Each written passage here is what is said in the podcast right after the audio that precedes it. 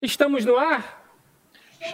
Estamos no ar, na terra e no mar, bem. porra. Estamos em tudo quanto é lugar, porra. Senhores, bem-vindo a mais um Barca Furada. E hoje o nosso convidado é mega especial, não sei nem definir. Antes de definir, vou fazer um jabazinho aqui, antes de mais nada, que senão eu vou esquecer. Porque essa conversa vai ser bem psicodélica. Então, Com certeza. Então é bom a gente tratar logo Geral tomou um ácido metálico. Total. Senhores, ó, agradecimento aqui a Molos Comics, livrinho do Molusco e uma novidade aqui, ó, Diário de uma Mãe Conheira, último lançamento da Molos Comics, imperdível, vai lá no site.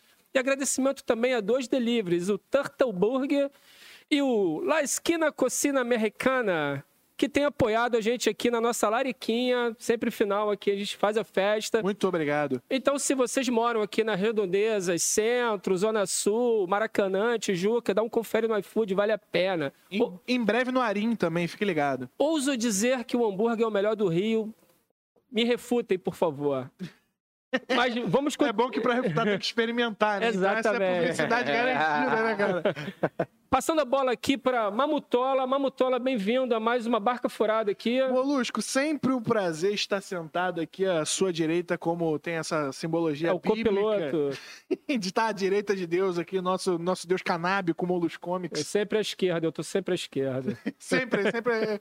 Eu, eu, A- a- infelizmente. A saída é sempre à esquerda. Eu, infelizmente, aqui no espectro político eu tô fudido. Mas, eu- mas é, é a vida. Fala aí, galera. Álvaro Mamute aqui. Feliz da vida, porque tô com. Eu tô com, com duas lendas aqui. Eu tô com, porra, Molusco, que é a lenda que todo mundo já conhece, e, o- e o homem à minha frente, um cara que já foi produtor do Catra, Ó. pastor da igreja evangélica, Ó. satanista, Ó. hoje é ateu, é, é, porra, músico, já, já fez bico de engenheiro civil. Cara, eu 3D. o que o Saulo não 3D, modelador porra 3D e hoje é o, porra, um dos 7-1, ases, caralho. um dos ases da inteligência artificial e do machine learning no mundo, o que só pode significar que é tudo mentira. Eu tô aqui Eu tô aqui com ele, Saulo Catarina. Porra, Saulo, Porra, porra, salva de palmas. Porra. Porra. Assim, quando você aumenta a expectativa é uma merda. Eu- é, agora, quando eu vou palestrar, eu proíbo o nego de botar essa porra. Não bota não, porque caralho, eu tenho que. É igual cantar depois da de moto. Fudeu, cara. tu sabe Tem que do céu, vou ter que mandar história, uma tem a história do Seinfeld, né? Que, É. que um dia o Seinfeld foi apresentar. Não, Louis C.K. foi apresentar um, o Seinfeld, e aí quando ele foi apresentar, ele falou: o melhor comediante de todos os tempos. e saiu! E aí o Seinfeld catou ele pelo colarinho e falou: se você fizer essa porra de novo, eu vou te matar. Porra, é? Eu vou te matar. Não, mas aí, aí pra reduzir, mentira, porque eu, eu sou Raul Seixas. Raul Seixas ele fala uma frase que me, me pauta, brother, que é foda. Eu não sou bom cantor, sou um bom ator. Tão bom ator, tão bom ator que finge que canta e todo mundo acredita, até eu. Eu vou. Pô, vou, vou virar pastor. Ah, Tá, caralho. Caralho, então, mas isso que me impressiona, cara. Listou um monte de coisa que são só vi- viradas. Não são viradas simples, É né? o estádio. Não, reset, mano. a Mudei o jogo. é um Muda estádio. o jogo, mano. Tu vai resetar? E eu tudo- vou mudar o cafita, porra. E o foda, o foda é que tudo na mesma vida, né? É, isso que é, isso que é o foda, né? Parece que não. Assim, é, quando eu lembro, parece que segmentei.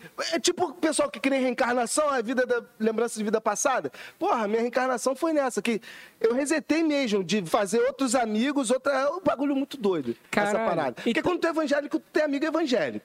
Mas, Imagina tu levantando Virei satanista. Eu, evangélico eu mano, eu fui, eu, pô, eu- eu- meu livro que nunca vai ser lançado é o Pastor que Virou Bruxo. Porque eu, eu fui da igreja de pastor da Assembleia de Deus pra porra do satanismo de Aleister Crowley pesadão. Aquele mesmo, pô, evangelista de Aleister Crowley, pá. Porra, doideira. Evangelista. Muda tudo. Aleister olha, Crowley olha é foda. vou, te, vou te falar que isso é, me assusta menos você falar que virou de evangélico a satanista do que de evangélico pra consultor de inteligência artificial, me parece. Caralho, mas essa porra, assim, inteligência artificial é um bagulho tão ridículo. Eu, eu, eu sirvo como materialidade de que qualquer um pode aprender essa parada. Por quê? Eu parei de estudar na sexta série, porque eu quis. Caralho, então conta essa história na tua linha do tempo, que deve ter, sei lá, tipo, uns 300 anos. Não, Exatamente, é uma Foi um professor, professor Roberto, sabe aquele cara que te ensina Muda ma- a tua vida. Muda- Ele me falou que matemática não era o cálculo. Porque eu cheguei pra ele baixo, cara. Eu nunca vou esquecer. X é igual a menos, menos, menos R quadrado, B quadrado, igual a 2A. Pá.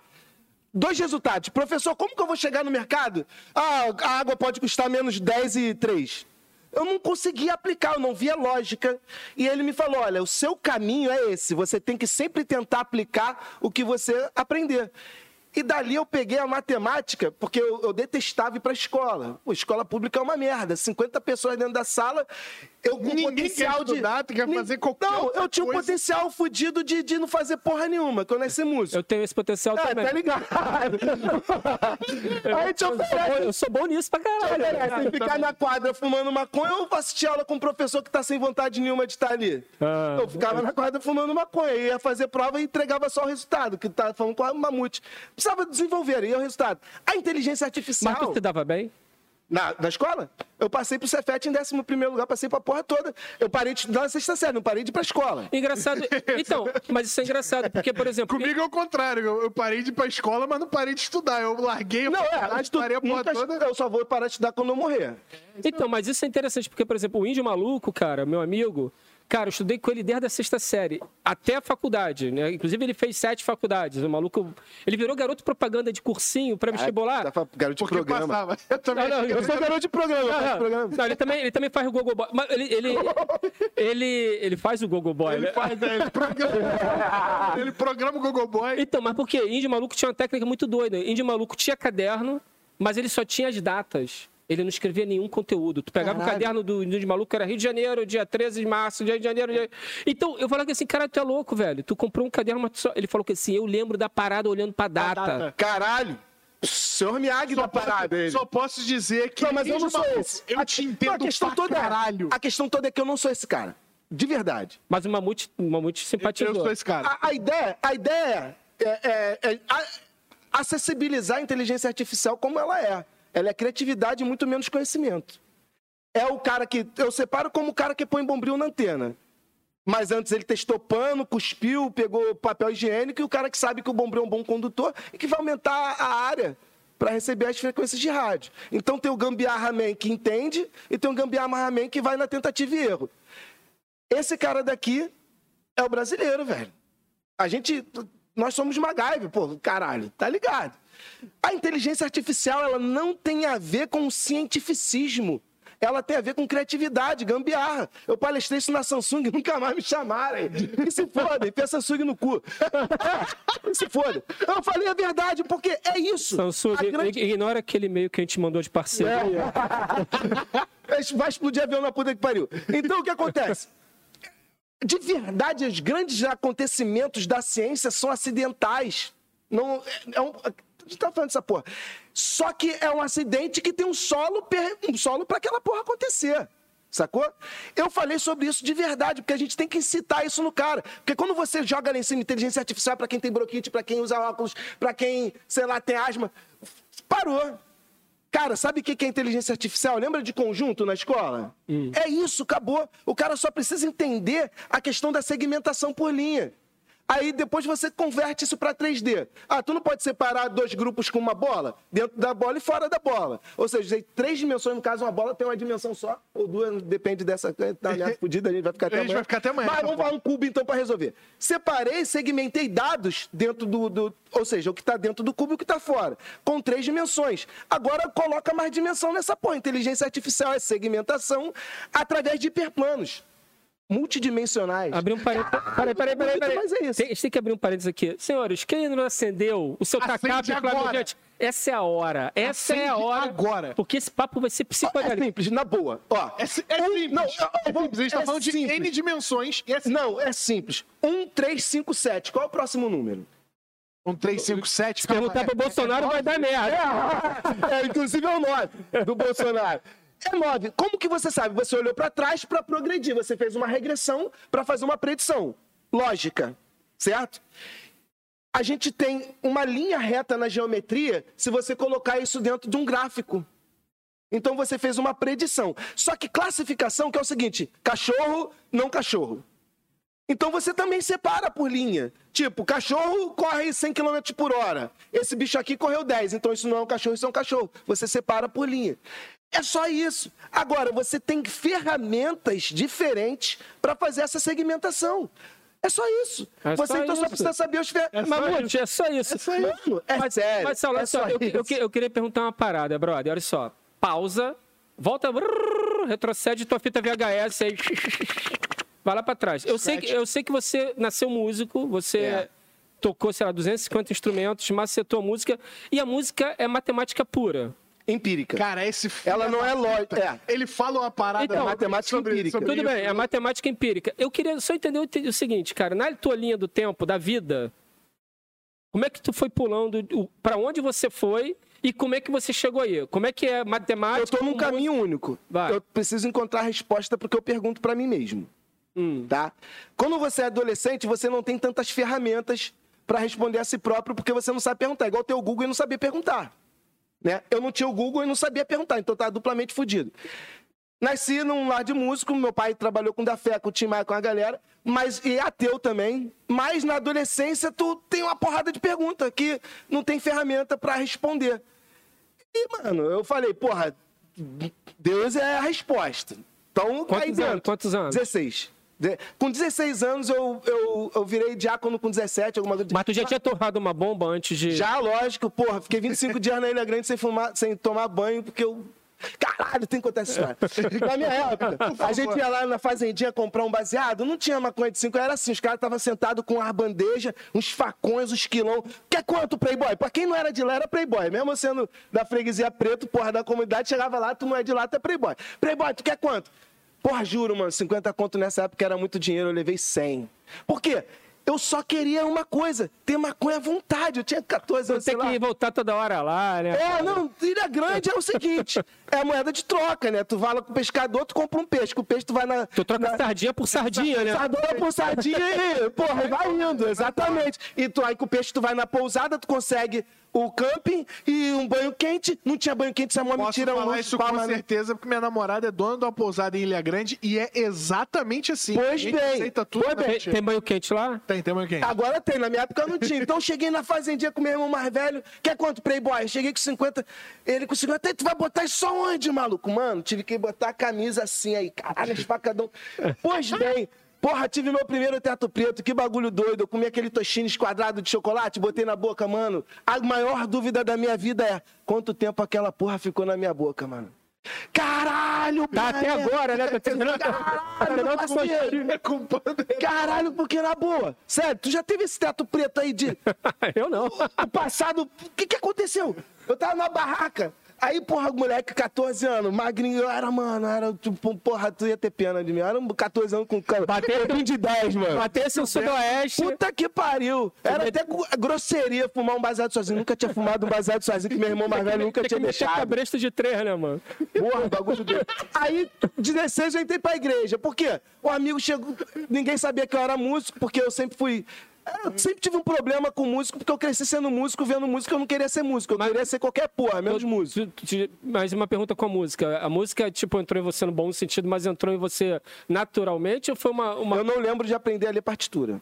Eu aprendi Só a ler. sabe o que aconteceu. É, eu aprendi a ler em português, é, alfabeto, depois de, de já saber a coisa. Eu estudei com o Maestro aprendi- Ribeiro com 7 anos de idade, violão clássico Tu, entende- tu entendeu música antes de entender o alfabeto? Foi, eu fui alfabetizado bem cedo. Então, eu não, eu não lembro, então eu vou pelo que contam. Mas, tu, aprendi lê, mas, essa mas tu leu partitura? Eu leio. Eu leio duas claves, porque você, quando. Clave de Fá e clave de Sol. É, ler uma clave só é melodia, leio harmonia. Então é mais complexo. Mas isso é, é merda. Porque é, é treino. merda. É, é treino, caralho, é sério, porque tá ali, tu vai fazer essa E aí, porra. nessa brincadeira, tu tocou o quê? Ah, Assim, vou falar co- co- como foi a parada mesmo. Meu pai era músico, mas, porra, nem, é, não era músico, ele era da parte de um 71 da música. Porque o- as gravadoras tinham orçamento pro branco e orçamento pro preto, tá? Era isso. Você é preto, você tem um orçamento baixo, tu é branco, tem um orçamento alto. Só que, cara, tu tinha que fazer um disco com isso aqui. Meu pai era amigo dos caras da banda Black Rio, do. do é... Esqueci o nome do saxofonista. Foda-se, todo mundo lá do Varlobo daquela época. Então ele, ele que fazia o baile black, meu pai era o cara que fazia o baile. E na época baile era com banda. Então ele conseguia, com pouco dinheiro nenhum, gravar um disco inteiro e pagar depois. Então ele virou o cara do. Da produção. Do set, produção. do- é, exatamente, Eu é o cresci numa casa de músico pra caralho. Então, porra, é, é difícil tu, tu aprender onde todo mundo toca bem. Então eu. Eu não achava que a porra, não vou tocar essa porra. Só que o meu irmão Mas, mais velho. mas também não faltava instrumento, né? Tinha tudo, a porra toda. Até uma idade. Aí eu, eu fui proibido de tocar violão, porque eu quebrava a porra toda. Porque eu queria ver como era por dentro. Tem a música da Maldita, qual é essa banda Maldita? Porra, depois vê, Underground. Eric, meu brother. Que eu queria saber como ela era por dentro. A história do psicopata que abria a mulher, abria rádio, televisão, tudo. Eu Pra ver quebrava como é que tudo. era as paradas por dentro. É, porque eu queria ver como funcionava. Aí depois não conseguia mais montar, né? Eu também... Nunca mais. Sobrava uma peça. É aquele maluco que desmonta e sobra a peça. Nunca mais, nunca mais. Aí faz um robozinho. Aí eu era proibido, eu era proibido. Resumo da coisa toda. Aí eu descobri que tinha um violão de criança, cavaquinho, Ah. no- em cima do armário. E meu pai trabalhava de dia, ficava com a minha mãe. Minha mãe, porra, eu com com 364 dias de nascido, meu aniversário tava nascendo outro irmão. Né, pá, meu pai devia comer minha mãe na mesma época do ano. Todo mundo nasceu ali pertinho. ah, meu aniversário, pai, mesmo pra você de um ano, porra, eu tava em casa, minha mãe tava tendo meu irmão. Então, é, ela tava cagando, provavelmente, pra mim, eu tava no sofá. Eu, eu ouvia o, o- o vinil naquela época, era música brasileirinho. Ah, o caralho, aquele som de lá é esse som daqui. Eu relacionei o som do cavaquinho ao som do disco que eu ouvi. Eu falei, porra, vou aprender a tocar aquela música, olha que loucura. Beleza. Foi imitando ali o som. Não, é, exatamente. Eu pegava escondido, aí ficava no sofá imitando o som, porque eu sabia que era aquele mesmo instrumento pelo som. Só que, cara, criança é foda, tá ligado? Eu não queria ficar sentado. Eu via a televisão deitado com a perna pra cima assim, assim, doidão, tá ligado? Aham. Com as pernas pra cima assim, igual tua filha deve fazer, daqui a pouco vai fazer isso. Então, eu doidão assim, ficar com o instrumento assim é uma merda. A gravidade foi levando ele pra baixo, eu levei pra nuca, sacou? Por quê? Tu mandou um Jimi Hendrix, molequinho? Pô, calma, eu nem sabia quem era. Eu comecei a tocar brasileirinho no decoreba, porque eu ficava fazendo aquilo o dia inteiro. Ficou limpo o som. E na nuca. Caralho, Aí um dia meu- só faltou tacar fogo no cavaquinho. Não! Aí meu pai chegou em A casa. primeira música que filha da puta tirou foi o Jimi Hendrix do Brasileirinho, É, tá ligado? não, mas não foi assim também, tipo, pô, virtuoso. Não foi, foi nada disso. Foi também. Tem uma lenda, quando tu lembra da coisa, tu aumenta a intensidade. Então eu tô lembrando de memória dos outros, porque eu mesmo lembro igual um sonho. Eu lembro assim, tá? Eu tocando no sofá, meu pai chegando, eu com- morrendo de medo, porque eu tava com um violão de criança, sacou? Que eu não podia pegar. Só que aí ele falou: caralho, faz isso de novo. É o quê? Isso aí. Isso aí o quê? Isso aí, eu fui toquei de novo, mano. Pra quê? Caralho, que merda que isso foi na minha vida. Entendeu? Porque foi aí que. É, porque acharam que isso era maneiro, aí eu virei aluno de um mestre da, da UFRJ. O predestinado. Exatamente, é o Mozart. tá Irmão, ligado? porra nenhuma Vai foi o merda. filho Eu fui predestinado estudar da na música. classe, cheio de criança que estudava música. Mas, mano, puta, coitado dos outros pais, velho. Eu durei uma semana naquela porra. Aí eu fui. Aí o professor do. Isso era lá na Unirio, lá na, na Urca, sei lá, puta que pariu, eu tinha que ir pra lá. Aí o cara, eu fui expulso da parada, me- aí o cara vinha na minha casa ensinar. Só que Jacarepaguá era longe pra caralho nessa época. Pô, Jacarepaguá É longe hoje. Naquela É. época, puta que pariu. Pior ainda, não tinha linha amarela, não tinha porra nenhuma. Então ele vinha pra cá me ensinar. Só que, porra, ele me ensinava escala, essas porras que não viram música. Eu Falava, pô, eu quero tocar, eu não quero isso aqui, né? Aí eu, daquele jeitinho, mandei tomar no cu, com toda, com toda a educação que eu nunca tive. E é isso, mais um que foi tomar no cu cedo. Aí dali, a música. Na, a, a música foi responsável por entrar na igreja pelo seguinte: meu pai quebrou com Collor em 92, né? Que, porra, autônomo, autônomo Todo é aquilo. mundo quebrou com é, o autônomo pior 92. ainda, porque Quem não quebrou era brother. é, quem me Exatamente. quebrou era brother. Exatamente. Eu fiquei sem instrumento dos 11 aos 16. Por mais que eu não quisesse ser músico profissional, era uma masturbação aquela porra, tá ligado? Eu brigava menos, porque eu sempre, lá onde eu moro, mano a mano era esporte. E era na época de baile. Eu adorava mano a mano. Lado gostava- A, lado B. Lado A, lógico, tá maluco, cidade de Deus. Porra, tá maluco. Pô, cambada de alemão, alemão, por causa da Segunda Guerra. Tá falando no outro dia brasileiro, daqui a pouco vai ser a mesma coisa que Não, alemão é no parada- mundo. vai, com certeza. Que merda, porque a gente matou 500 mil por causa do filho da puta nazista. Então, me processa, tá? Não, é não é molusco, não. Então, o que acontece? Nem o, o Álvaro. Então, o que acontece? A música foi o, o gancho junto com as dúvidas pra eu entrar na igreja. Por quê? Instrumento de graça, eu tava sem, tinha tudo, mano. Tecladão, guitarrão e um monte de gente ruim. Eu falei, caralho! Gente ruim, é o que um mais monte na igreja. Mano, não, E pelo tu, cur- e tu contrário. curtia tocar o quê? O que tivesse. Mas foda-se, tipo a bateria tocava, O meu instrumento, o primeiro instrumento é contrabaixo. Inclusive, o Arthur Maia, antes de morrer, eu, cara, a minha esposa tava. Eu tenho testemunha que tá viva ainda pra essas porra. Fa- Sem querer, porque, pô, sou um eu não vou tocar baixo perto do Arthur Maia, ninguém vai. Então, eu só tocava quando ele não tava. Porra, peguei um baixo que foi do Paul McCartney, viado. Ah, Caralho, porra! No estúdio Arthur Maia com baixo do Paul McCartney, eu vou- vou meter o meu, o meu decoreba máximo aqui, né? Pra mim mesmo, não era pra ninguém. Pra mim, pô, ele chegou do nada e falou, porra, Indy, que ele me chamava de Indy. Porra, Indy, caralho, tu é sinistro nessa parada, tocando a música dele no baixo dele. Porra, esse som aí, eu gravei com três linhas de baixo no estúdio. Eu gravei ele, eu sei, ele faz. Mas como eu ouvi a gravação dele, eu Tu consegui. sabia o que ele tava fazendo. fazer- Tu meio que masterou ele, né? É, normal. Porque o Jonga fala o seguinte: que eu não superei ele, não, tá? De forma alguma. Eu toquei a peça dele num baixo e ele gravou em- com três. O tio dele, que era foda, tocava dois baixos. Luizão Maia. Luizão Maia. Pois é. Mas eu não me considero excelente baixista. Por quê? Luz de dispersão, aquela porra do laser que eu tava falando mais cedo, né? A questão da coerência. Quando você dispersa para muitos assuntos, você corre o risco de não ser bom em porra nenhuma e ser ruim em um monte de coisa. O lance é ser nichado, né? O lance é conseguir ser elogiado naquilo que tu faz. Não sei Caralho, tu me, tu me lembrou agora um cara que tem em Curicica, mano. Porra, o cara tem uma cala a ofi- Não, mas não é música, não. Ele tem uma oficina lá que é assim, ó, especializado em pintar faixa azul de táxi. E Caralho! Eu, eu achei tão foda isso, Porra, velho. esse maluco, o melhor do mundo, Esse é o melhor do esse- mundo. O melhor do mundo. o melhor do mundo. Velho. Então, é o nicho do, do nicho do nicho. Mano, Com certeza. Aí eu vi ele um solo de imbecil. Tá na boa, sem ser. sa- Eu vi a igreja um solo de imbecil a princípio. Porque era Assembleia de Deus, um monte de ignorante, semi-analfabeto que falava tudo errado. Na minha igreja, o cara, porra, ah, um real, dez reais, cinquenta reais era o normal. Chamar aio de alho, aio é pedagogo, responsável, tutor. O cara falou que era alho. E eu com aquela, aquilo tudo, engoli essa porra toda, foi difícil pra caralho. Mas eu engoli tanto que virei fanático. Mas- Mas essa parada. peraí, peraí, peraí, peraí, peraí. Mas por, tu- por que que tu pisou? Por causa dos instrumentos? Instrumento, ponto. Porra, achei um lugar maneiro que tem um Que eu monte de posso tocar um monte. Vou, E vou de ficar repente, flutuando de ali. repente Isso- Jesus encontrou ele. Não, isso porque... Jesus me ganhou. Isso- Aí toma ele o nocaute de Jesus, viado. Então, mas isso porque teu velho vendeu os instrumentos por causa do Collor, que fudeu E geral. pra cheirar pó, que meu pai era E aí, então aí tu ficou fudido, É, pô, ficou fudido, ficou fudido sem tocar porra nenhuma. Tu falou, caralho, naquela igreja lá tem, tem uma porra de uns pianos sobrando, vou lá quebrar tudo, aí tu entrou. Essa porra aí, meu. Aí Jesus te deu uma moca de Jesus. Mano, o bagulho é doido. Vou te contar como foi a parada, porque eu não acreditava em nada, ateu.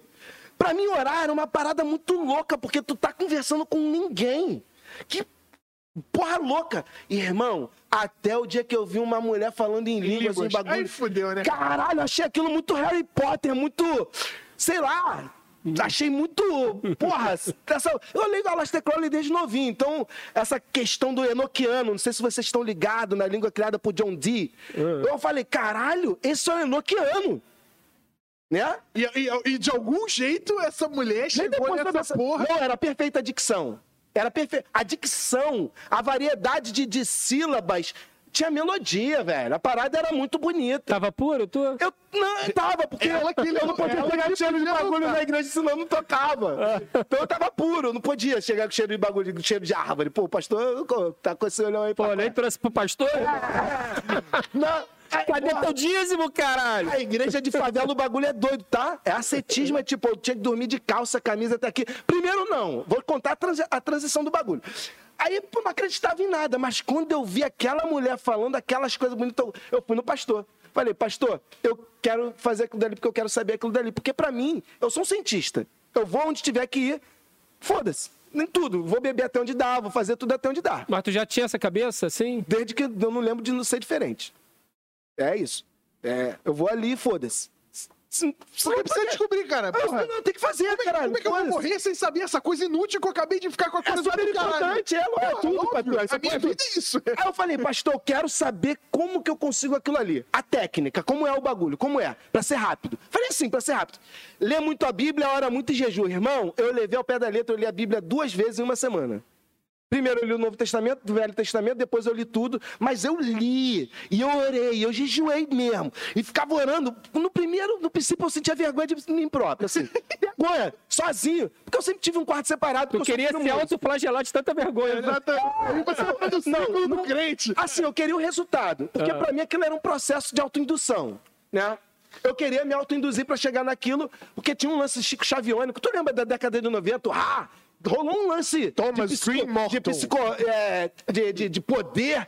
Eu falei, caralho, essa porra existe, eu vou, eu vou desbravar cientificamente essa porra. Era meu pensamento com essa parada. Virou o James Randall, né? Que é que é aquele coroa Irmão, tomei a moca de Jesus, irmão. Vou, É. O bagulho foi doido. Eu li a parada, achei a Bíblia uma putaria fudida, tô, quer até punheta pro Velho Testamento. Porque, porra, uma putaria fudida, tô lá novão, cheio de vontade de tocar uma bronha. Porra, meu primeiro filme pornô foi uma luta, tá ligado? Era difícil, era fita cassete, porra, mó treta. Porra, que história boa. Virou pastor o cara que me vendeu a primeira fita. Tá pastor Ricardo, porra, que história. Porra, Ricardo. Que história, viado. Puta que pariu. Um, rolava um tráfico de fita pornô. Caralho. Aí, aí eu Tráfico de fita pornô na igreja. no resumo da parada, eu queria que fosse muito rápido e foi. Em duas semanas de tentativa, eu comecei a falar umas paradas muito doidas e com uma limpeza. Falar né? umas Que paradas. poucos vê- Mas como assim falar umas paradas muito. Glossolalia, em grego, é o dom de línguas, né? Que a gente fala. Aquilo não tem língua, não tem língua, não tem semântica, não tem verbo, não tem nada. São sons. Quando o cara é indouto, eu vou falar da minha observação, é blá, blá, blá, blá, qualquer merda. Quando uma pessoa tem uma predisposição à capacidade criativa, porque tenta criar palavras Você- do nada você agora. sonoriza, né? Tipo, tenta criar do nada palavras, vai. Fica ridículo. É. Você está inventando. O nível de criatividade que isso te leva passa pela mente Hoffman. Lembra que eu te falei do não verbal? Você liga a execução do pensamento à boca. Vai embora. Então a criatividade da variação das línguas estranhas que eu desenvolvi naquele momento foi incrível. O teu reflexo, o teu reflexo natural, fonético, de você ter falado foneticamente uma vida Perfeito. inteira, ele te faz falar foneticamente Eu uma não porra sei, que não o existe. mecanismo para mim é o mesmo compone- componente da criatividade que eu estava falando ali cedo do jazz, do improviso. Tá? Porque depois de um tempo passa a se repetir. Aquelas, aqueles ver- vernáculos, sei lá o termo, aquelas palavras bonitas que se tornam um acervo. Deixa- que deixa você eu- repete. Deixa eu te fazer um corte rápido. Recentemente viralizou no, no Twitter um moleque que ele, ele é linguista e ele pegou, acho que as 13 línguas mais, mais faladas no. Surianda no. Ocidente. No Ocidente. No Ocidente. Consigo- Esquece, esquece hindi, punjabi, esquece mandarim. Tá, ele entendi. pegou as línguas mais faladas do, do, do, do, do Ocidente.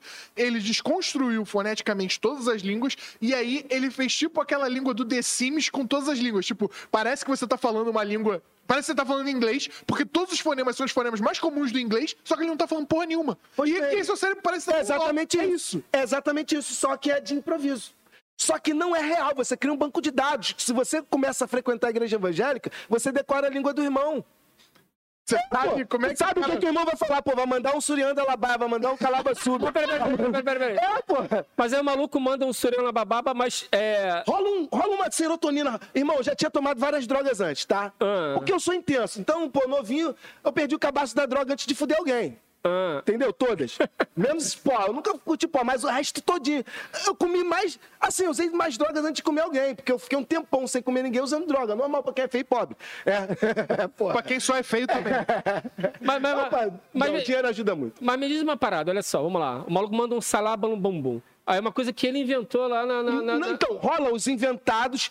De improviso rola tipo uma cultura de línguas. O cara que é da Assembleia fala um tipo de língua. O cara que é da Deus é Amor fala. Então tu vê que rola um fruto do meio na coisa. Cara, que doideira. Pô, tu não tem noção. A cara do Molusco. Cara, Não, mano. Não, o pior de tudo Eu tô, de não bo... é eu, isso. tô, tô de bobeira, eu tô no entorpecente Não, eu errado, tô- velho. Cara, o pior de tudo não é isso. É que é gostoso falar. Dá um. Cara, eu vou te comparar com droga, tá? É o princípio do MD com a satisfação de pertencimento do, do DMT. Sabe? A per- sensação de pertencimento ao todo do DMT. É por isso que cobra dízimo, irmão. Pô, irmão, Ah, boca, mané. a gente não faz nada sem recompensa. Tu bebe água porque é gostoso, tu caga porque é gostoso, tu fode porque é gostoso, tu respira porque é gostoso. Você tem recompensa, somos hedonistas. A parada só existe porque é gostoso pra caralho. É bom, tu- tanto é que tu não come, tu não fode, tu não usa droga, tu não vai pra boate, tu não faz nada. Volta! E tu volta. Não, irmão.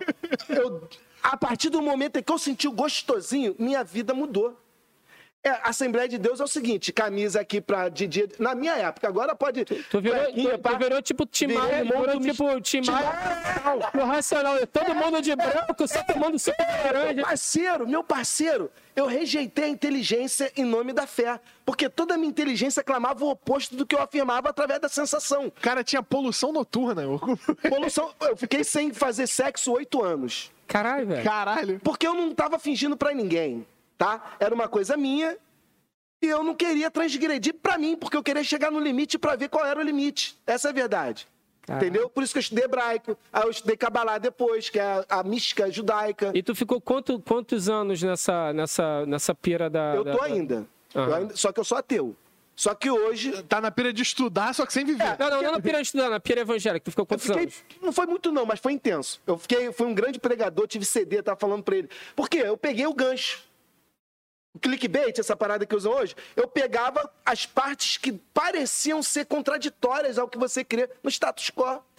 E diz. Por exemplo, falei hoje, a minha pregação de maior sucesso, pastor Arnaldo, por favor, entre em contato se tiver aí, foi Deus habita nas trevas.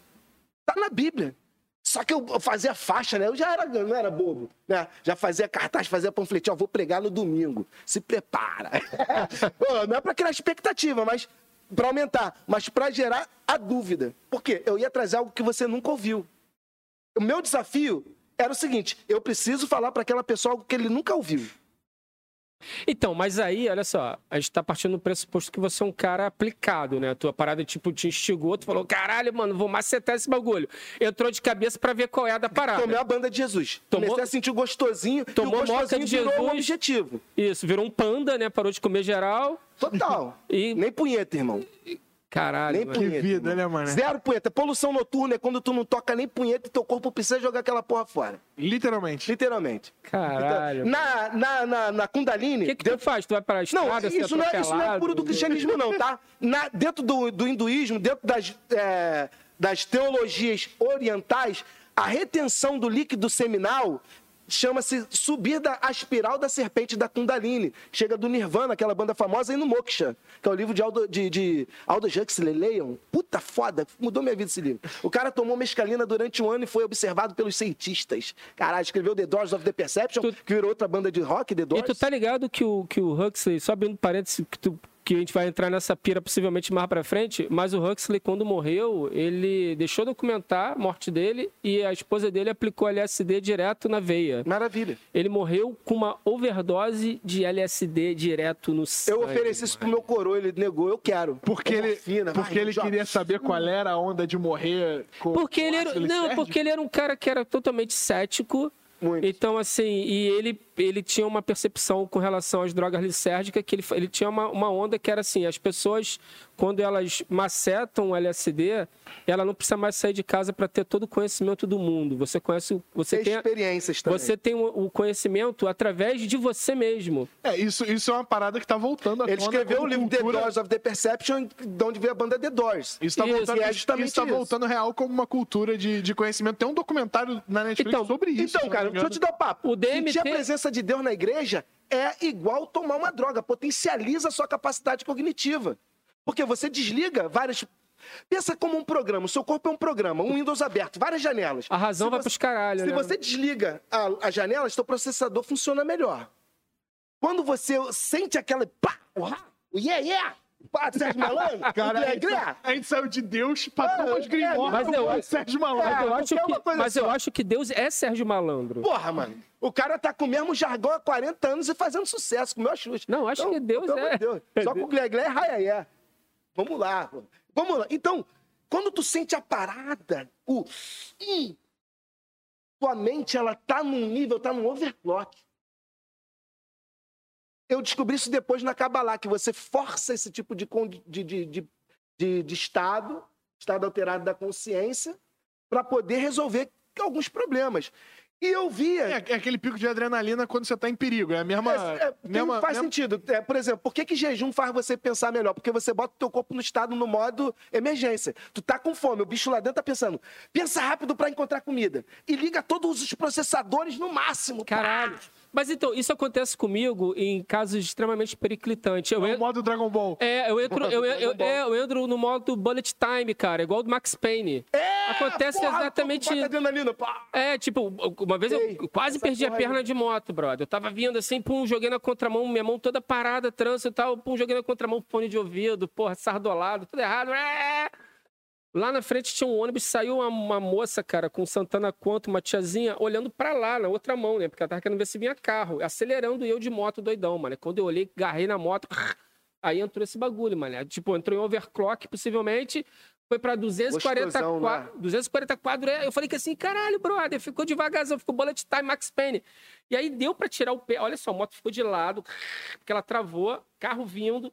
Deu pra tirar a perna. A minha moto era aquelas custom com o pé lá na frente. Aham. Ou seja, ergonomia é um lixo, né? Deu Certo. pra tirar a perna, botar a perna em cima do tanque, Pra não perder a perna. Deu-lhe um porradão no Santana. Aí que vem a parte mais mentirosa de todas, que a galera não acredita de jeito nenhum, mas foda-se, aconteceu. Que foi assim, eu passei por cima do Santana, mas né, deu tempo de passar o dedinho assim, ó, tipo... Quando- Sabe na onda? Quando tu passa assim na onda. Sou eu passando no teto do Santana assim, ó. Irmão, eu acredito. Não, acredita? É E, claro. e aí, do outro lado, do outro lado, deu um rolamento tipo, caralho, o ninja da pesada e fiquei de pé, mané. Assim, ó. Aí, aí eu, só tô acredito- começando. eu só tô acredito- começando a acreditar o menos um pouco. Eu só acredito porque, cara, eu só acredito porque eu já vi coisa similar acontecendo. Coruja, o Coruja luta oito artes marciais. Caralho. E o Coruja é... Caralho, o Coruja? O Coruja, o Coruja. Pô, salve, Coruja. O Coruja luta oito artes marciais e o Coruja... Coruja no baile foi ser sinistrão. Moleque, porra. o Coruja é o cara que eu. Que eu, eu- eu- a verdade é que a minha amizade com o Coruja se resume a. Eu queria andar com alguém que tivesse mais cara de nerd do que eu, que é difícil. Porque se a gente arrumasse uma porrada, nego ia querer bater no Coruja. E aí eu ia ver a merda acontecer. Porque o Coruja ia reagir e ia ser irado. Muito bonito. A gente foi no McDonald's lá na rua Acre com a Rio Branco. Era, a gente saía da escola e ia lá. E aí a gente ia pra um passeio, um retiro espiritual. Acho que era um retiro espiritual. E o Coruja não ia pra porra do retiro. Só que ele foi no McDonald's com a gente pra comer. E aí a mãe dele foi buscar ele na escola. E ele não avisou pra porra da mãe dele que ele ia estar no McDonald's com a gente, porque ele é um filho da puta. E aí ele foi pra porra do McDonald's e a mãe dele começou a ligar: porra, caralho, João, cadê você? Caralho, não sei o quê. E aí ele falou: porra, tem que ir lá. E o Coruja meteu a mão no, no pedido dele do McDonald's e atravessou a Rio Branco. Às 6 horas da tarde. No sinal aberto. Sem olhar. Porque foi o reflexo de eu preciso Tipo aquele rápido. jogo da década do Frog, lembra? Frog. Viado, veio um Celta. Freeway. Veio um Freeway. Celta. Cara, clássico. E o Celta freou no Coruja. O Coruja meteu a mão no capô do Celta, rolou no capô do Celta e saiu do outro lado com o lanche do McDonald's Le- na mão, em pé parkour, e mano. correndo. Ninja. E correndo. E ele não olhou pra trás. Ele fez isso como se tivesse... Natural. Isso aqui é normal. Tipo quando o sabonete cai, tu pega assim, É. tu sente ninja. Ele, eu pulei uma poça d'água. Ele catou É. o lanche, tum, passou por cima da porra do Celta e saiu correndo pro outro lado. Moleque. Nossa turma inteira olhando. tipo, Então, a questão Caralho. é, na igreja isso vicia. Isso- Por isso que vai pra vigília, por isso que vai pro monte, porque você vive em busca de ter essa sensação. É igualzinho droga, porque eu não sou drogado, eu busco isso. E, e eu rola, e rola uma sinergia também, rola uma, uma, uma- onda o ali efeito, meio... o Você efeito, não- o efeito Uma ca- catarse, né? Uma É, então, catarse, não funciona se você não tiver compadre de certas pessoas. Sacou? É, é aquele Por efeito exemplo, manada, né? Tipo, aquela. aquela que é, como é- eu, esqueci qual é o Eu nome. vou te falar o que, disso. que é. Eu sou vascaíno, apesar de não gostar de futebol. Fui Meus na torcida pêsames. do... Ah, para. então não vai. Aí fui no Flamengo pra ver se eu sentia. Gritei, Mengo. Mano, eu senti. O coletivo, Mengo. Eu senti o gostosinho, tá ligado? É a mesma coisa. Chimpanzé. De onde vem isso? É simples. Tá lá, tá um chimpanzé. Porrada. Você tem que ter vontade de tampar na porrada, senão tu não defende teu grupo. Aquele grito, aquela frequência estimula uma área do teu cérebro que vai produzir a vontade e a satisfação. É esse sensor primitivo do grito, por isso que se grita muito na igreja. Maracanã, porra, qual é a frequência que se forma no. Já viu? É sempre lá maior, tu sabia? Não. Por é, porque quando tu bota um coletivo desafinado, tu, Ele vai tu forma tender o lá, ele vai tender. é. Por causa da densidade, vai saber o que, que é, foda-se. Agora, agora, agora que você falou, eu falei, cara, Pois é, por isso que o. Tim Maia só fazia música em Lá maior. É, pra, ver, pra todo mundo cantar, o homem e a mulher, por isso que, a maioria das músicas da igreja são em Lá maior, porque aí mulher e homem canta. É, fica no espectro ali do, do, Do- do é o gradiente. fácil. Mas, É. mas- mas isso é planejado ou isso é intuitivo, assim? Cara, Pode ser os a- dois, né? o, Esse é o o- doido. o intui- o planejado deriva do intuitivo. Por É. que, que Pitágoras separou daquela forma? Por intuição. É gostoso, não é. Isso aqui é harmônico, isso não é harmônico. Tipo, o que, que é dissonante? É o que não cabe tão bem quanto a terça ou a quinta. né? Bota ali um intervalo de meio tom, dá uma merda, que fica gostoso, que é a sétima É meio que maior. a minha per- percepção coletiva também, não é? É, tudo é percepção. O nosso ouvido evoluiu. O minimalismo é resultado da sua capacidade de ignorar o padrão baquiano. Tipo, a gente, da nossa geração, precisa tomar uma paradinha pra entender aquela porra. A nova geração ouve isso de cara, meu parceiro. Gosta. Tum, tum, tum, tum. Caralho! Parabéns, tu entendeu o acromatismo. A coisa indiana. Tem três notas entre o dó e o si, tá ligado? Pô, tem oito, sei lá. Os comas fazem diferença. Então, voltando, aquela parada rola uma sensação gostosa. Por isso que tu jejua, por isso que tu vai pro monte, por isso que tu vai pra vigília. Jeju, tu para de je- gostar. Jejuar dá onda, né, cara? Ascetismo, tava falando pra ele, eu fui de uma ordem telemita chamada Astum Argentum, que é ascética, que você usa silício, que tu jejua, que tu prende a piroca na perna e estica, porque tu tem que ter dor. Igual no, no filme do... do... É, tipo um Opus Dei. Ah, é tipo Opus Dei, tipo no filme lá do... do, do Código do- da Vinci. puta, Copo de essa merda aí mesmo. Eu não vi o filme, eu li o livro. Eu não fiz nenhum A mesma dois. coisa, o ascetismo, ele é uma ferramenta para que você consiga se tornar máquina de fazer uma coisa só. Porque o mantra, aquela repetição desliga todos os outros processadores para que você atinja um objetivo. E a igreja veio isso naturalmente, veio da reforma protestante, que foi a negação da questão do acesso a Deus, não só pelo padre, o cara falou, não, todo mundo pode, e a prova é, ha, sente. E caralho, eu sinto. Foi assim, brother. Se você for estudar o movimento pentecostal, o surgimento da coisa, pô, Lester Crowley, que é o maior satanista do planeta, era filho de, de, de extremistas cristãos. Ele experimentou a coisa, ele viu como é a coisa. Só que ele foi meio que nem eu. Peraí, não é Jesus na equação. Rola uma parada ali. Eu, eu virei herege na parada, pô, até que eu fui convidado com toda a gentileza a não fazer mais parte da igreja, sacou? Fui tesoureiro, fui secretário. Secretário é o cargo mais importante administrativamente, porque a igreja é uma entidade- é uma instituição filantrópica. Então ela tem diretoria, né? E os membros, que não mandam porra nenhuma. Filantrópico é o sobrenome. Carlos Filantrópico. É, ela é. Que Ela... nem José do patrocínio, né? Tá, tá Então, ali. você tem a carreira eclesiástica, que é entrar na diretoria, e você tem a questão ali do sacerdócio, que é virei pastor, vou pregar. Eu fui nos dois, sacou? Eu joguei de atacante e de, zagueiro. Eu fui primeiro segundo secretário, e depois eu fui primeiro tesoureiro da, da Assembleia de Deus, mas a Assembleia de Deus tem tantas que eu posso falar, não dá, É. vai dar conflito, nem vou fazer propaganda. Então, eu fui no administrativo crescendo, porque eu queria poder. Eu era bolsista do seminário, então eu tinha que trabalhar na igreja, aquela coisa toda. Mas eu queria poder de influência, porque eu queria saber o que estava por trás do pano. E continua, continuava tocando? Nessa época, eu era, eu era regente de coral, porque eu tenho ouvido absoluto. Então, para mim, dividir voz é, é automático, eu preciso. Então, foi fácil. Eu não tenho absoluto, eu tenho absoluto um relativo muito bom. Absoluto relativo é uma pica. É, é, calma aí. Eu vou, vou explicar. É relativo muito Eu bom. tenho absoluto relativo, pô, calma aí. absoluto pro leigo, tá? Eu vou acertar. Comparado com o meu? Não, é- se eu tiver de bom humor, eu vou acertar. Mas eu não sou igual o Márcio, filho do, do Kleberson do Roupa Nova. O maluco é baterista e tem ouvido absolutíssimo. Eu botei os 10 dedos no piano, ele me falou os 10 e os harmônicos que se formavam no choque, que eu ouvi depois que ele me falou. Caralho, velho. Pois é, e é baterista, que desperdício. Márcio, eu já falei isso na tua cara, então é isso mesmo. Porra, mano, baterista é mais burro mais feio, cara. Pô, na boa. É, pô. Tu... Tinha que tocar um instrumento Aí, piano, dia, né, irmão? A minha, mulher- é? a minha esposa é patinadora, né? Inclusive, eu tenho que falar isso. A primeira punheta que eu toquei foi pra uma patinadora. Eu me casei com a patinadora. Ó, Ah, quer dizer, é a vida. Fechou o ciclo, Do caralho. fique de quatro, meu bem, que eu comprei no pastor Ricardo, que não era pastor na época. Caralho. Fique de quatro, meu bem, nunca vou esquecer esse filme. Aí, porra, muito é estranho. Pastor Rubião? Pastor Ricardo, pastor Ricardão. Ainda era Ricardão. Ele já, aquele que era da altura do mamute, tá ligado? Faleceu há pouco tempo, meu brother.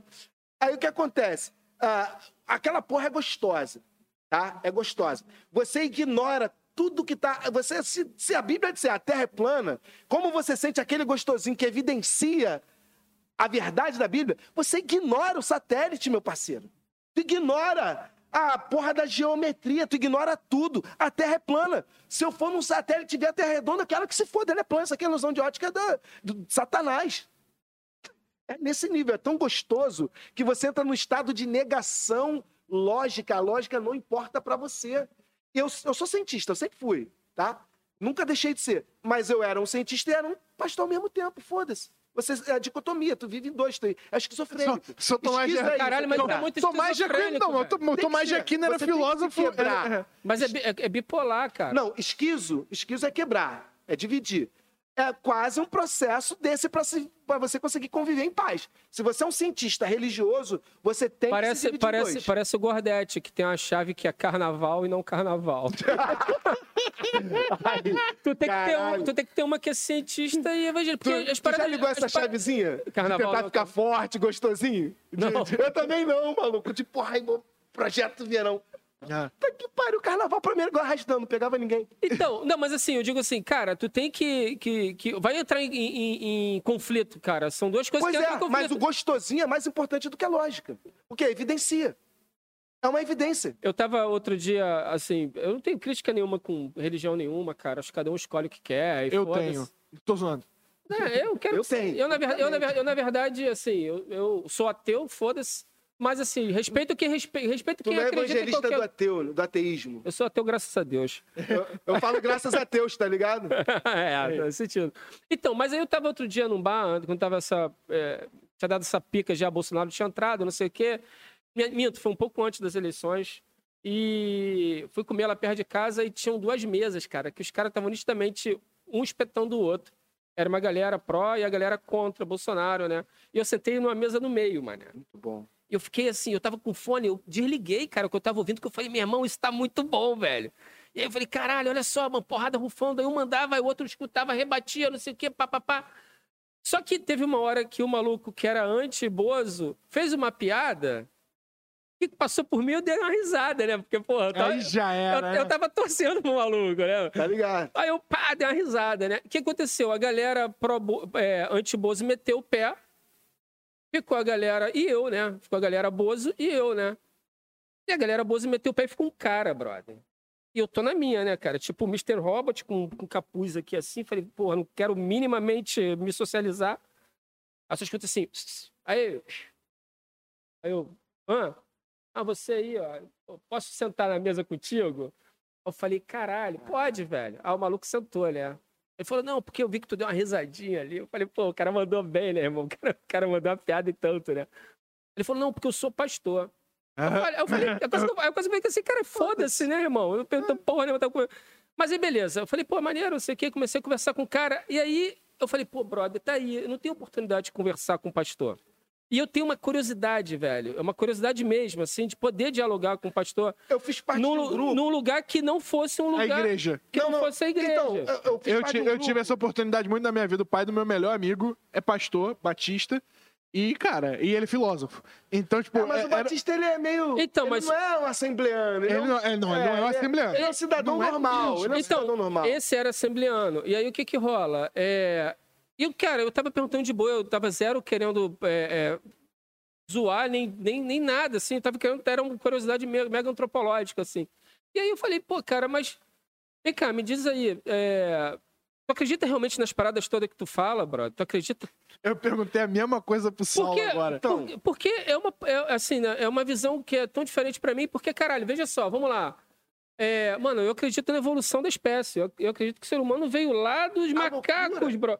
E o cara tava tentando me convencer que o mundo era recente. né, É, pô? 100 mil anos, foda-se, Adão e Eva. E aí eu fico assim, brother, eu fico imaginando você, tipo assim, o cara que tem uma visão científica, sacou?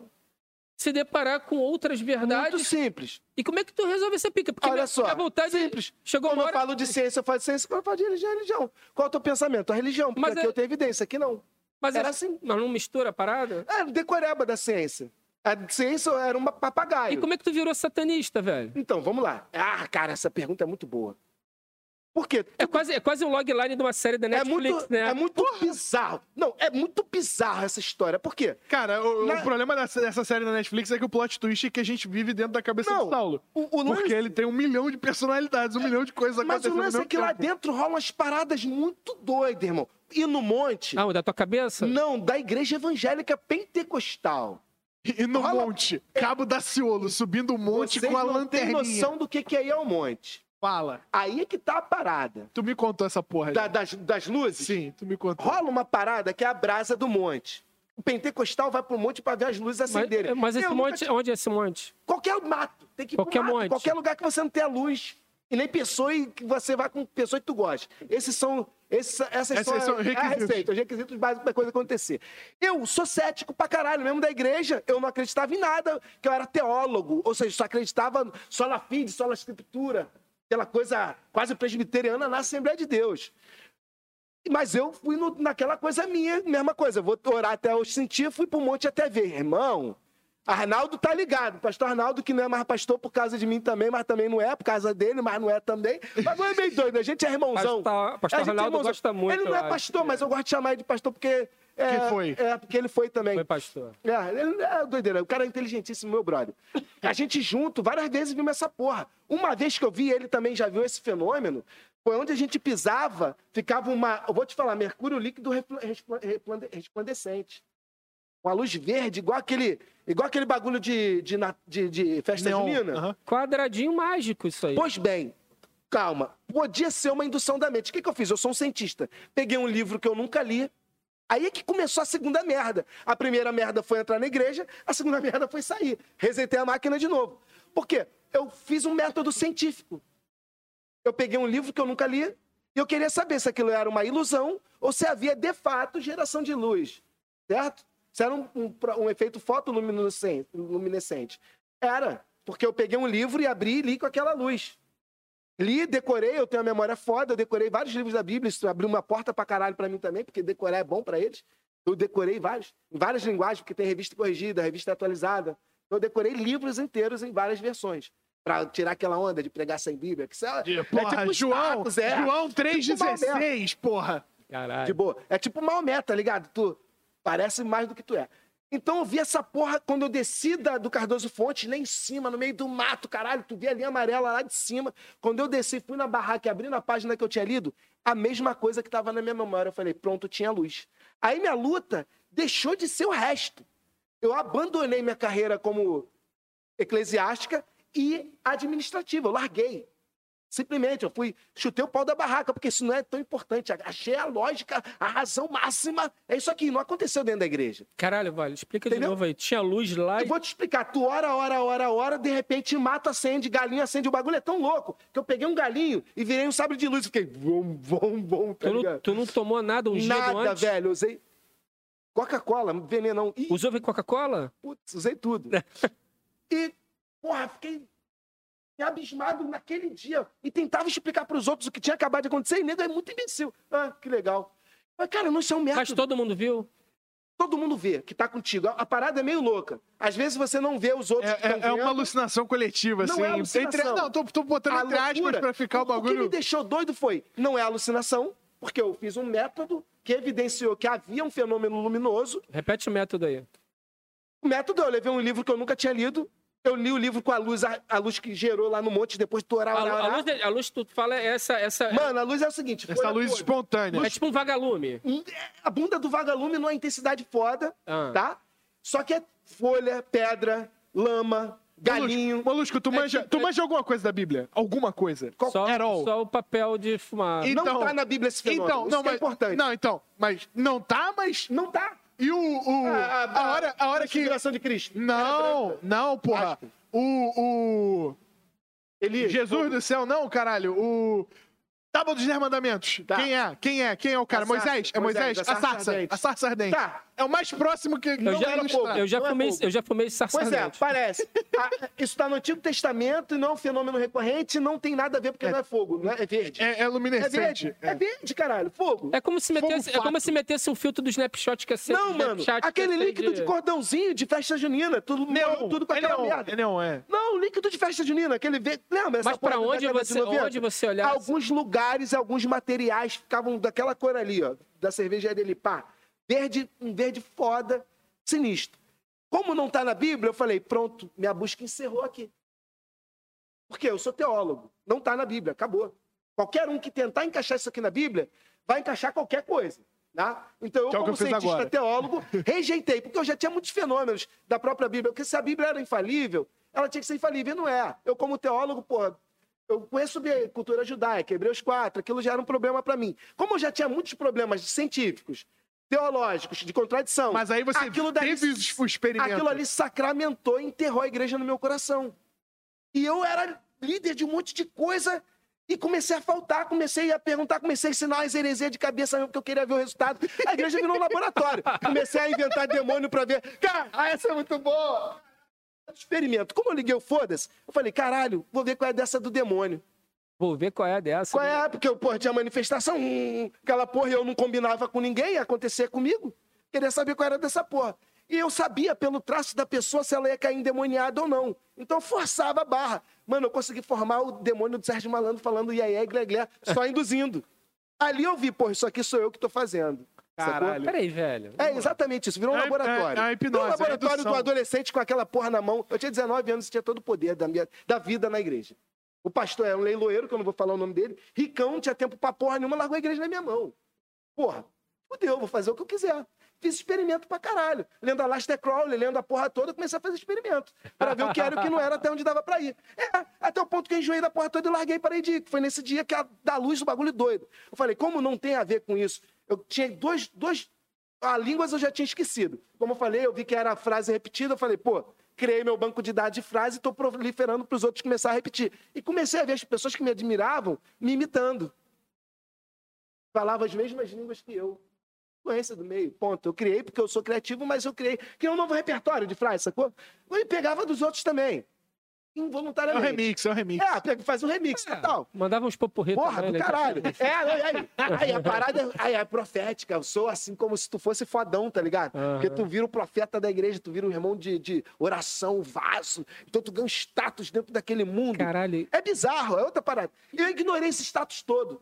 Papo reto, eu chutei a porra do E pau aí, da barraca. e aí depois da luzinha, tu broxou e meteu o luzinha, pé. brochei, por quê? Eu já tava cheio de conflito, sacou? Teológicos e lógicos, não só teológico, porque tem teológico, e lógico. Eu falei, peraí, perdi tempo pra caralho da minha vida, foda-se, vou resetar. Já tava voltando pra Crowley, pra Jung, pro caralho, e falei, é aqui que eu vou encontrar alguma coisa, porque é o método da ciência com o objetivo da religião. Ao menos, eles tentam ter método. Né? A igreja é muito ad libitum, sacou? É muito. Qualquer um crê o que quiser, faz o que quiser. E Crowley veio organizando, ele juntou a Umbanda com o hinduísmo, com a igreja evangélica, com o catolicismo, dentro do Prolegomena 777. Um livro sensacional. Cor com som. Por quê? Você tem 12 cores dentro de uma escala. Você pode relacionar uma cor às 12 notas. Você é, tem a- três é a sacada de ensinar, é de ensinar a escala musical padrão de onda, porque a luz é partícula e onda. Então ela se comporta como onda. Você vai ter a tríade na luz, que são as três cores primárias. Uhum. né? Então daí, daí vai embora. Então, Certo. reformar o centro.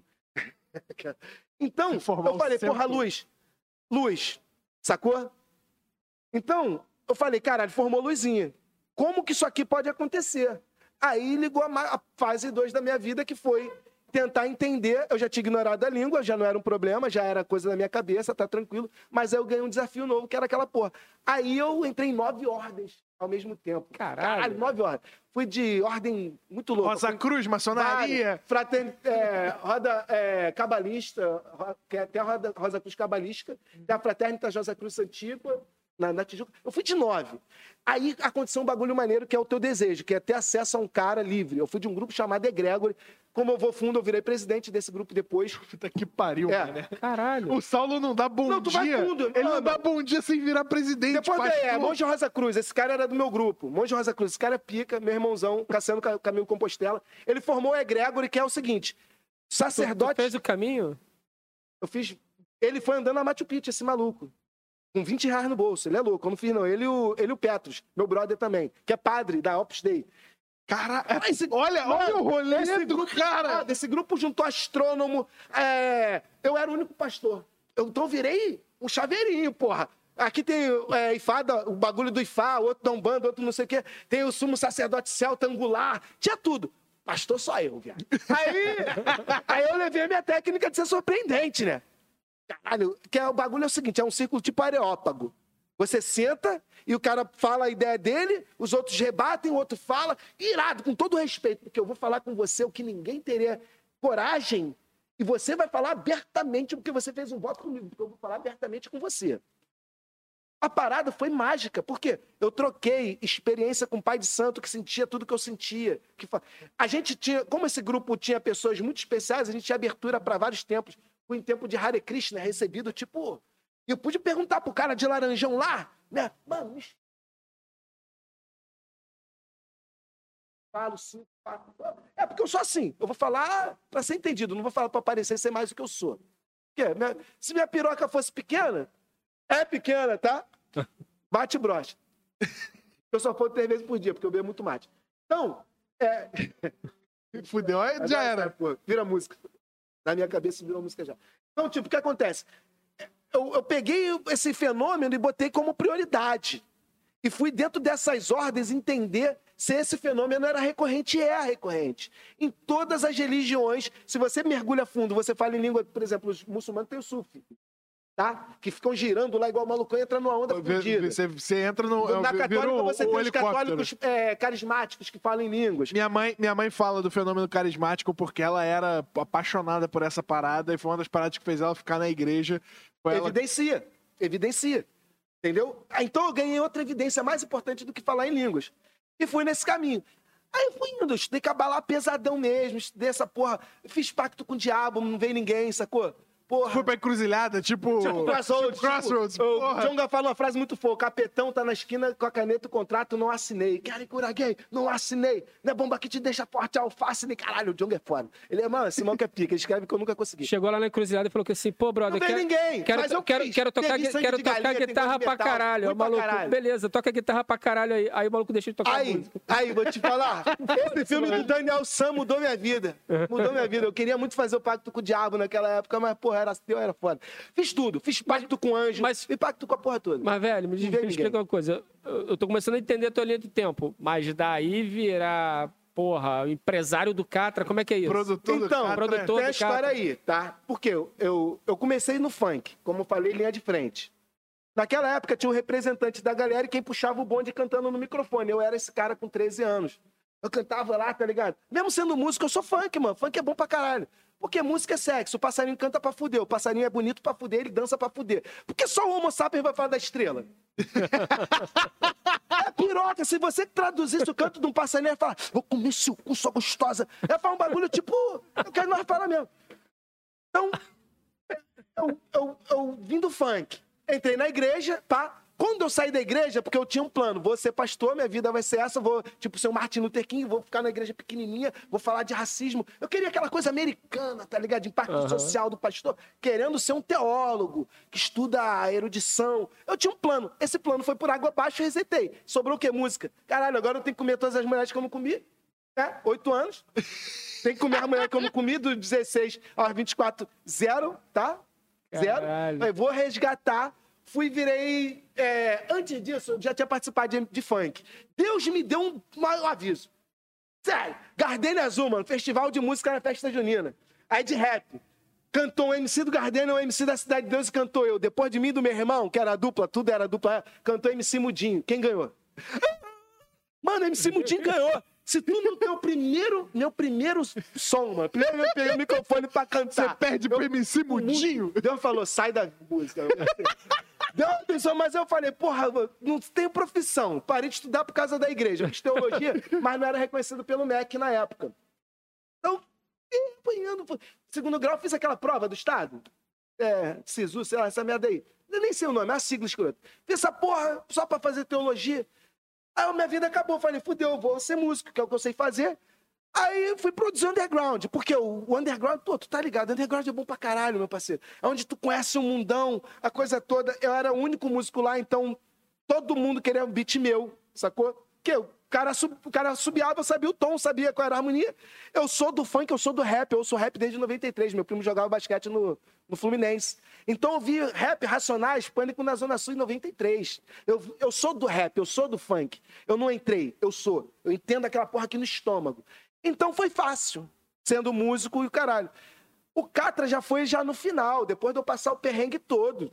Foi o. é, é, o. Como é que é o nome dele? amor? Ah, não, não. Foi o Mariano. O. O. Quem foi que me apresentou mesmo, Catra, mano? Tony. Mariano, pô. Foi o Tony Mariano. Já Lembrei. era, veio- Não, veio- não. veio- rolou, rolou aquele Foi- alt-tab assim. Foi o Tony Mariano. Aberrada, aberrada, pastor, pastor, um pastor, maluco- cadê a música? Não, eu lembrei, lembrei da história. Eu produzi um maluco lá da Zona Sul, Tony Mariano, que foi dos tempos, foi da, daquelas lá família do Catra, que o Catra, cara, o Catra era de tudo. Catra era pai de todo mundo. E era pai, ele levava pra casa. Sério, doido. Era tipo uma flor deles do bem, né? Ele já tinha 30, ele já tinha 30 filhos, adotava mais 30. Cara, chega na casa dele, pô, sou filho do Catra. Não, tu é filho mesmo ou tu é que nem eu, que é filho, mas não é filho? É, é filho que ele fez? Aí o, o Tony me apresentou o Catra. O meu bagulho com o Catra foi um bagulho de sujeito homem. Tá? Foi. Por quê? Ele, o Catra, jatinho, pá, aquela parada toda, me fez uma proposta. Qual é? Eu tinha acabado de montar um estúdio ali no Curicica, uma produtora, o caralho, ele me fez uma proposta. Qual é? Larga isso tudo, vem trabalhar comigo. Tu vai ganhar tanto. Eu falei, não. Eu fiz primeiro acordo com os caras. Ali eu ganhei ele. Sacou? Eu fui sujeito homem. O Catra, pouca gente sabe. O Catra era bandido mesmo, irmão. O Catra foi um 5-7, dono das maiores quadrilhas de assalto. É um bagulho do. do, do de lá da Polinter, da Praça Mauá, que um caminhão entrou e fugiu um monte de bandido. Ele que tava no volante, ele era do rock and roll. Um ponto comum entre eu e ele foi a cultura judaica, é, Anunnaki, que O que, ele eu ia falar, porra. o Catra era NAC, ele Ele tinha... adorava essa porra. Então, ali o Catra. Catra era inteligente pra caralho. O velho. Catra foi já no finalzinho. Catra, Gorila, esses MC aí mais famosinhos. Foi depois que a porra toda já, que eu já tava largando. A parte boa veio quando eu já tava na parte ruim aqui dentro, entendeu? O Xamã foi na parte ruim, eu que lancei o Xamã. Hoje é o maior. Tá no Spotify ele, né? Xamã é pica. Eu nem não ouço mais música. Então, o Catra veio no final, irmão. Até o que chegar o Catra, puta que pariu. O, o lance do Catra, que eu, que, eu, que eu peguei com ele, que foi mais importante, foi o primeiro preto que eu vi fumar maconha no Blitz. Caralho, meu parceiro, a gente... Ele desceu do carro com um torão e pá! Na leda, né, que é de patrocínio soft, transparentão, nem disfarçou que era cigarro, meu parceiro. Não fez nada, jogou- evaporou na cara do um preto, ser preto é, é, é- é foda, é difícil de falar pra caralho. Porque você tem medo de luz azul e vermelha, meu irmão. Tem medo do cara, pode ser porteiro. Se ele tá de uniforme. Tem o meu sócio morava no Cidade Jardim, eu detestava ir lá, porque eu me sentia entrando no presídio. Vários malucos de uniforme até chegar na casa do maluco, não vou nunca. Pô, eu detesto uniforme, parece que é polícia. O Catra me deu a noção de, de empoderar. Não é porque eu sou o Catra, não, sabe? Porque eu faria isso aqui até se não fosse. Eu ia tomar um soco, mas eu não ia apagar meu back entendi.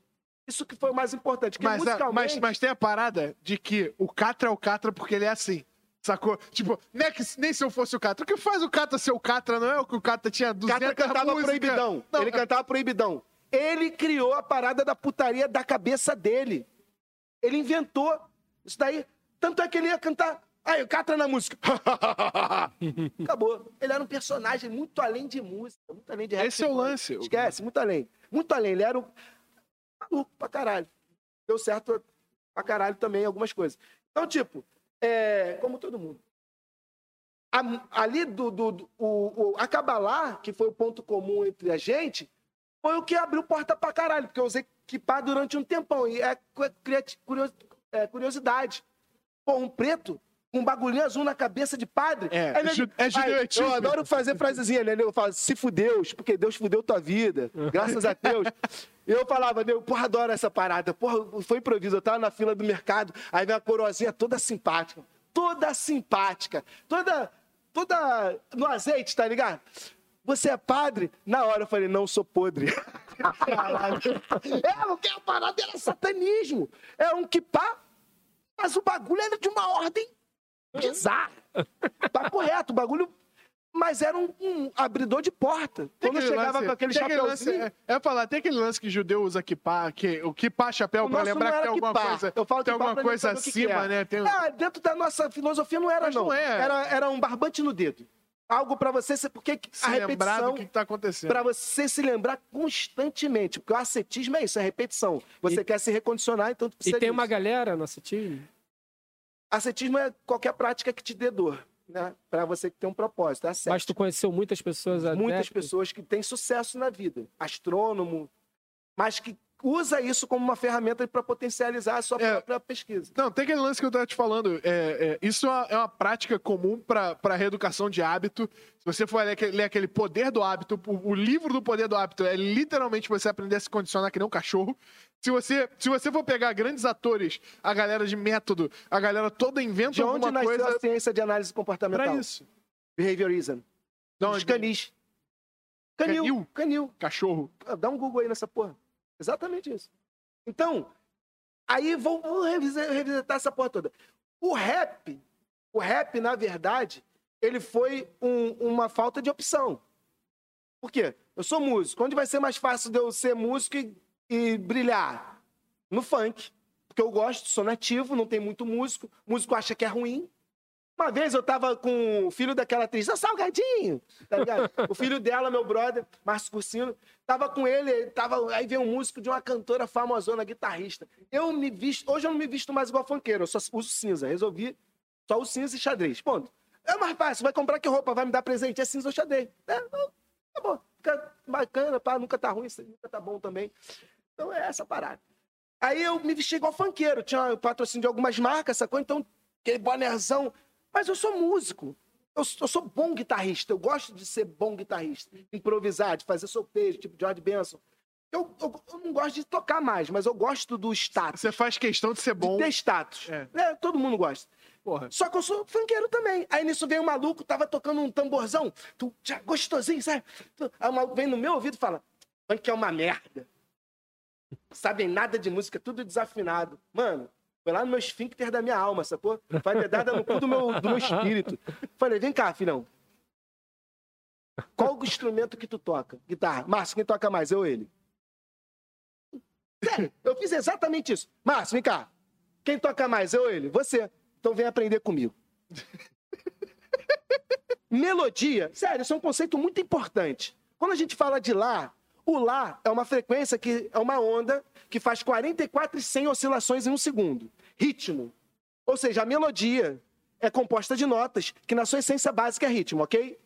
Nota é ritmo, Lá é ritmo. Perfeito. 44 e 100 oscilações, ritmo. A melodia, ela compõe a harmonia, que é derivada de ritmo. O funk é tão foda que não precisa de harmonia nem de melodia, é só tum, tchá, pro resultado, que é já transar. acabou. Eu nunca transei ouvindo bar. Na boa, tu já transou ouvindo. O que que tu. Assim. É, é, pu- tu é um rock and roll Rage Against the Machine pra dar o socadão mesmo. Tum, tum, um ódio. Tu, mano, é o funk, não vai ser só pra contrariar, tá ligado? Quem transa com o sertanejo universitário merece meus parabéns. Tu é foda, tu conseguiria fuder. Tu toca poeta sem botar a mão. E tu goza com... Tu toca poeta sem tocar a mão. O cara que fode com o sertanejo toca poeta sem botar a mão, irmão. Ah, merda. Quem, quem trepa com Kennedy é Deus, né, mano? Porra, é. eu tenho Kennedy, mano. Puta que pariu. Eu, quando eu, tocar, eu, tô- eu sou saxofonista, né? Também. Aí, ué, toca um Kennedy. Mano, vai tomar no olho do seu cu. Moleque, o dia que eu entrei na casa dele, o saxofone bonitão, assim, parado na parede. Eu conheço, Saulo, toca essa porra aí. Ele tocava. Agora não tenho mais paciência, não, porque o nego pede pra eu tocar aquele Sabe que o saxofone, se nego você botar contra o vento, ele toca. É um instrumento tão ridículo que se tu botar contra o vento, ele toca sozinho. Sabe como que eu aprendi a tocar saxofone? Sonhando.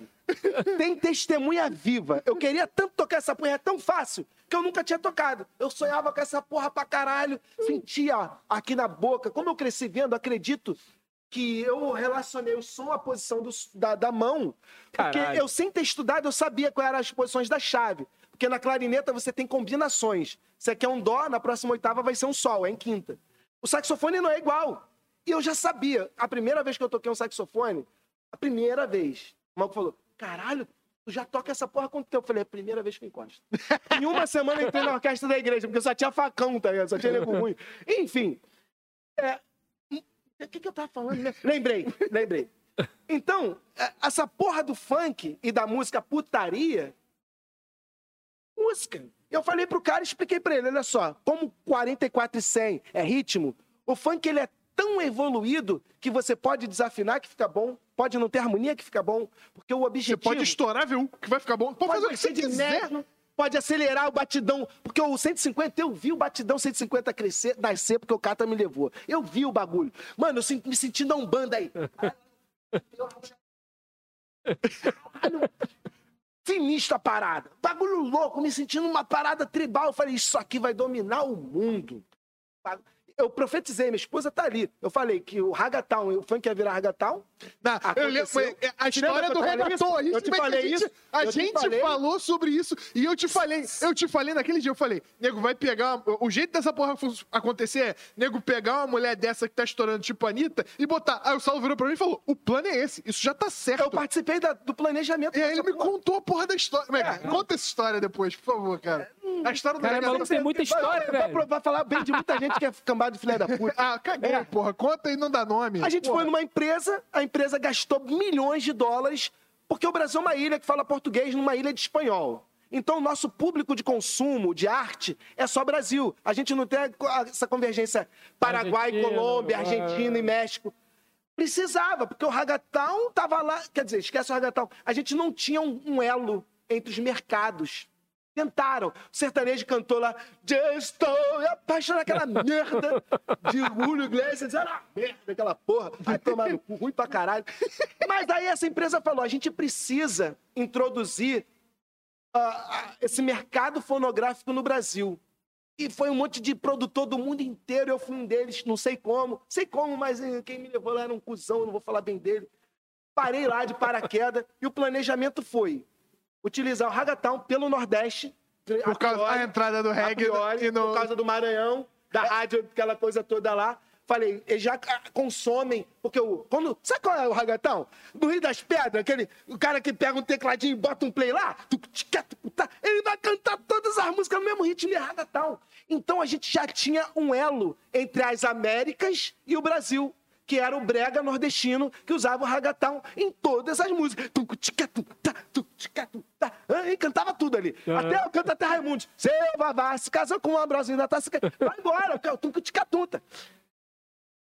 Eu não sei se fui eu, eu não vou ser soberbo a esse ponto, sugeriram isso aí. Gerou isso ali daquele grupo. Aí que vem esse monte de MC do Brega Funk patrocinado por várias marcas, inclusive uma grande marca, para acontecer, para ganhar o Rio de Janeiro, para mudar a cara do funk, virar o. Vamos fazer o funk virar ragatão, acabou, foi isso.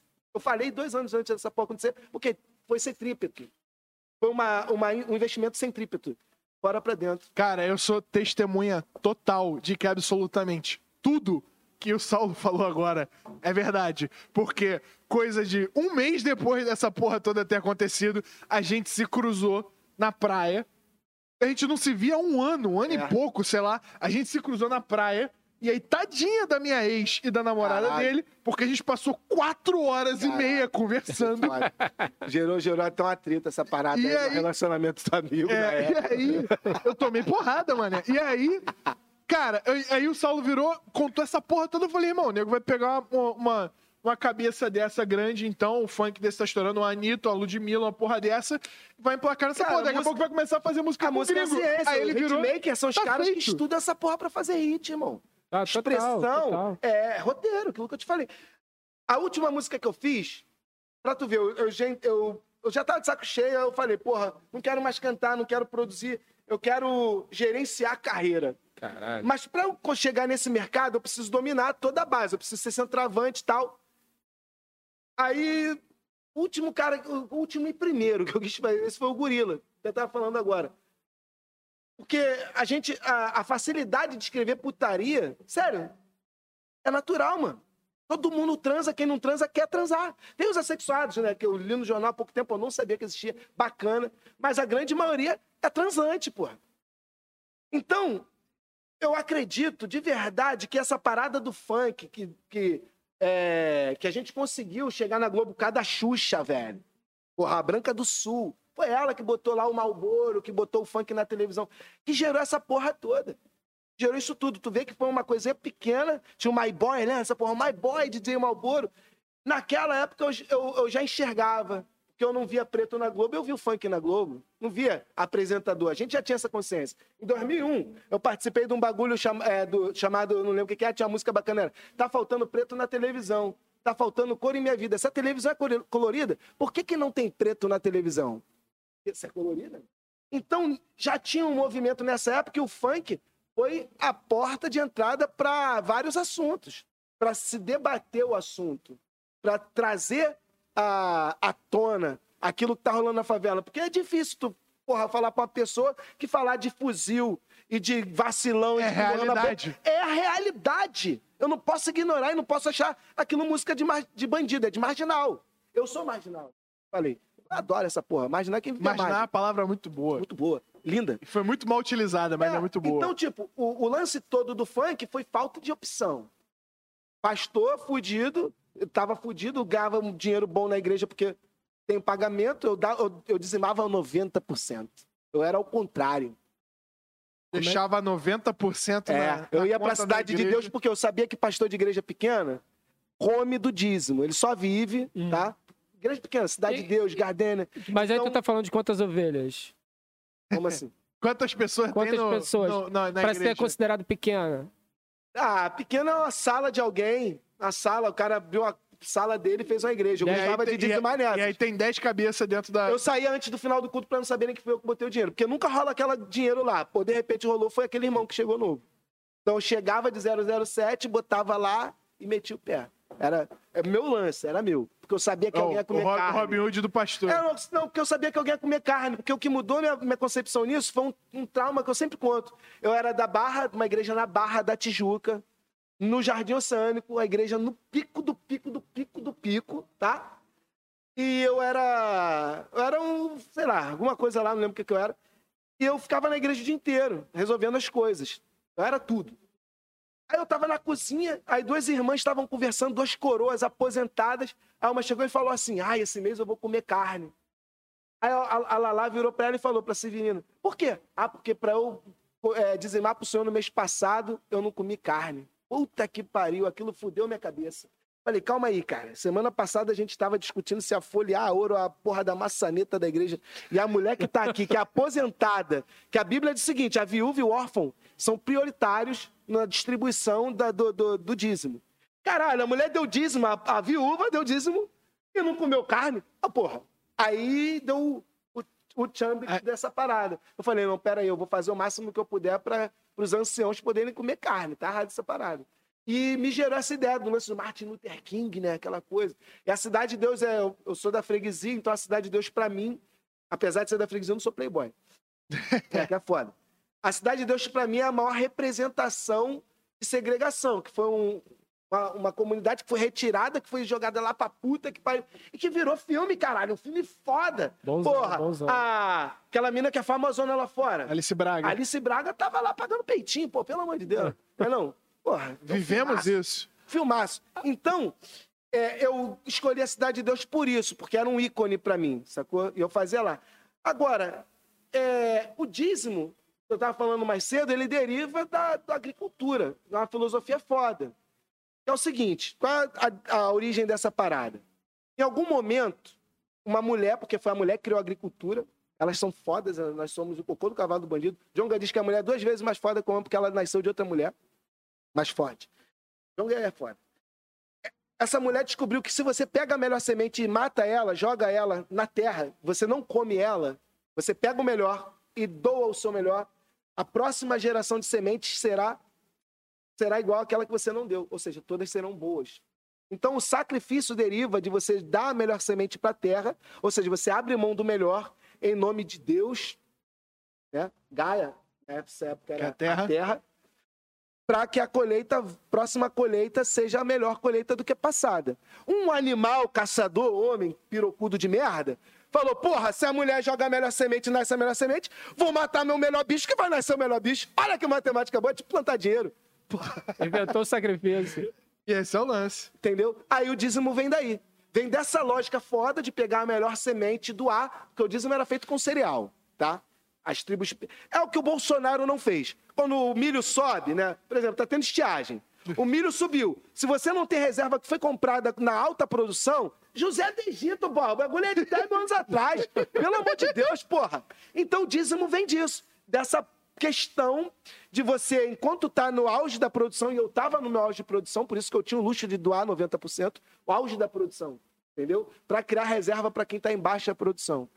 É foda. Isso é comunismo, isso é, porra, esquerda. Isso é o que me levou pra, pra anarquia, pra quebrar a porra toda. Eu fui hacker por causa disso. Eu vi- Caralho, mano, peraí. Não, é porque, pensa comigo, como que você pode dobrar o sistema?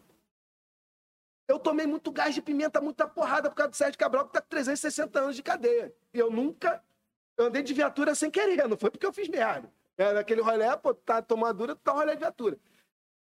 Como que um filho da puta desse foi defendido por quem tinha que me defender? Não é pela manifestação na rua que eu vou conseguir fazer o que eu preciso. Eu já tenho facilidade, eu, eu sou nativo também da informática, na minha época era informática, MSX, Basic, né? É, 1987. Eu usei isso como arma. Eu fiz parte de uma ordem maçônica é, de hackers, vocês Uma nem sabem que isso existe. Maçônica Vocês nem sabem que de isso existe. hacker. Você tá virando Assassin's Creed, né, mano? Irmão, a parada é irada. Você aprende a invadir servidor primeiro. Para tu entrar na ordem, tem que invadir o servidor da ordem.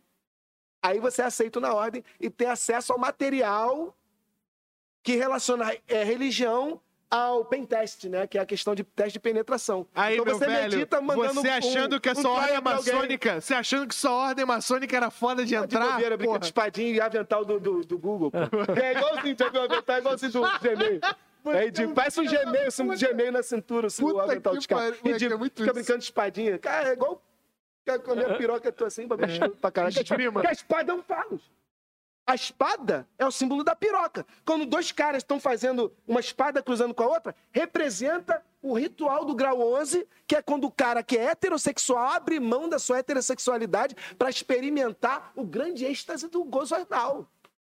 Ah, Duas espadinhas. Entendi. E o maçom heterossexual, misógino, machista, filho da puta, tá lá brincando de espadinha, porque esse filho da puta quer existir no Sei, Bolsonaro, sei, tá? sei, Mourão cara. foi lá na 7 de setembro, vai tomar no cu. É, Então é, é, o- é bando de homofóbico que brinca de espadinha. É, e, tá brin- e tá querendo matar os outros que estão gozando com a espadinha. Deixa os cara. Brinca com a tua espadinha de mentira. pô. Caralho, velho, tem muita história me diz Pra caralho. Peraí, mas olha só, eu tô tentando acompanhar aqui, né? Então é. O hacker, tá? O hacker até depois disso aí. ó. Foi sempre. Sempre. Eu, eu, Foi lá dos MSX da vida. Desde sempre. Eu comecei a hackear porque o hacker não é código. Ele é 99% social. Social. Você usa o código depois que você conseguiu subverter a, a questão social. A, a- a maior vulnerabilidade de qualquer máquina é o ser humano que É, o que opera tá a na máquina. cadeira é o monitor. Sempre foi e sempre O será. tro- Qual o problema da, da- esse cara? Por isso que o blockchain é Por que- Por incrível. que esse Pegasus aí é tão foda? Porque você não precisa da permissão para ter acesso à sua máquina. Todo Troia, todo é, o Venom, né? Todo payload precisa de acesso. Você precisa clicar, aí você recebe um backdoor, abre lá uma porta e me dá acesso para fora. Esses caras criaram, encontraram uma vulnerabilidade no WhatsApp que consegue fazer essa infecção sem permissão, sem nenhum clique.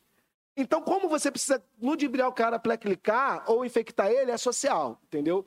Então, não é de código. E eu sou bom nessa porra, eu sou 71, acabou. Meu 71 tá na minha, no meu CPF, termina com 71. Então, eu sou 71. Então, eu usei muito isso, a questão social, pegar lixo. Porra, a minha melhor técnica chama-se Man in the Middle. Eu não faço mais. Mas era, eu vou para um shopping, isso é do caralho, mano. Que é foda. Você faz uma desautenticação de Wi-Fi. O que quer dizer? Você dá, bombardeia o Wi-Fi de acesso e ninguém consegue acessar, nem quem está logado nele. Um DDoS no Wi-Fi do. É, desa- deauthentication. Aham. Só que generalizado. Todos os Wi-Fi que estão no meu raio de alcance estão desautenticados. Ok? Que, que eu fazia? Para a praça de alimentação, eu sabia que uma vítima frequentava aquele lugar. E você faz a todo. E a vítima ela é escolhida, não é aleatoriamente, não. Eu quero a filha do Sérgio Cabral para poder entrar no computador da casa dele para chegar nele. É assim. Fala dele porque ele está preso, filho da puta. Então, o planejamento, essas ações todas, é o que fazia para o meu grupo, porque são células independentes, para que se um grupo rodar, não roda todo mundo. né?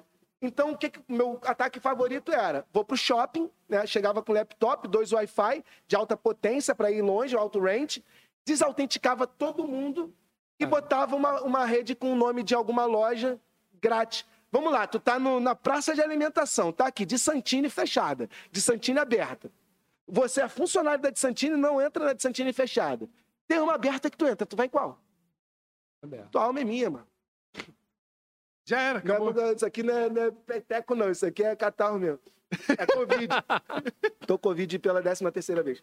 Então, eu usava muito essa técnica de man in the middle. O que é man in the middle? É homem do meio. Você diz pro, pro Wi-Fi que você é um e diz pro, pro cara que você é outro. Você fica ali fazendo um túnel.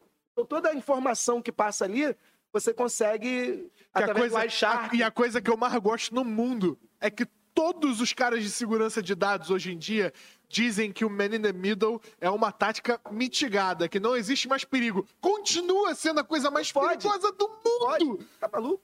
Continua sendo a Wi-Fi coisa mais de graça é perigosa do irresistível. mundo. Wi-Fi é o bacon, mano. É, o total, doce de leite total. do bagulho. Mas sabe qual é o bagulho? É que agora tem uma porrada de empresa que vende esse Wi-Fi, né, de graça pra você, mas ele, porra, pega os teus dados e vai comercializar seus dados. E se você Daí- ficar com medo de conectar você, no é, mas você é, um- é você uma obra de arte, tá? dele. Mas é uma obra de arte. Você tem que fazer uma página do Facebook falsa, YouTube falso. O cara tem que navegar ali dentro como se estivesse no mundo dele mesmo.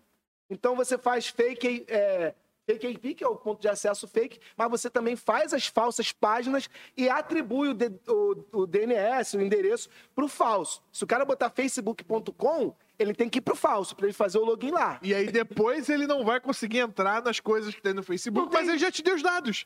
Ele te deu Não, o que você tu, faz um, tu, tu espelha. Você faz um falso, dos falsos tu redireciona pro verdadeiro e, e loga lá. Então o cara acha que logou lá. Mas antes ele passou no falso, sacou? Fiz muito isso, pra caralho. Caralho. Porque eu vi que isso era um poder. Quando eu vi muitas vezes, mas uma forma que evidencia pra galera o poder é hoje você não paga na sua casa o mesmo tipo de cobrança do celular graças a pessoas como eu, porque atacamos a Anatel. Eles atacaram, não tava não, porque ainda não prescreveu. Como que foi a parada? Eles queriam tarifar a sua internet do Netflix igual do celular. Acabou Xvideo, meu parceiro. Não mexe no Xvideo. Por dado, né? A, a, Rouba a meu, minha aposentadoria. Vai ter é é de mexer no. Xvideo Não, dá ruim, Rouba mano. minha aposentadoria. Tem guerra, um porra? 5 bilhões que se foda. Mi, meu Netflix, meu Xvideo, não. Isso dá merda. Foi o que aconteceu, mexendo no meu Xvideo. Porque era, era o lance da franquia de dados, né? Exatamente. Eles iam te dar 80 E não- GB de download e ilimitado. acabou. E acabou. ilimitado. E a gente pressionou de baixo pra cima. Foi uma pressão com arma de baixo pra cima, não violenta. Eu, eu sou adepto da guerra não violenta, de inchar. Foda pra caralho. É bem melhor. Santos que falou isso. É o melhor, o melhor É, jeito. O melhor jeito de ganhar o inimigo é não lutar com ele. Então a não violência é a melhor opção. A segunda melhor opção é destruir ele. Ou seja, a violência é a segunda melhor opção. E é bom, trocar uma porrada é bonzão, pô.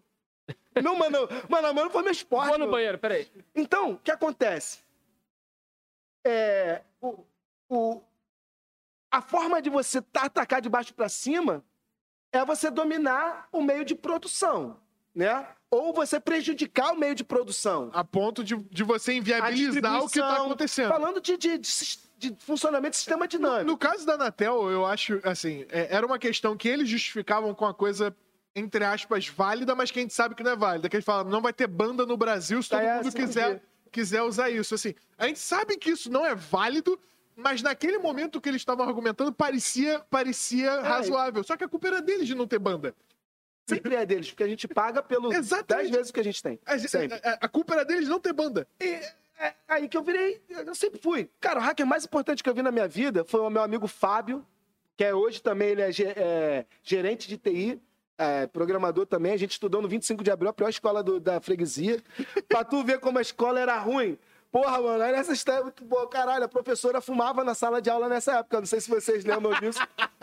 A professora falou: pô, vou fumar um cigarro ali na sala de- dos professores e vou deixar vocês aí fazendo a prova com consulta. O- os dois malucos foram até civilino, como fa- vou falar o nome deles, um até morreu. Foram desaparafusaram a televisão videocassete e levaram embora. Essa história que a escola que eu estudei, o bagulho era doido. Mano. 25 de abril, Rua Mamoré na freguesia. Bah, escola feia pra caralho. Puta que pariu. Aí, é, esse o moleque, Fábio- o Fábio estudava lá comigo. A gente criou a primeira sala de informática do sistema público, que na época meu pai voltou a ganhar grana. Eu convenci meu pai a comprar uns computadores e doar pra escola. Peguei uma, uma sala que tava toda podre, o Fábio lembra dessa porra. A gente botou uns computadores de cabeça de fósforo verde, começou a ensinar DOS, Lotus 1, 2, 3, DBase pra galera. Ninguém ia. Ou seja, era desculpa pra gente matar a aula E mexendo no lá, computador. porra. Melhor coisa. Ninguém queria saber de ficar na telinha verde, porra, escrevendo. Ninguém queria ver alguma coisa, invadir a nada, não existia essa porra ainda. É, é filme, né? Tinha aquela coisa do computador do filme e tu via a tela verde, bagulho sem graça. O Fábio descobriu que a moeda de 50 centavos de real era do mesmo tamanho e do mesma espessura me da contou moeda de porra. 50 cruzeiros. Tu me contou essa porra, Isso tu é me contou hacker. essa porra. Coca-Cola já tem mais de 30 anos. Eu tinha 10 anos, fiz- vou fazer 40 depois de amanhã. Aí, o Fábio descobriu essa porra e falou: Saulo, é o seguinte, vamos quebrar o sistema. Vamos fazer merda? Tomaram Coca-Cola de graça. Irmão, é primeiro 10 anos. aí que vem a maldade. Não nanina, não. Porque como é um sistema mecânico, você bota a moeda velha e pede devolução. Lá embaixo tá a moeda nova. Toma-lhe punheta. Fomos em todos os brechós do Rio de Janeiro comprar moeda velha, macumba. Caralho, onde tinha moeda velha, fonte da, da, da saudade, fonte do desejo. Onde tinha moeda, a gente catava moeda, mano. Caralho, um eu fui, eu fui no banheiro, voltei, o papo tá muito crazy, Se liga. mano. Ma- é um amigo meu, hacker. Primeiro, o hacker mais importante que eu participei não foi nenhum desses. Foi esse que eu vou te falar agora. Aí a máquina era de moeda, lembra? Analógica, Lembro. botãozão. de, de refri. Aí o amigo descobriu que a moeda de 50 centavos de real, antiga, não é a nova, porque mudou. Vocês viram que mudou? Pode ter nosso dedinho aí. Vou te falar um bagulho doido. Como foi importante essa porra? Ele descobriu que 50 cruzados Ah. era da mesma espessura e do mesmo é, diâmetro. Caralho, era a mesma moeda com outra chapa ali em cima. Porque o Brasil queria economizar. Provavelmente, a Não matriz, trocou né? o maquinário. Não trocou a Exatamente. prensa lá. É.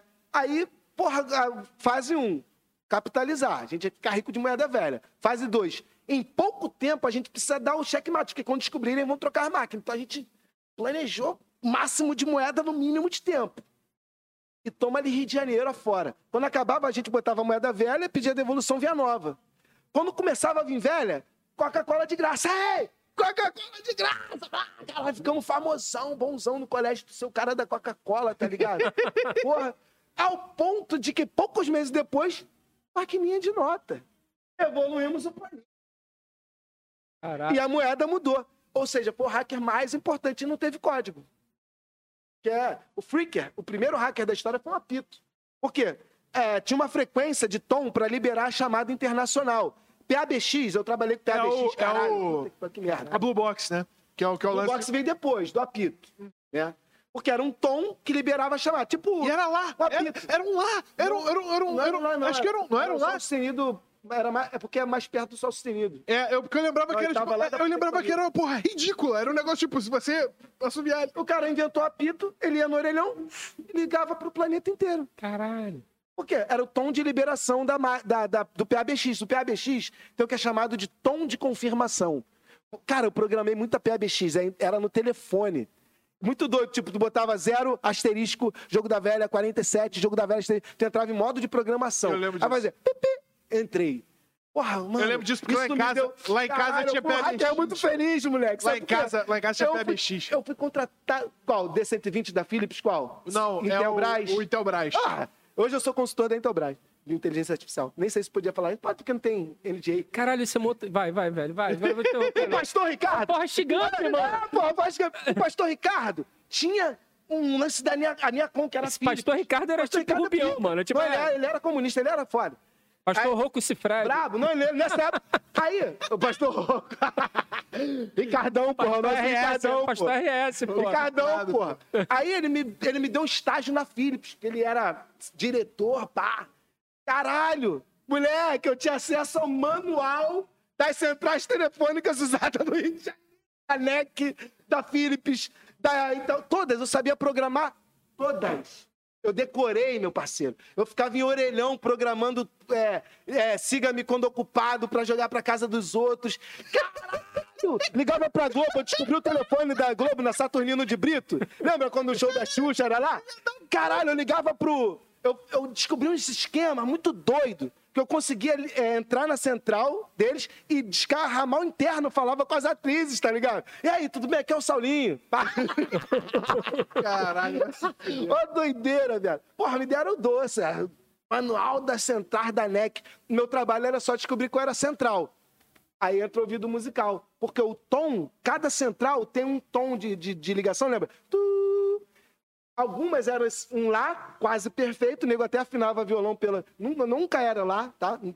Doía, não era.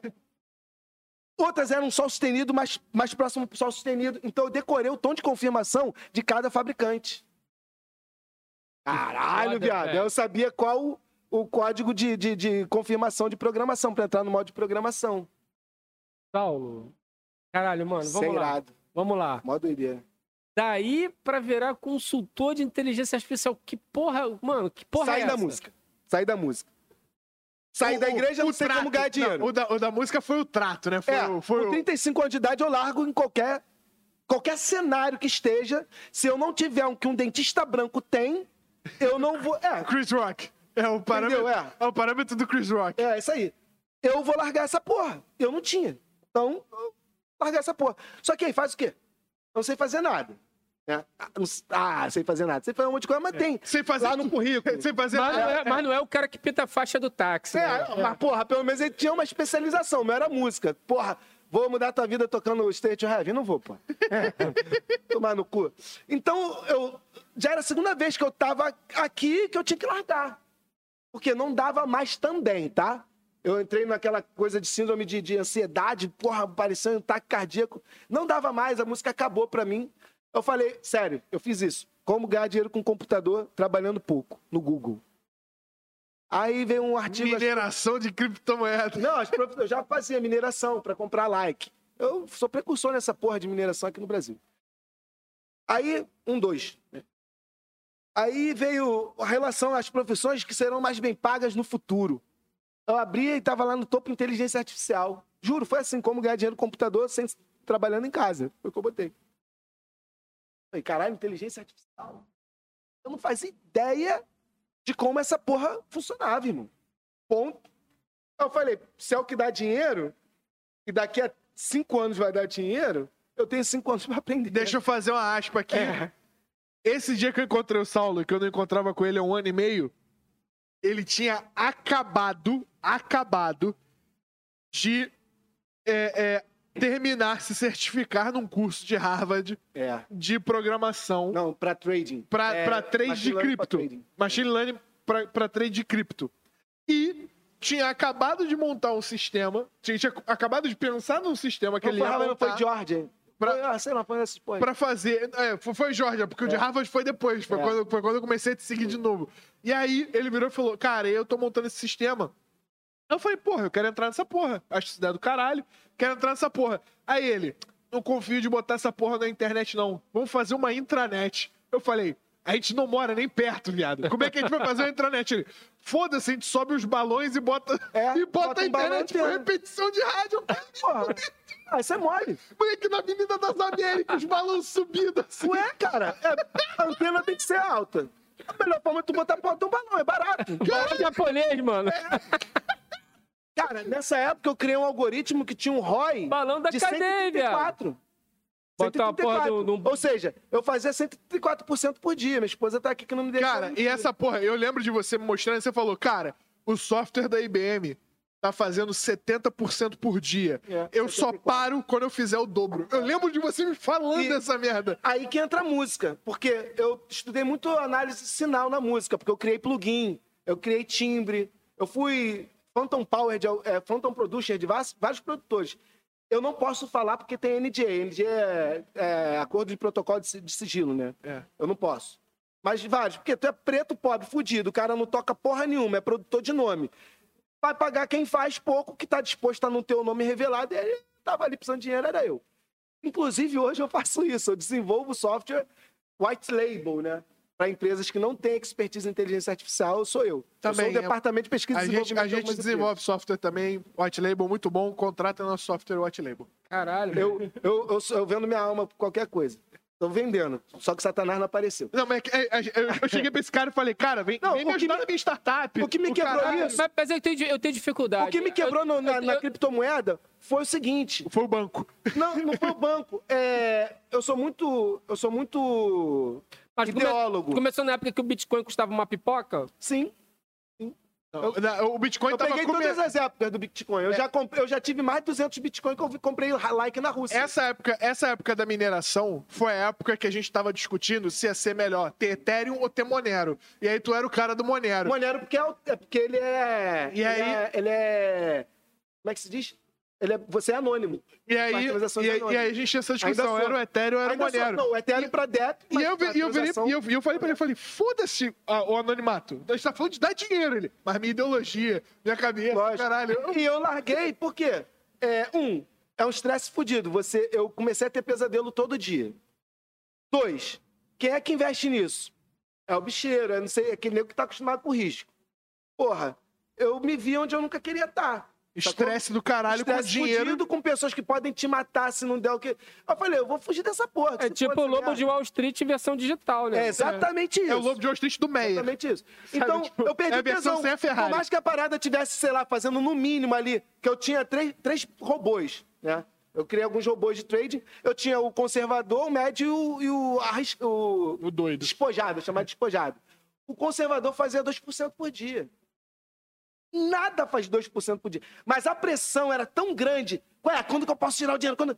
Porque você faz um período de bloqueio. Você não pode mexer nisso aqui, porque você tem oscilação. Preciso me recuperar quando cai, caralho. Tanto estresse que, pô, vai tomar no cu essa porra, foda-se. Aí que começou a inteligência artificial. Pra quê? Pra poder fazer predição, análise preditiva. Né? Eu já sou programador desde sempre. É, eu já vinha trabalhando com análise de, de- de sinal. Eu usava só modelos Tava, tava no estatísticos. Bollinger louco lá. Bollinger, é só análise estatística, né? Porque tudo é estatística. A inteligência artificial é estatística. Só que profunda, é deep. O quanto que tem de, de, de conceito quântico na inteligência artificial Nada. hoje? Nada quântico, porque quântico é um estado sobreposto.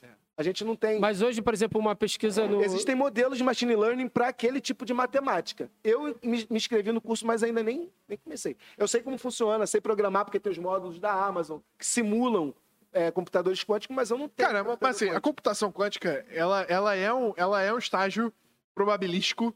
é, é, não só, não só na própria essência dela, É. não só na própria essência dela, dela ser probabilística, mas a gente, a gente vive um quando, né? Tipo, quando isso vai ser economicamente viável? Quando isso vai acontecer? É, Mas, mas não existe um pouco de princípio quântico quando você faz uma busca no Google, por exemplo? O tempo de resposta e o, Eu- e, e eu- a- não, e é o, e o cluster. espectro É de, interpretação do que é que aquela... Eu não acredito que exista um servidor quântico, porque a matemática do computador quântico não se aplica para todos os E casos. é, e é um caos. Tipo, você é tem muito um computador rápido, né, quântico cara? que faz um tipo de função. É um muito, co- é muito rápido. É, mas ele faz uma coisa É, só. O, o negócio é, o computador quântico, ele serve única, única e exclusivamente, eu vou usar, Hoje, eu vou usar a poesia um propósito. disso, é criptografia. Descriptografar, sabe? Porque assim, qual é a lógica da criptografia? É, o Saulo vai falar disso muito melhor do que eu. Eu só tenho o conhecimento matemático, o conhecimento de, de programação, zero. Mas a- qual é a lógica da criptografia? A lógica da criptografia é o seguinte: você tem uma, um, um número imenso, imenso, imenso, imenso, imenso, imenso, imenso, que é uma chave, e você tem uma outra chave que abre esse número, o mesmo número, só que essa porra desse número, ele é um número primo. É baseado no número. Ele é um número primo, porque o número primo é imprevisível, indedutível, você não tem como enquanto. saber. Por enquanto, há 400 anos, então eu, eu tô bem tranquilo de falar que ele é, porque a computação quântica ainda não, a não escalou. distribuição, Tipo, pela probabilidade, tu pode saber a. a É, você tem como saber. tem vai ter a maior incidência. Você tem como saber onde é que tá, mas assim, é a ordem de probabilidade de você tirar um. um- um- meter a mão na, na terra. Eu não tô de sacanagem, porque é isso um mesmo. diamante. E tirar um diamante. É, a mesma É chance. aí. Matematicamente é a mesma chance. Isso pra matemática é incrível, existir essa chance. Mas matematicamente é, a mesma porra. E aí o lance é o seguinte: o computador, um computador normal tem que. Explicando em termos leigos, mais uma vez, se você entende muito mais criptografia do que eu, me desculpa. Mas, em termos leigos, o computador vai ter que testar o teu número com o meu número um por um. Então, o teu número é force, 177 tentativa e erro. bilhões 433. O computador vai testar do 1 até esse número para abrir a tua chave. Um computador quântico pode testar N números ao mesmo tempo, sendo N o número de processadores que o computador quântico tem. Na verdade, 2 elevado a N números ao mesmo E tempo. isso pra simulação é foda, que tu consegue simular tudo ao mesmo tempo.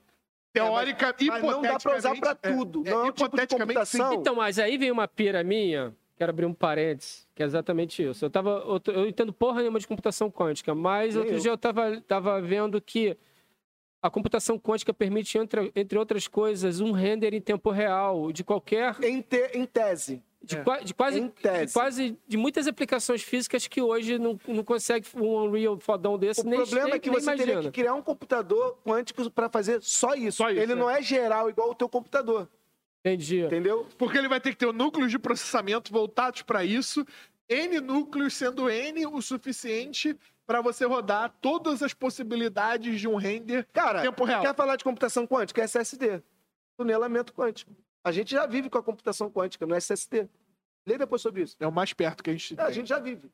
Agora, é, eu, eu tenho um- uma questão com a criptografia que é, é o que todo mundo tem, que é justamente esse marco da, da- do, da, da, da- computação quântica. A partir de que momento A criptografia vai ser inútil. já se sabe que vai ser. E, e quando vai ser? O problema é qual é a solução, qual é o próximo passo. É o, é, um- é o bug do milênio que a gente vai viver. É, o- é o se vai Y2K. ser o, novo, o bug que É, não é- aconteceu. É, é o Y2K que a gente vai ter, cara. Tipo, vai existir um momento X que já tá determinado no futuro, a gente só não conhece por questões matemáticas também. Ele já tá no futuro, a gente só não sabe quando é, mas vai ter um momento em que toda e qualquer proteção de dados que a gente já fez até hoje Não, não, não. vai ser inútil. Agora eu vou falar daquele lance que a gente tava falando. E a gente tem que corrigir que falar isso sobre antes. isso. A gente tem que Não, corrigir isso antes de acontecer. Olha como o bagulho tá sério. Eu não vou falar de proje- projeção, eu vou falar do que tá acontecendo agora. Agora, nesse exato momento, é possível você extrair a imagem da mente de uma pessoa para uma televisão. Como que foi feita a coisa? Não creio. Então eu tô te afirmando, bota no Google, eu vou te passar depois no, lá no, no- no Instagram.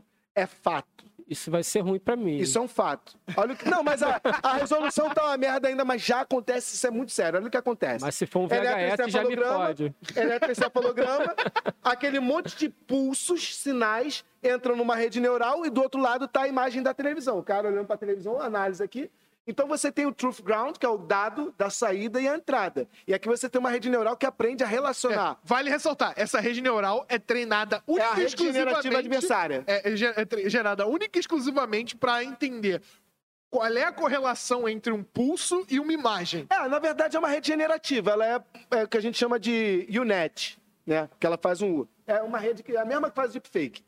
Só que um dado é diferente, muda só a dimensão dos dados. Né? Da que sai a imagem, aqui entra, sei lá, quantos pulsos. Uhum. Sim, é, exatamente. sensor, caralho, é- que que, é, o- que é o lance do deepfake, exatamente. É. Você treina uma imagem para substituir outra, nesse Peraí, caso, peraí, peraí, peraí, senhores. Mas é um pulso que tá sendo o cérebro de alguém. do Pois cérebro. bem, mas exatamente. é um padrão. Que não é- deve ser um pulso qualquer. Calma, né? Não, é um é. eletroencefalograma.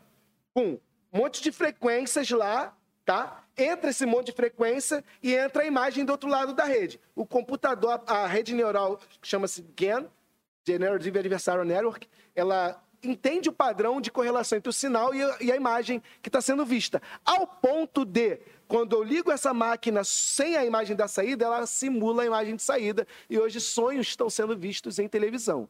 Portanto, estava falando isso com o Álvaro há pouco tempo, a privacidade do pensamento está a um ponto de ser. Ela tá a um Wi-Fi. A um Wi-Fi. distância. A um fio, porque hoje o sensor é um fio. Basta Caralho. criar o sensor sem fio.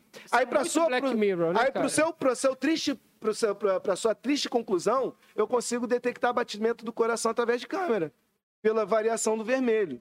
Então eu consigo saber se está em sístole ou diástole. Só, ou seja, eu consigo saber se tu está mentindo, se você está nervoso ou não. Você tem como fazer, é, você Correlacionando. tem como fazer um polígrafo visual hoje em Exato. dia. É, possivelmente, mas a, a batimento É, cardíaco não é- hipoteticamente, é, hipoteticamente, Ele não é tudo, é, né, pra pra- dizer se é verdade ou mentira.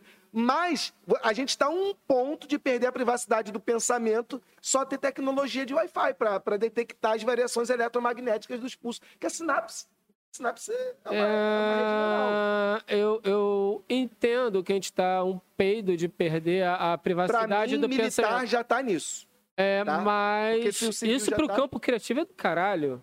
Você imagina você pensar um filme e meio que você já conseguir gravar. Molusco, Molusco, não existe no mundo nada, nada, nada de opressor que não possa ser vendido como uma, uma benesse. Mas Claro, isso é uma benesse cara. muito foda. Porra, Cara, imagina, dá uma preguiça de escrever um roteiro, velho. Tu pode pensar aqui é que o copo tá cena, bem cheio velho. nesse sentido. Exatamente. É, mas é, eu sempre falo, as caravelas, toda, toda primeira toda a tecnologia disruptiva, ela primeiro é aderida pela margem. Porque é quem está acostumado a arriscar e perder, mas ganhar muito ao ponto de valer a Você tem um early adopter, sempre. É, o, o, o- vamos falar das caravelas, escravo de preto.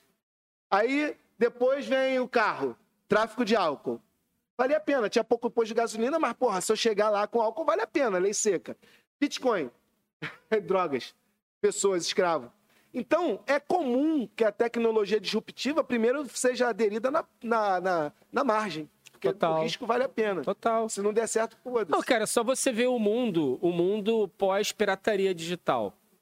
O quanto que se cresceu O culturalmente. É, Bitcoin, o- o- o Bitcoin é- veio do Napster. A gente tá falando Exatamente. isso. Não, não existiria. Bitcoin sem Napster. Velho, não existiria molusco sem pirataria. Não existiria. Não existiria, não existiria. existiria eu pagar classe média, Sulacap, irmão. Pagar o Windows, pagar a Corel, pagar Adobe, ó, pagar 3D, ponto. pagar. Acabou. Eu nunca. Ó, tá a prova, eu produzi mais de 300 músicas, coloca meu nome no ECAD e vê se tu acha. Eu sou contra, eu vim falando com o Mamute, eu sou contra direito intelectual, porque daqui a 300 anos, todas as sequências possíveis vão estar congeladas, acabou com a arte.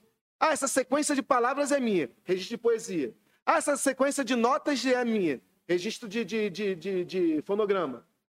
Que merda! A tomar no cu, enfia no teu cu, não quero essa merda. Concordo com o Lobão mesmo ele sendo bosta nesse ponto de vista. Porque, é, ele é um merda. Pô. Não aguenta 10 minutos de diálogo comigo. É. Então. Vai cagar em cima do tabuleiro de xadrez, como é, diz ele. É, ele vai ser o pombo. Então, nesse ponto de vista, eu concordo com ele. Porque você está congelando e você está se apropriando de algo que não é seu. Eu concordo se você botar no teu bar a execução. Porque você está capitalizando com a minha música. Então você tem que pagar porque, pô, tá gozando com a minha pica. Né? Pô, você tá ganhando aí... dinheiro porque eu faço Agora, isso. eu morri. O meu filho ganhar dinheiro sendo um bosta só porque o pai dele foi foda? Vocês estão. É filho de militar, aquela filha de militar que não casa pra ter pensão. Vocês é, estão ligados que a gente tá a três anos de distância da lei do copyright aumentar, né? De novo. Porque faltam três anos pro, pro direito autoral do Mickey cair. É mesmo? E é sempre o direito é, autoral. É, sempre, é, sempre, isso, é, é sempre o direito autoral do Mickey. E, e, eu achava que isso era lenda urbana. E eu descobri que não é. Não eu fui ler sobre isso e eu descobri que a Disney gasta um bilhão de dólares hum. de lobby nesta porra. Onde é feito? Nas câmaras municipais, na, nas, na, na porra do, do, do plenário comprando todo mundo. Caralho, é, é como é que é um absurdo. Eu fiquei muito doente da cabeça quando descobri ah, mas, mas, que... mas, deve ter, eles devem dar algum totozinho no Mickey, no não, visual do Mickey. Só pra ter um, um, um negócio diferente. Do pra Mickey. não cair no domínio público. Deve ter alguma parada. O Mickey mano. V2. É fácil você justificar uma ação que você previu. Mickey final, final, né? O design... Já, já viu que rola uma ação que é o, o Mickey feio? Não. Caralho, todo mundo tem que fazer o pior Mickey. Ah, eu já vi sim, já vi sim, já, já, já. Que tem um dia no ano que o nego tem que fazer na ilustração Caralho, no Instagram, é o Mickey feio. E aí, tipo, Sério? o Mickey mais Porra, esculhambado foda. do mundo. Ganha o prêmio. Exatamente, é só o lance. Caralho, isso é muito bom, cara. Onde... O que, que, aconteceria do planeta sem essas coisas inúteis que nos fazem tão felizes? Então, mas é, exatamente. A gente, é, aqui, por exemplo, aqui do Barca, a gente fala que assim, galera, pode pegar o material e fazer corte pra caralho. É, a gente, a gente quer que, porra, o, o, o que a gente fala aqui, eu quero que essa porra fique pro maior número é, de pessoas possível, eu, porra. Essa é uma política utópica, tá? Não tô dizendo que é o melhor caminho, até porque é, não mas, sei, assim, se, não... como eu te falei, se seria sustentável, só vendo. Não concentrar a informação. Sabe o que acontece, cara? É, é porque a galera que já é dessa geração, ela já nasceu mal acostumada. Eu falo isso porque, porra, antigamente a gente tinha as ideias, mas não tinha mídia. A gente não tinha onde colocar. Porra, não tinha YouTube, por exemplo.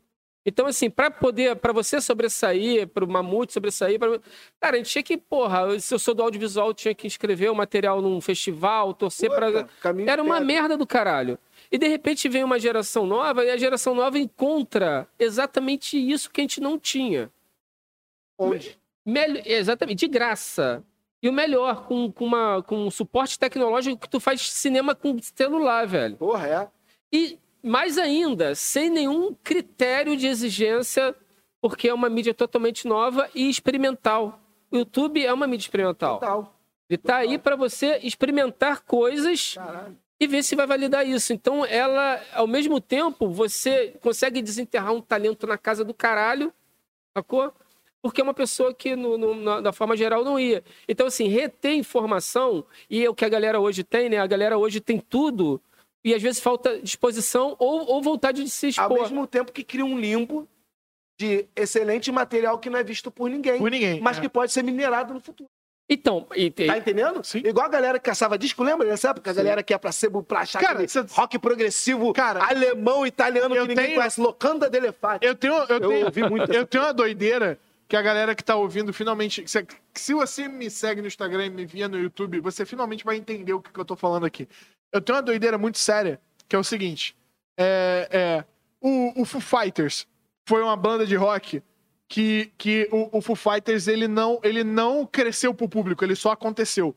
Sabe? Um dia, em 2010, as pessoas resolveram conversar e todo mundo descobriu que o Foo Fighters era a banda favorita. Sacou? Tipo, em 2009, eu não conhecia ninguém que virava e falava, porra, ouve Walk, ouve, porra, Times Like This. Ninguém. Mas em 2010, alguém teve a brilhante ideia de falar, cara, Foo Fighters é foda, né? E, de repente, todo mundo descobriu que todo mundo gostava de Foo Fighters, tá ligado?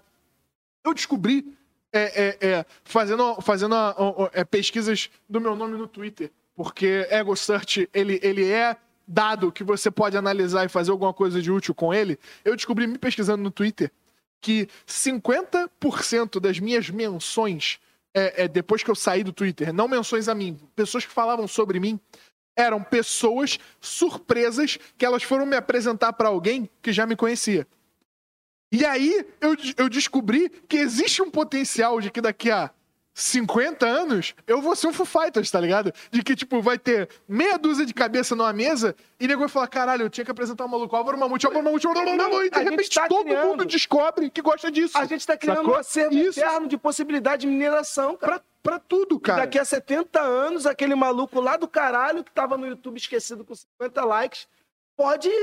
Gerar uma. Tudo pode hoje. Cara, Isso é tem, foda. tem vídeos no YouTube que eu acho que tinham que ser levantados porque eram coisas que É estouraram em arqueo- pequenos é uma nichos. arqueologia digital, né, É isso aí, cara? sim, Arqueologia.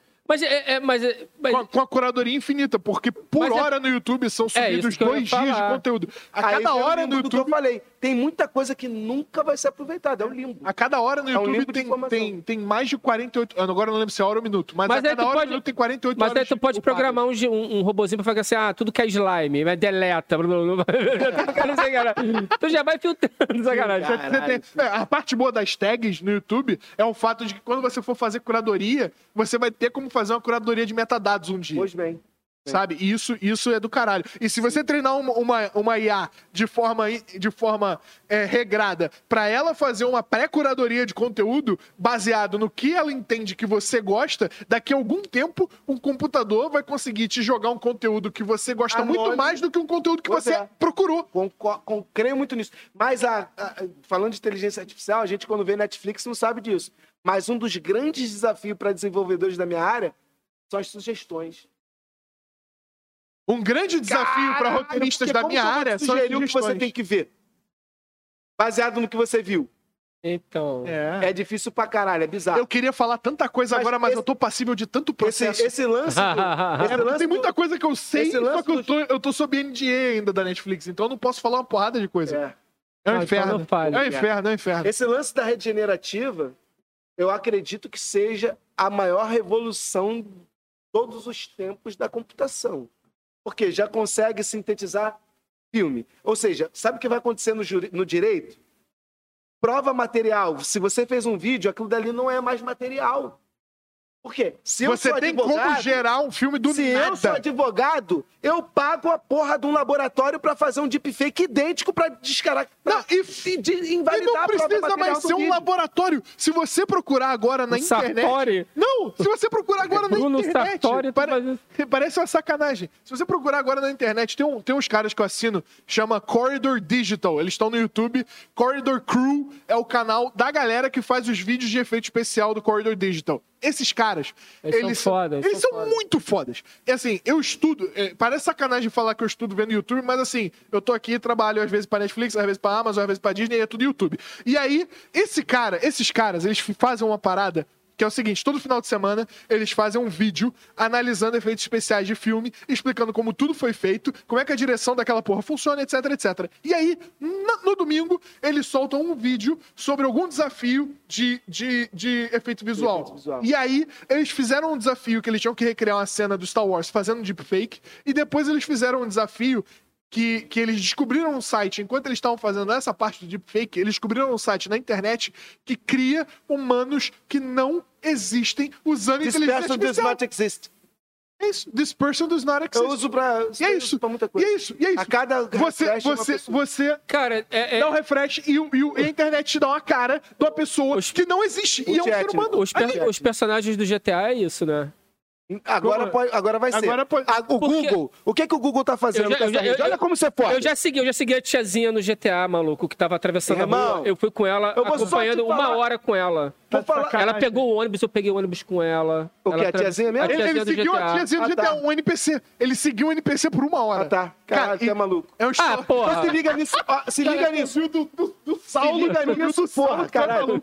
Fala. Esse é o pior. É. Sabe o que, que a Google tá fazendo Fala para pra reduzir transmissão? Imagina que você faz um jogo com uma resolução muito baixa e transmite ele pela internet e você recria ele com qualidade alta na ponta, com GAN. É isso.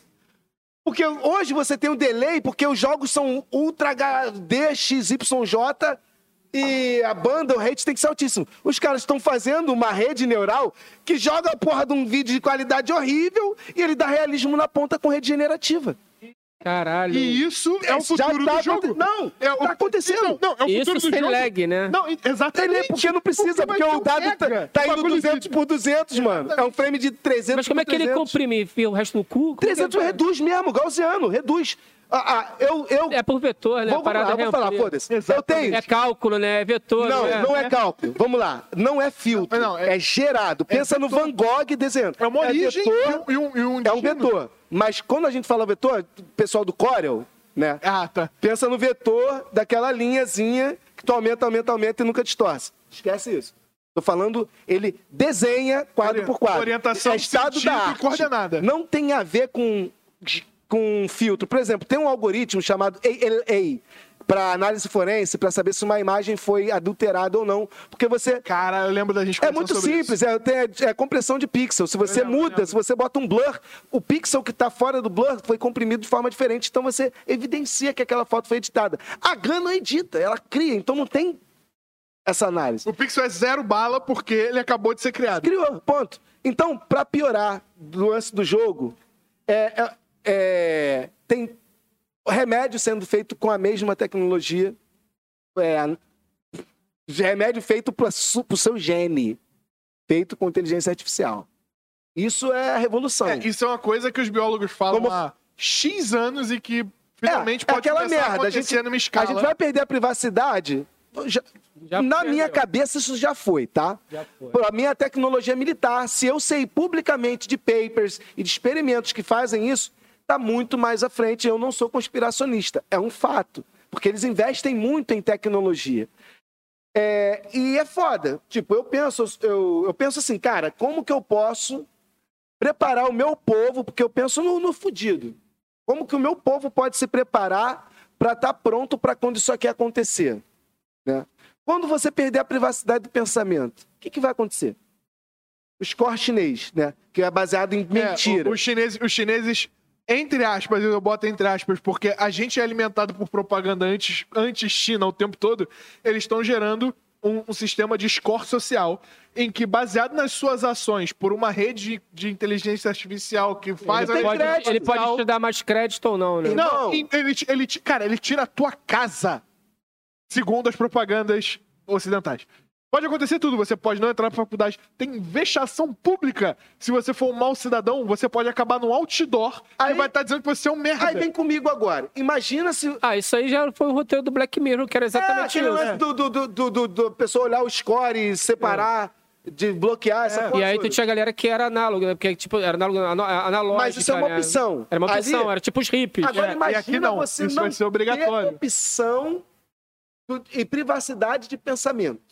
É, eu vi um teste que eles fizeram, porque agora tem a coisa da leitura do, do mood da pessoa também, né?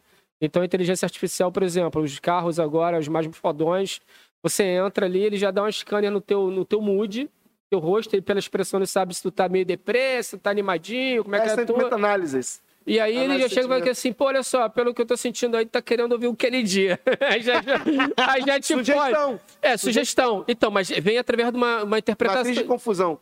Depois dá um Google nisso. A, a, a- lógica a- por trás chama-se matriz de confusão. Então, partindo dessa premissa, e partindo da premissa que todos os objetos vão estar conectados, e todos eles vão estar se falando, e todos eles vão estar te lendo, você vai estar o tempo inteiro sendo monitorado, não só. Monitorado, sugestionado. Não, É, exatamente. porque se você lê, você carrega. Então, exatamente, não só a tua posição, mas, Transmite. mas também, cara, todos os teus movimentos vão estar sendo interpretados ali. Aí vem a pica, que é a parte boa. Aí vem, é essa toda. vem o game lado, do vem o caralho. lado bom, né? Quando você imagina comer um Big Mac, vem um Big Mac que aparece na tua frente Puta ali. pariu. Já, de- já debita da Aí, tua conta. Já debita da tua caralho, eu não tinha conta. pensado nisso, que foda. Isso aí já é o do caralho, né? Então, Também vem o lado bom, tipo assim, caralho. É meio Black Mirror, é meio Black Mirror, mas a análise de dado hoje já te dá muitas, muita condição de fazer eu- uma porra dessa. assim, Não, mas isso já comprou minha alma, velho. Não. Você chegar pra mim Olha assim, só, porra, eu tô, vou- tô, tô olhando o Molusco. Molusco. Molusco tá, porra, precisando se fuder virar lá de madrugada. Vou preparar uma sardola pra ele,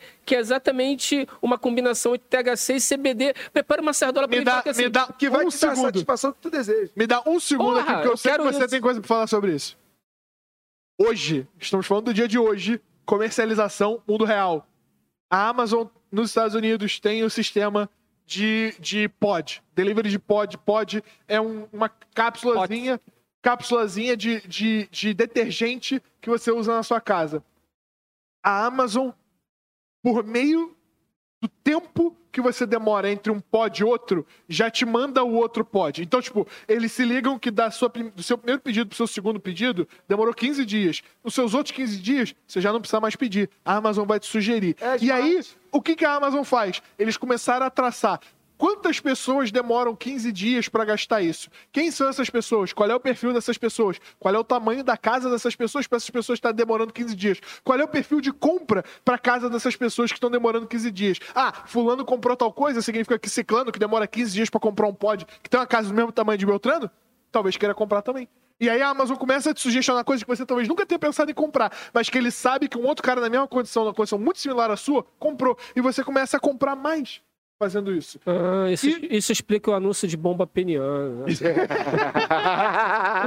Isso, isso tá acontecendo Aí hoje. aquele maluco que, porra, não, matei na hora. Quando eu vi o sertanejo que não canta há um tempão falando que ia aumentar a pica, eu falei, "Ih, mano, isso é propaganda do, do- Vai estourar a clínica desse maluco. É, eu- Ah, isso daí.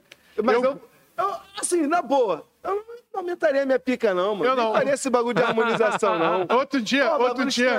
A harmonização parece desarmonização, né, velho? Não, sabe não, tem, não, parecendo Buzz Lightyear, porra. não tem uma que dá certo aquela porra. Não tem uma que Não, dá esse bagulho certo. de, de, de aumento peniano, o cara tira a gordura da sua bunda e bota no teu pau, mano. Caralho, tem tanto lugar pra tirar, vai tirar da minha bunda. Cara, eu, eu tenho, eu tenho nervoso. Então, tinha, eu tem, tenho nervoso tem, tem porras uma, de tem, uma, tecnologia. tem uma história dessa que o cara tinha um pênis muito grande, né, cara? Muito grande. Mas a voz dele era muito fina. E aí, toda vez que ele ia transar lá com a esposa dele, a esposa dele, porra, ficava meio bolada porque a vozinha, a vozinha fina quebrava o clima, sacou? Aí, vai, vai, vai, vai. E uma rola gigante. Ela falou, cara, vai no médico, sacou? Aí o maluco foi no médico, o médico falou assim, ó, cara, tem um tratamento que é o seguinte, dá pra engrossar a voz, mas a gente vai ter que cortar metade da tua rola. Ele falou, porra, como a rola é grande pra caralho, vou perguntar primeiro à minha esposa, vem cá, eu posso tirar metade aqui e tal, não sei o que, a voz vai engrossar. Ela, pode sim. Deu a ele chegou, mete a faca. O maluco cortou a rola do maluco. É verdade, dá um Google aí. Caralho. Cortou, cortou, cortou a rola do maluco, o maluco saiu de lá com a voz grossa, brother. Falou, caralho, mano, essa porra funciona. Aí o cara falou, ó, o médico falou, espera 30 dias pra poder cicatrizar, cara, e faz o teste lá. Esperou 30 dias, ele chegou, mulher, hoje é o dia, o caralho, não sei o quê. Aí trepou loucamente, né? Aí a mulher acabou e falou assim, porra, vou te dar a real. Eu preferia você com a vozinha. Aí, porra, reclama lá. Ele foi lá no médico e falou, ei, cara, porra, quero minha pica de volta, quero ter vozinha. O médico agora não tá. Cara, Ai, que piada escrota. é, Mas as melhores. Eu piada ruim. Puta que parece. eu tenho, eu tenho um brother, eu tenho um brother que tava falando, tava falando sobre, sobre esse lance de, de rola e o caralho. Ele, ele, Caralho, a gente tá falando de. ele foi pro hospital. A gente tá Ele- falando de inteligência artificial, Caralho, pulou pra Presta rua. atenção, presta atenção, presta atenção, viado. Pandemia. O maluco não tava saindo de casa. A primeira vez que ele saiu de casa, ele saiu porque ele tava com dor no pau. Vocês, vocês conhecem o Casimiro, ele já contou essa história, a história dele, e é real, então eu posso contar. Foda-se. Cara, o cara saiu de casa a primeira vez que ele tava com dor no pau. E aí ele foi no médico. Cara, imagina.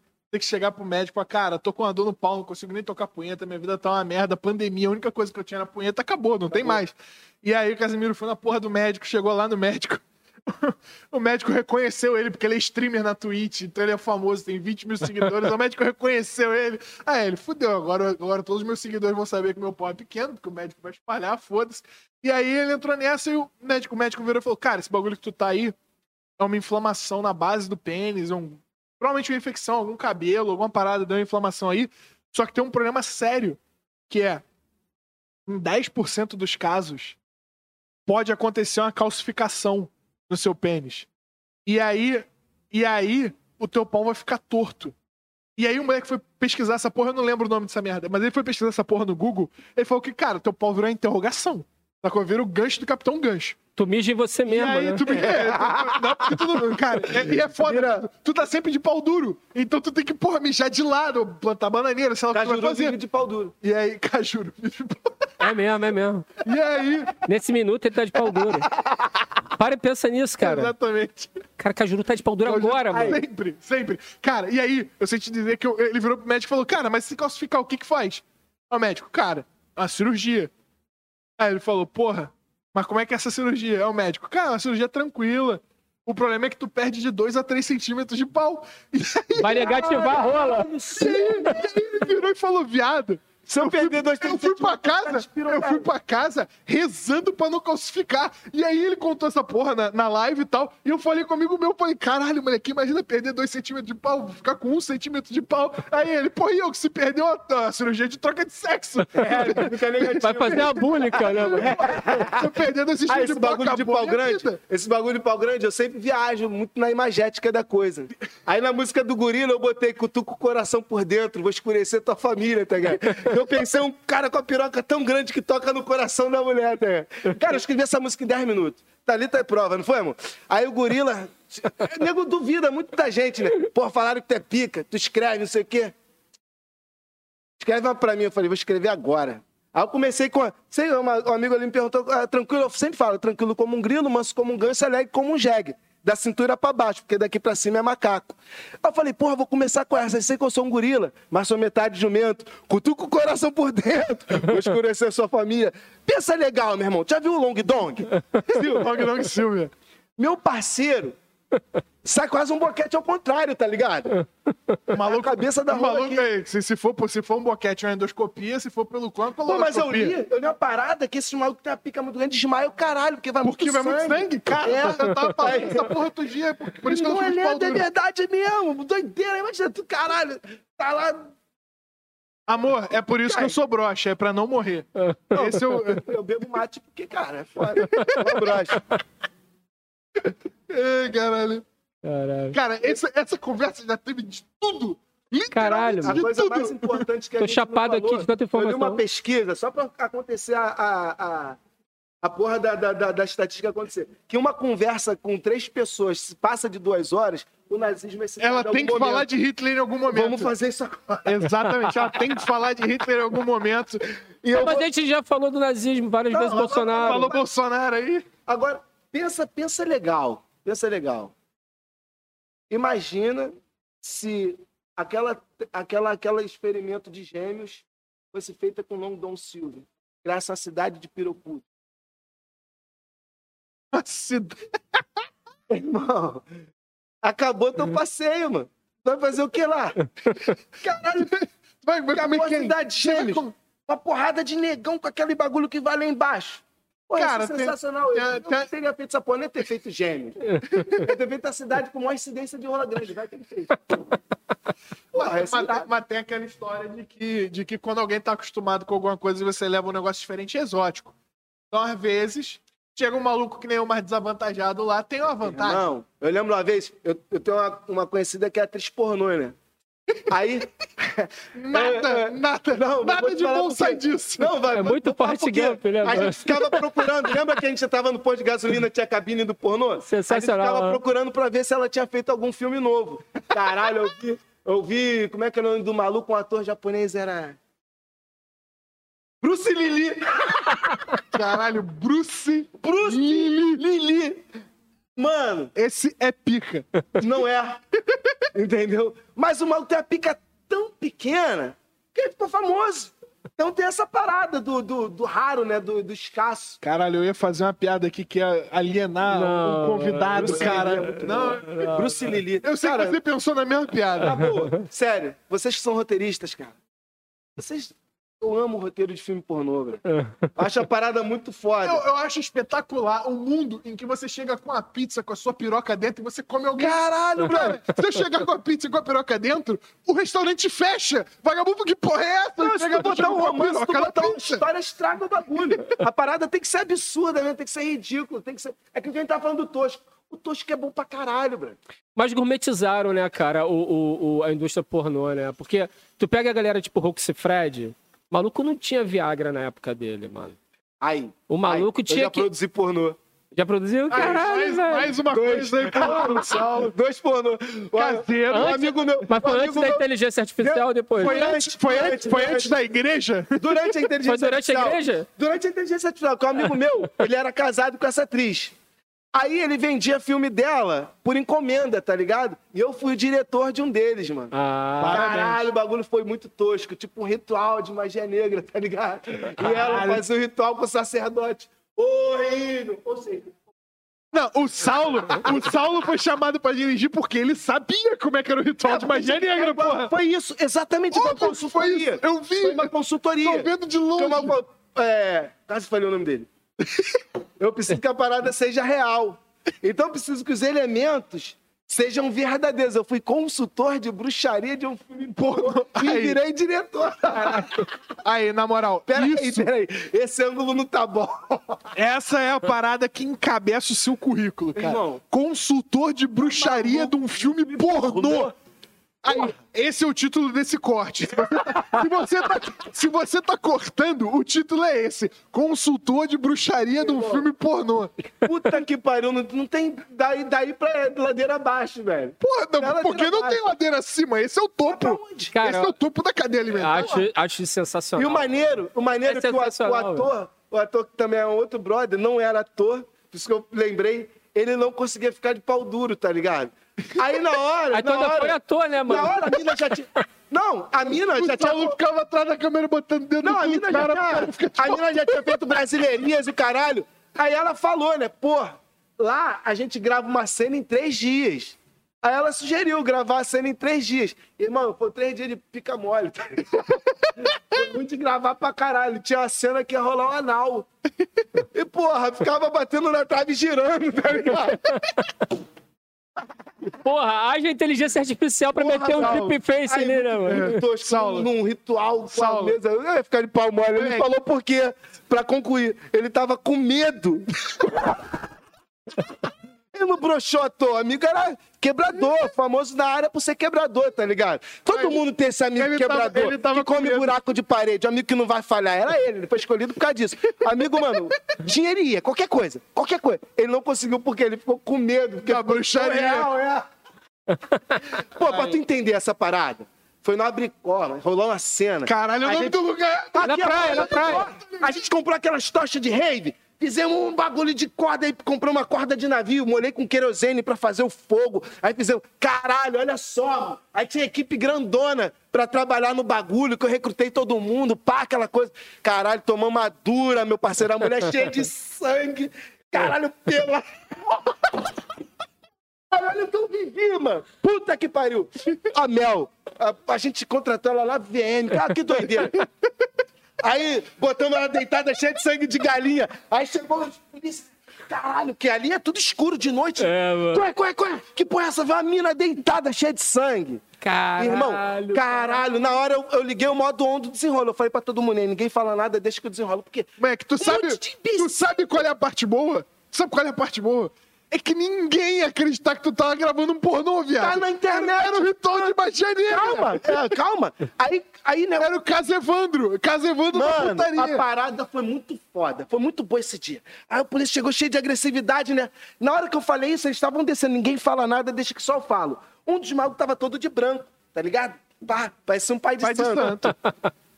Aí, o- maluco desceu, o que que é isso? Eu falei, não, boa noite, tá todo mundo aqui com documento. Ele é maior, é maior, peguei o documento de todo mundo. Olha só, só tem uma questão. O pai de santo não pode falar porque ele já virou. E se você pisar aqui dentro, tua vida vai andar pra trás e nada vai dar certo. A coisa aqui é séria, irmão.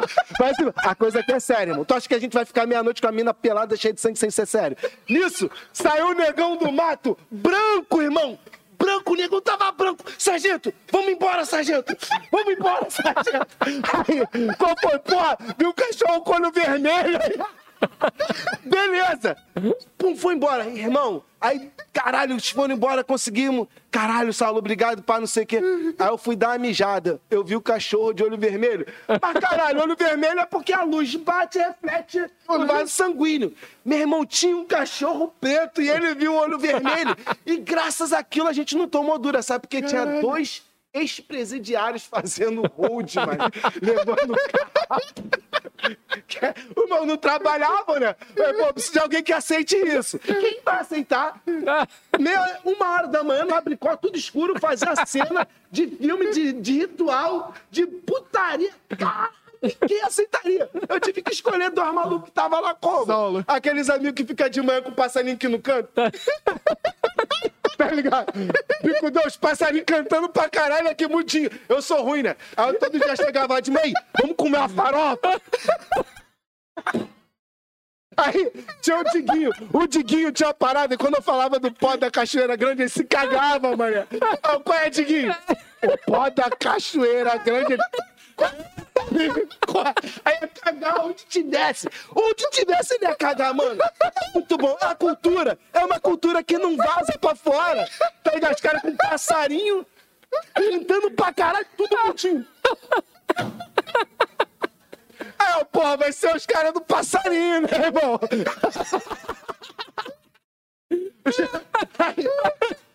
Eu só soube que eles tinham bronca depois que a polícia foi embora. O com tornozeleira.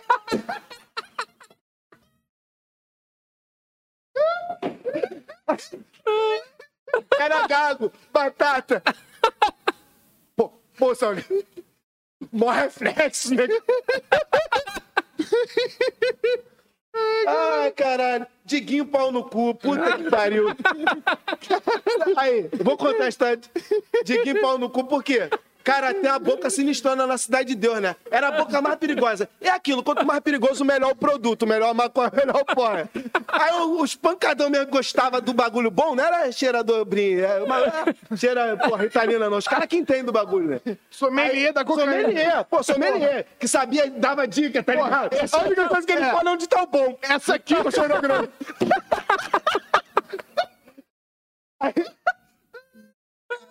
Nego é muito ruim, cara. Nego, os apelidos, pô, os apelidos dos contos são sensacionais porque reflete a verdade. O Diguinho pau no cu porque Diguinho é filho de juiz, playboy.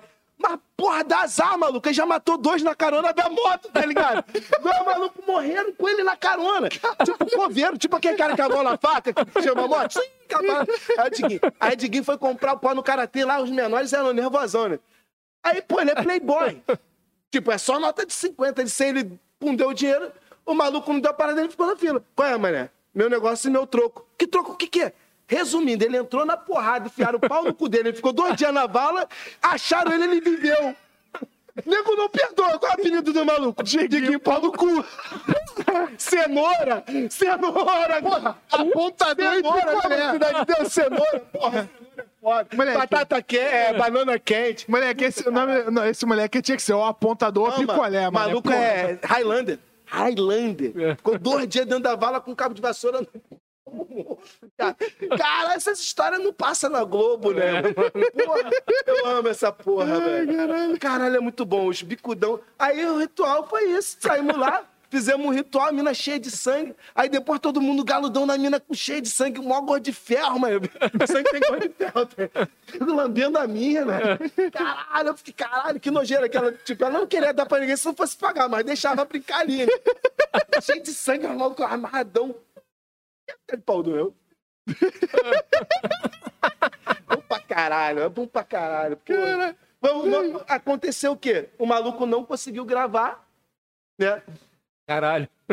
Não tinha os pancadão, ninguém. Saulinho vai então, eu falei, tá maluco. Tatuagem na mão. Mas todo mundo sabe que fui eu, porra. Não, não tem jeito, não vou. Tivemos que descer pra achar alguém pra comer a mina. Mano, que bagulho difícil de levar alguém pra dentro do mato depois da tamanho. Caralho, essa, essa responde a pergunta: o que, que é maior tesão ou medo, né, cara? Porra, tu... aí, Não, mas bom, imagina se tu tá- tu passar no mato aqui, Mano. tu vai comer uma buceta, pô, Não, imagina, mano, tu tá tomando um mato. A gente levava a mina pra oferecer com ela. Vamos lá gravar Cheio com ela. Vamos gravar uma cena com Cheio ela. de sangue, mano. Imagina, tu tá, tu tá no quiosque tomando uma cerveja de boa. É, que ali Meu vai maluco tá pegando- doce, pontal ali. Aí, tu tá fez de comer a minha dele no mato, não, mas ele cheio de sangue, velho. Tu Conseguiu alguém, cara? Conseguimos. Caraca. Aí Caralho, botamos, conseguimos, é botamos a, é, a única forma foi botar a camisa. Lembra que a gente fazia ninja com a camisa? Velhos tempos. Sou do Talibã. Rolou um motivo pra ter a camisa na cara do maluco no contexto da história. Mudou a cor do ator, tá ligado? Jogou uma meio cena da história. Cara. Putz, bagulho horrível, mas o maluco pagou, hein? Cara, Saulo, White, white Label. white Label. Carreira pra mim nunca foi, porra, de direção de campo, de, de, de, de trabalho. Era um- uma linha branca, cara. Eu cuida da tua carreira, sempre cuidei, nunca usei essa merda. Não sei, tava guardadinha no lugar dela, porra. Muito bom. Caralho, Diguinho pau no cu, mané. Puta que Caralho, é pariu. muito apelido, mano. Caralho, Lá muita história. Aí eu vou mijar depois dessa, bagulho é cara. Pô, doido. Ah. Eu vou mijar o resto, porque eu já me mijei aqui. Nesse, eu, eu, eu cresci nessa rua, né? A rua lá da freguesia é underground. Tipo, é, Tu mora lá desde sempre? eu sou cria da freguesia e do recreio. Sempre fiquei nos dois assim. Mas sou mais freguesia. Sem, sem dúvida. Mas é a mesma coisa. O recreio só tem praia, mas é a mesma, a mesma cultura. Bagulho meio. Eu fui cria também. Meu pai, como ele morava em tudo que é lugar, eu fui criado em Madureira, Campinho. Mas eu sou da freguesia. Eu achava o pessoal da freguesia mais underground por causa disso.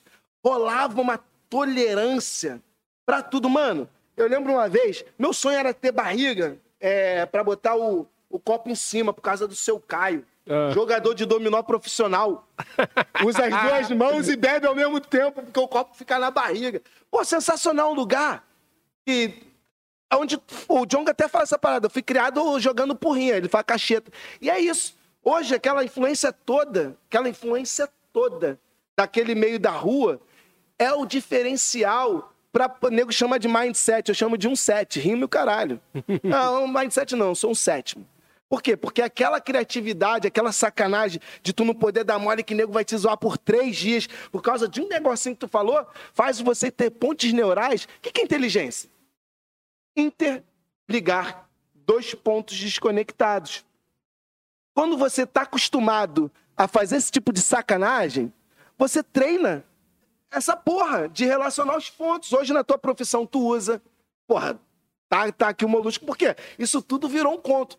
Mas é mais, brother. Isso trabalha no nível de processamento neural. Um dia, um cantor famoso, tá ali ter testemunha, cismou que o filho ia ser MC, né? Não, tu tem que produzir meu filho, tal. Maluco na época tava estouradão.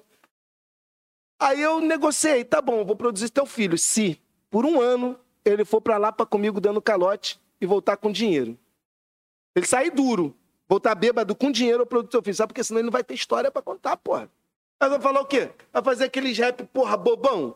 Não, rap não é música. Rap é o que tu viveu vomitado. Ou o que tu quer viver vomitado.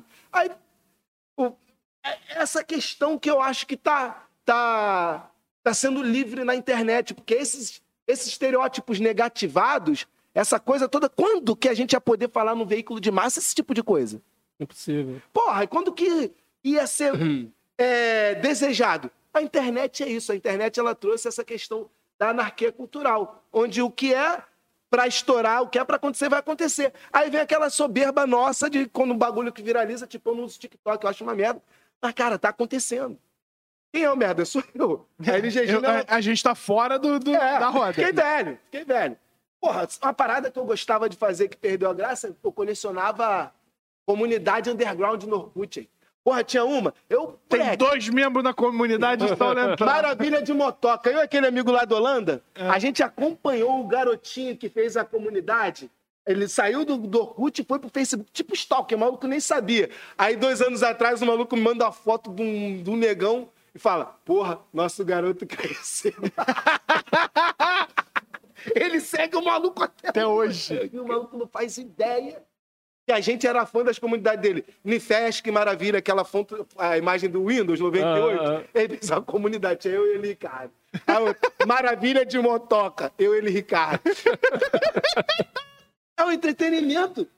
Caralho, que porra doida, tá ligado? Então, e o cara não faz ideia que tem alguém do outro lado que segue ele, que admira ele. Olha que loucura. No outro dia, eu faço busca em vários idiomas. Tipo, não Ah, que eu tu- seja Tu poliglota. se procura. É, eu me procuro em vários idiomas. Eu, eu escrevi uma frase em russo, sei lá, um idioma muito louco. Encontrei uma postagem em russo, sei lá, aquela porra muito louca, que estava meu nome. Olha como a internet é estranha. A gente que tem seguidor acha- Jogou no tradutor. acha que entende até onde vai. A gente não entende onde vai. A gente não entende mesmo. Há cinco anos atrás, eu lancei uma série de inteligência, é, Machine Learning for Trader é, no YouTube e tirei. Nessa, nessa época do trading É, eu do, tirei. do robô. Esse cara, em 2020, fez uma postagem falando do lance que eu lancei, lancei em 2016 e que ele teve- ganhou um, um emprego e que ele conseguiu pagar o curso dele de da faculdade graças ao robô do algoritmo que eu botei no YouTube. O cara tava na Rússia, mano, lá na puta que pariu.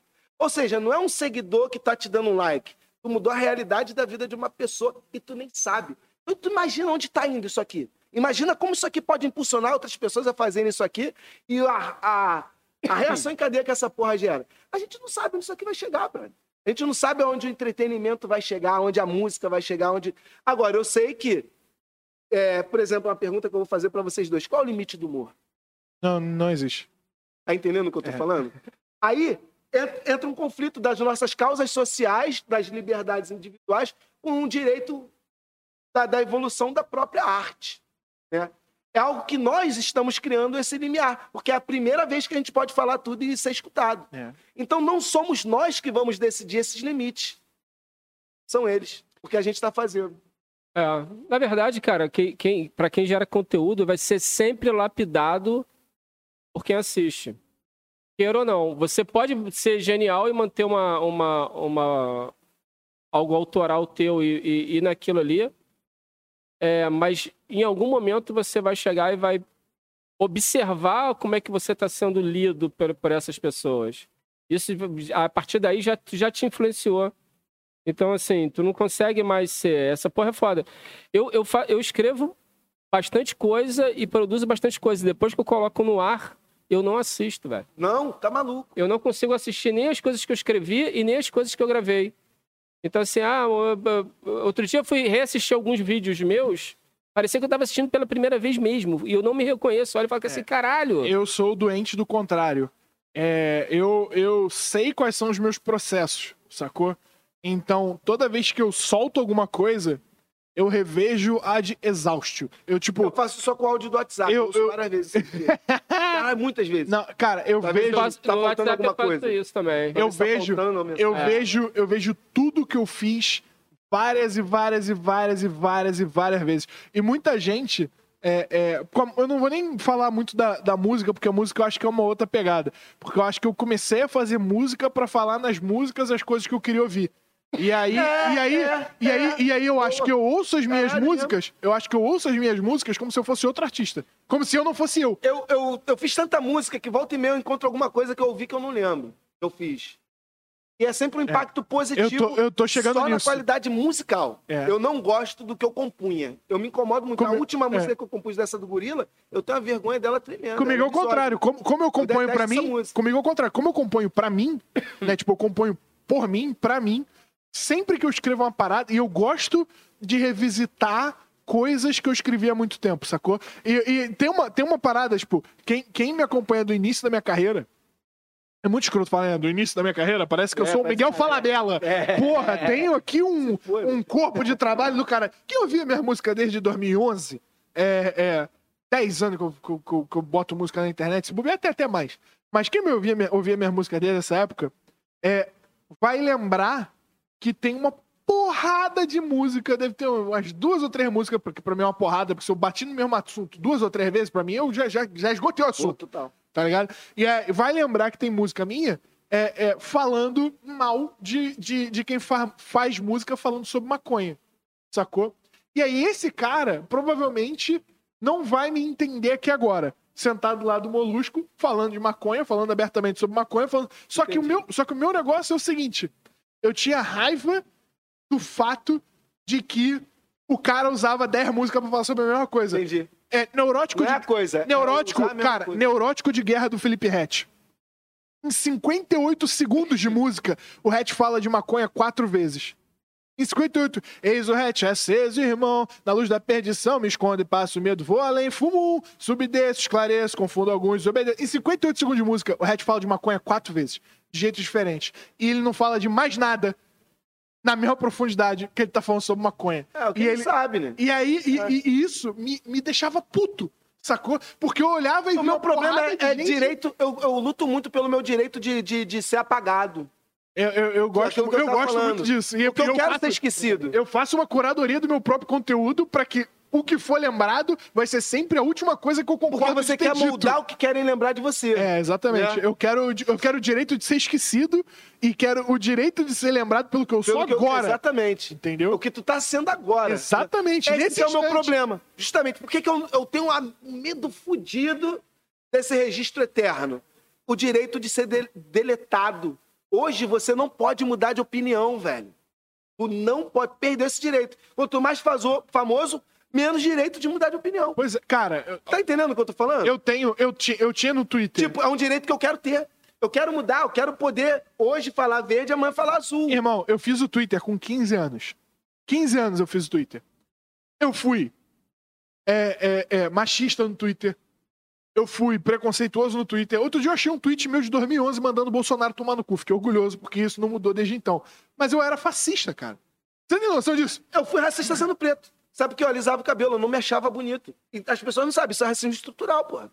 Então é normal. Agora, o normal não é você, após ser, os seus olhos serem abertos, você continuar na condição de negação. É. É, o que eu falo, a desconstrução. é, Ontem eu estava conversando com um amigo. Um amigo meu, ele é sobrevivente da chacina da Candelária. Amigão. É, e por um momento, ele teve uma posição diferente do que a gente tem hoje. Hoje ele é anti, antifascista, é legal. Mas no momento, não.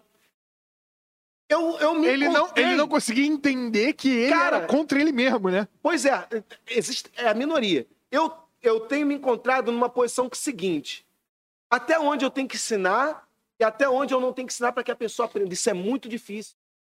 Porque você tá. é, se eu te ensino algo, eu estou subentendendo que eu sou um padrão a ser seguido, e que meu modelo deu certo, automaticamente eu quero que você siga meu espaço. Isso não é verdade. A, a questão é, eu quero te passar uma informação, não uma solução. Eu não sei se isso é uma solução. Aí sim, informação. É, exatamente. Eu não sei se isso é uma solução. Isso é um ponto de vista. E a gente vive num, num, num momento em que qualquer ponto de vista ou qualquer ideia que a gente tenha, qualquer opinião que a gente tenha, pode ser equiparado ao posto de verdade. E a gente é sempre refém de ter passado uma verdade errada, sendo que a nossa intenção não era passar uma verdade. Era, às vezes, jogar nossa experiência para a pessoa se aprendi, o identificar. pavimento do inferno é, é feito de boas intenções. né? A boa intenção, ela não é a- o, pre- o precursor do sucesso ou daquilo que é bom. Cara, isso aí também tá ligado direto ao senso que cada indivíduo tem de realidade, né? Sim. Então, assim, é muito difícil você chegar, sei lá, para um país que tem a cultura de, de pegar a pessoa que nasceu, não sei qual é o número de. Determinado número de filhos, homem lá, nasce dois, três, já, já tá predestinado a ser homem-bomba, por exemplo. Isso aí o cara nasce já num ambiente, bicho, que ele, Ele é convencido. É, ele é convencido que ele é um homem-bomba e ele tem muito orgulho disso. Sabendo que É uma construção social de recompensa. sabendo que a qualquer momento ele vai ser convocado para se explodir. Tem um filme muito bom, por sinal, chamado Paradise Now, que conta a história de dois amigos predestinados a serem homem-bomba, né? E, e são muito amigos, acho que nasceram no mesmo dia, se eu não me engano. Caralho. Só que um tá muito na pilha de explodir, E o outro não. e o outro, brother, simplesmente falou que assim, peraí, irmão, deixa eu questionar umas coisas aqui. Se essa porra é maneiro pra caralho, explodir e ficar com 40 virgens e tal, não sei o quê, por que, que a galera que tá lá no topo não se explode? Começou a levantar umas questões assim, o maluco, porra, tu vai querer pensar nisso. Mano, a parada é desse jeito, é blá blá blá blá. É porque demoniza a dúvida. E aí o que acontece? Depois de um determinado momento inverteu, brother. O cara que tava pilhadão de explodir ficou apaixonado, mané. Pra caralho. Caralho. E o outro maluco. E o outro Se maluco. desiludiu completamente com tudo e falou: explodir talvez seja uma boa. Porra, o cara que só se imaginava do lado da mulher, irmão. Só queria ter que se explodir, o cara tava apaixonado. E o outro, que não queria se explodir de jeito nenhum, teve uma desilusão e que ele entrou uma de suicida. E, porra. E aí os malucos pu- mudaram a polaridade do bagulho. Caralho, e foram, é roteiro. e foram É, chamados, isso e foram chamados para explodir o bagulho. Então, assim, não vou contar o filme, mas o filme é sensacional. Mas aí, qual é da parada? Não vou contar o filme, disse o cara que contou o filme. Não, não, não, não, porque o final, assim, não vou revelar o final, mas assim, o, o lance, a parada é o seguinte, é o senso de realismo. O que que acontece? Você chegar hoje, você que, a gente que, que Mamute que há 10 anos atrás tinha, era um cara que tinha uma visão de mundo. 10 anos depois ele tem outra visão de mundo, ele percebeu como ele era tosco, obtuso. Mas, se chegasse o Mamute de hoje no Mamute de 10 anos atrás e falasse, o Mamute de 10 anos atrás ia mandar esse cara tomar no cu. Cara, deixa, deixa eu te falar uma parada muito doida. É, eu tive. A, a única coisa é, ideológica em comum que eu tive 10 anos atrás que eu tenho hoje é talvez a coisa mais bizarra do mundo, que é, é, o meu contato com a religião islâmica, o meu contato com, com, com, com, com o muçulmano, com ser muçulmano. É, é, eu não, não me converti ao Islã, apesar de Vou mijar e volto, peraí. Qualquer hora, qualquer hora eu entro nesse assunto em algum lugar, mas é, eu, eu, eu me sinto muito próximo à cultura islâmica em muitos aspectos. E é uma, é uma das religiões, de todas que eu tive contato, e eu tive contato com bastante religiões, é, de todas as religiões, é a religião que teve muito apelo a mim por vários motivos. No entanto, meu primeiro contato com o Islã foi 10 anos atrás. E eu, e eu achei o Islã lindo. E eu achei o Islã foda. Só que se eu tivesse me convertido ao Islã 10 anos atrás, há oito anos atrás eu teria explodido a minha escola. E, e isso não é tipo uma hipérbole, porque houve um dia, é, é, eu com, com 17 anos, ou 16 anos, é, que eu parei na frente da janela do oitavo andar do colégio e pensei, cara, eu, eu vou pular. Hoje é o dia. E, se, seja, e se, eu, se eu tivesse no Você ia Islã, ter um motivo pra se suicidar As- com uma causa maior. as coisas que me moveram a pular não iam ter me movido a pular. Porque Mas- elas iam ter me movido a explodir aquele lugar. Porque eu sabia que eu tava daquele jeito, não só pelo que aquilo tava fazendo comigo, mas pelo tanto de coisas que eu discordava com aquilo e que aquilo discordava do que eu entendia que era Sim. a palavra do A sua profeta. realidade, a sua compreensão de realidade tá distorcida. É igual Irmão, cara que. é doido isso. O que eu vejo da- do lance do Islã, é, da- dessa segregação, porque eles são segregados do resto do mundo, as pessoas Sim. são isoladas. É igual a favela. O cara nasce vendo fuzil como algo que te deixa mais bonito, porque os caras têm fuzil pegam as meninas mais bonitas, andam com as máquinas, motão, e a tua realidade é aquela, velho. Você não vê lá fora, você não sabe. Cara, eu, eu fui professor de música em vários projetos sociais. O pessoal de algumas favelas nunca saíram da comunidade pra nada. Até os 14 anos de idade, 15 anos de idade. Tem disso como é, é louco? Vive ali dentro. Ou seja, todas as perspectivas de sucesso, de recompensa, etc., estão relacionadas a isso. Aí vem, vem aquela questão, né? É, o quanto essa pessoa pode duvidar se aquilo dali é um caminho? Ela não pode, ela não consegue enxergar a opção de não ser aquilo. É muito doido. É, uma vez eu Não existe outra coisa. é porque sempre defendendo o funk, né? Ah, mas no funk fala de arma, falando que, cara, tá falando da realidade do cara que tá lá dentro. E, e- e- e te dá, e, te dá uma porra diferente de ser traficante, que é ser funkeiro. Te dá uma porra diferente de ser bandido. Te dá uma porra diferente de. Assim, não, eu vou não, falar não do de. ponto de vista antropológico. Vai. É um registro que o jornal não faz, pensa daqui a 20 anos. Onde que a gente vai estudar o comportamento? Como era a favela?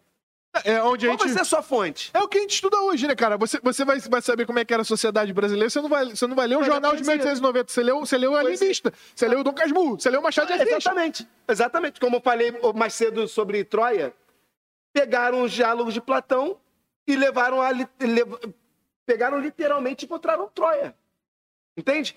Então a gente utiliza os registros artísticos. Caralho, eu fui no banheiro, voltei e a parada tá em Platão, irmão. Caralho, loucura. Tá Isso, isso, isso porque eu nem, eu nem falei o bagulho que eu ia falar, porque eu, ia falar, você tava falando sobre isso, mas, cara, tem gente que não sai de dentro da própria favela. E aí eu ia virar e falar, cara, mas, mas isso acontece, e, cara, isso é uma perspectiva muito doida pra mim. Isso acontece porque as pessoas não têm voz, sacou? Porque assim, não dá, não dá-se voz a essa pessoa. Me, me diz o seguinte: se eu ou você, vamos você, se você tivesse vivido a sua vida inteira dentro da municipalidade do Rio de Janeiro, não tivesse saído de dentro do Rio de Janeiro. Nunca. Nunca. Você nunca saiu daqui.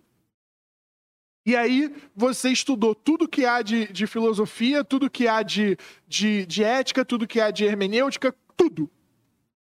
E você escreveu um tratado sobre filosofia é, é, de dentro do Rio de Janeiro. Não de dentro do Rio de Janeiro, mas você escreveu um tratado de filosofia para o mundo, falando para o mundo o que, que é filosofia, o que, que é o absoluto e o que, que é a visão padrão. Você acha que isso tem validade? Tem, mas não, não reflete a realidade. E aí você é o cara daqui, não é?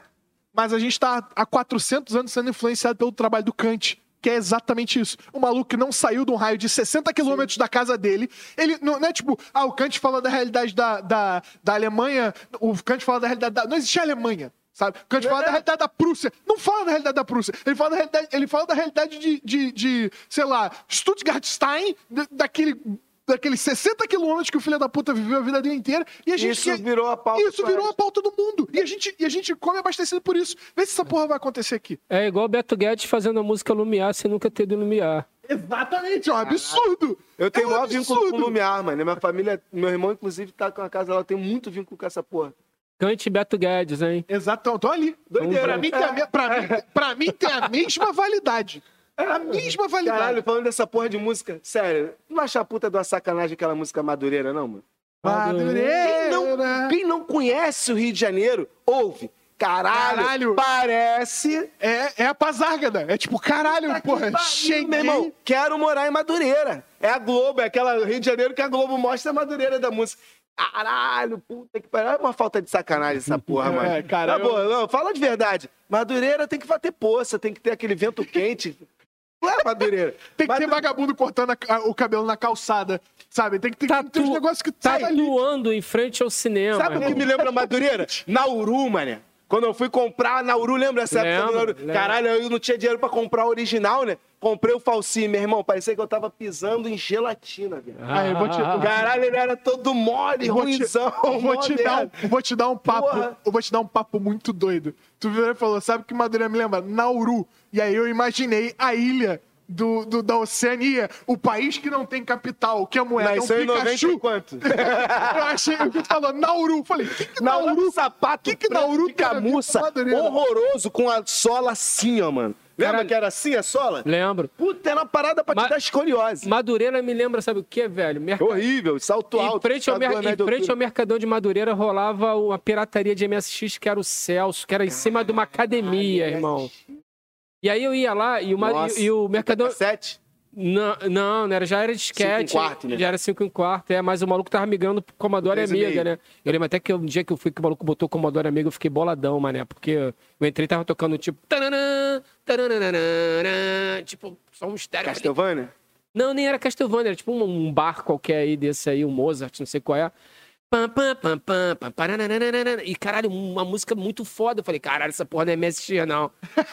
Aí, eu tive MSX 1.0 e 1.1, era gradiente. É, eu tive 1.1 também, e aí depois eu migrei pra 2.0, e é o lugar onde eu botei o MSX pra virar 2.0 pegou fogo, maluco. Caralho! Aí eu fui lá pegar, tinha uma fita de isolamento dos bombeiros, caralho. Eu falei, caralho, meu MSX... Perdeu do MSX. Meu MSX tava aqui, ah, mano. Eu sofri com essa porra, eu nunca consegui carregar uma fita cassete. Por quê? Você gravava, a pilha tava num, numa voltagem. Então registrava numa velocidade e a frequência do pulso só era a mesma frequência se girasse na mesma, na mesma velocidade. Puta merda, óbvio. Que Nossa! Merda. Ué, mas, Nossa, mas, mas, o, sofri. Então, mas o load lá da fita cassete, quem era ninja, metia o play e metia o dedo no FF e dava. A parada, em vez de passar em um minuto para carregar, passava em 45 segundos. Como dava Pô, uma rataria. Eu nunca consegui usar fita cassete. Nunca. Ou seja, eu, eu, programava e perdia tudo quando desligava. Caralho, que inferno! E era Basic. MS... Era não, não, Basic era o TK90, que era Não, mas o MSX também era Basic. É, mas tu tinha que rodar o Basic. Ele era DOS, nativo. Ah, era DOS? O MS era. Era o DOS 1.0. O, M... o TK90, que era, era Basic teclia, que era na Basic nativo. E não, tu não digitava o comando. Era A, era um comando. B, outro comando. Muito ruim. Puta que é, pariu! Tipo, tu era condicionado ao comando da tecla. A primeira vez que apertava até que virava um comando. Depois Eu- ela eu- virava eu imagino- eu imagino- alfanumérica. Eu imagino Horrível. você. Ué, MSX não existia mouse. O mouse ele, ele, ele veio com o Commodore Amiga e com Foi, o PC, assim, Foi. depois. Eu peguei mouse muito depois, só no Mac. Naquele Mac. Qual é que era o nome dele? Era o. Era, era o. Tem um nome, esqueci. Essa merda que a gente fica. Cara, o, o Amiga é uma. é uma- Famosão. Porra. Eu, tinha, eu, tinha- eu, tenho um, um quase avô, que, que ele é pai da minha madrasta, e ele, e ele, era, ele era produtor musical também. E ele, pô, também produziu o Tim Maia, ou seja, dev- devia conhecer o pai. Carlos Lemos, não. E aí, não, não, não, não, Cristóvão, Cristóvão Carneiro. E aí, ele, cara, o Cristóvão é o cara que ele, ele me deu um, um- um- Na verdade, meu pai falando sobre ele me deu um bordão pra vida, que é ou é calça de veludo ou é bunda de fora. Que é o seguinte, ou eu tenho o melhor que dá pra ter, ou eu não tenho nada. E esse maluco. Não, esse, esse maluco, esse cara, ele tinha 60, ele tinha 60 e poucos anos é, é, nessa época que eu vou falar agora. Ele era um cara que ele tava falando sobre, sobre a, a GeForce Titan, quando a Titan ia ser novidade, ele tava falando quatro anos antes, sacou? Tipo, ah, a gente tava na, na, na G780, ele já tava falando da Titan. Sacou? Tipo, o maluco tava em GPU, ele já sabia o que quer sair pra caralho. O cara, ele tinha 60 anos, bicho. E ele, e ele manjava de computador. Pode. Ele manjava de computador de uma forma, tipo, monstruosa pra caralho. Ele era. O Coroa é muito foda. Ele é muito foda porque ele tá Então, vivo, mas, mas, mas essa parada de sacar de assuntos assim, computador e qualquer outra coisa que faça uma correlação, a galera da semiótica surfa nessa, todas essas porra. O maluco foda em semiótica, ele tá surfando na, na- é, ele tá surfando na computação, tá surfando no balé, tá surfando no, no sei lá, na arte qualquer, tá surfando na Mas porra toda. nome Do, do Prandiano. Método Prandiano. Prandiano. É. Desenvolve pra eu saber o que, que é. Um cara que era do ITA, que ensina física através de, de palestras. Caralho, depois vê esse cara, eu não lembro o nome dele. Pica, meu irmão. É justamente isso, ele navega em tudo para te fazer entender aquilo que era um conhecimento científico exclusivo. O, o raciocínio do, da onda musical até a onda de vídeo pra verificar o batimento do, do, da vaca. Olha só, fala, Fala, fala sobre isso, por favor, porque é isso que você tá falando. Tipo, você navegar em tudo. Sim, ó, olha como é, é- é foda a, a correlação. Na música, a gente aprende sobre os acordes, certo? O que é um acorde? Dó, Mi, Sol. Eu peguei o Dó, um tipo de frequência. Peguei o Mi, outro tipo de frequência, peguei o Sol e misturei num som só. Como que eu consigo, através de matemática, descobrir o tom desse- da- de uma música? A gente aplica a transformada de Fourier, que é a decomposição. Então você pega as frequências. Beleza. Como que eu aplico isso na visão computacional? Simples. É, não é perceptível, mas é visível. Ou seja, você vê, mas não percebe. Mas o, a- o teu coração, quando ele bate, a sua pele, ela vibra porque é onda de pressão. O som é onda de pressão. Ele se propaga no vácuo, não se propaga no vácuo. Mas em tudo que é matéria, ele se propaga. No osso, no sangue, na pele. Então, a cada batimento, a minha pele, por mais que eu não perceba, acontece um movimento. Logo, se eu isolo os pixels daqui e, e, e registro a variação de cor, principalmente do vermelho, porque o azul dá muito ruído, eu consigo, através da transformada, aplicar a transformada nesse, nessa série de frames, que detecta a variação vermelha, eu boto um filtro e eu detecto o batimento cardíaco. Eu peguei isso da música. Por quê? Ora, se eu consigo encontrar, depois é que eu fui ver que já consegue, se existia. você consegue É. isolar uma nota musical, Exatamente. você consegue isolar uma onda visual. Porque vibra na superfície. é isso que os reloginhos inteligentes fazem? Não, não sei, não sei te dizer. Eu sei que a análise de, de, de frequência cardíaca é dessa forma. E aí evolui para outra coisa O, até. o- o relógio, o relógio ele tem um sensor. Um sensor, né? Ele não- Sensor. Não, é um negócio visual, é um Mas o sensor. sensor é esse princípio, que né? provavelmente verifica exatamente É, isso. eu não sei, eu, sei- eu não sei porque eu não estudei esse sensor. Eu tô, tô jogando provável. Mas é provável, é provável que ele veja. alguma pressão, deve ser alguma pressão, entendeu? O, o foda é, é, a gente está num mundo em que a, a, a, a correlação se tornou fundamental. Por exemplo, quem é que cria um robô que faz cirurgia? Um médico que entenda de robótica.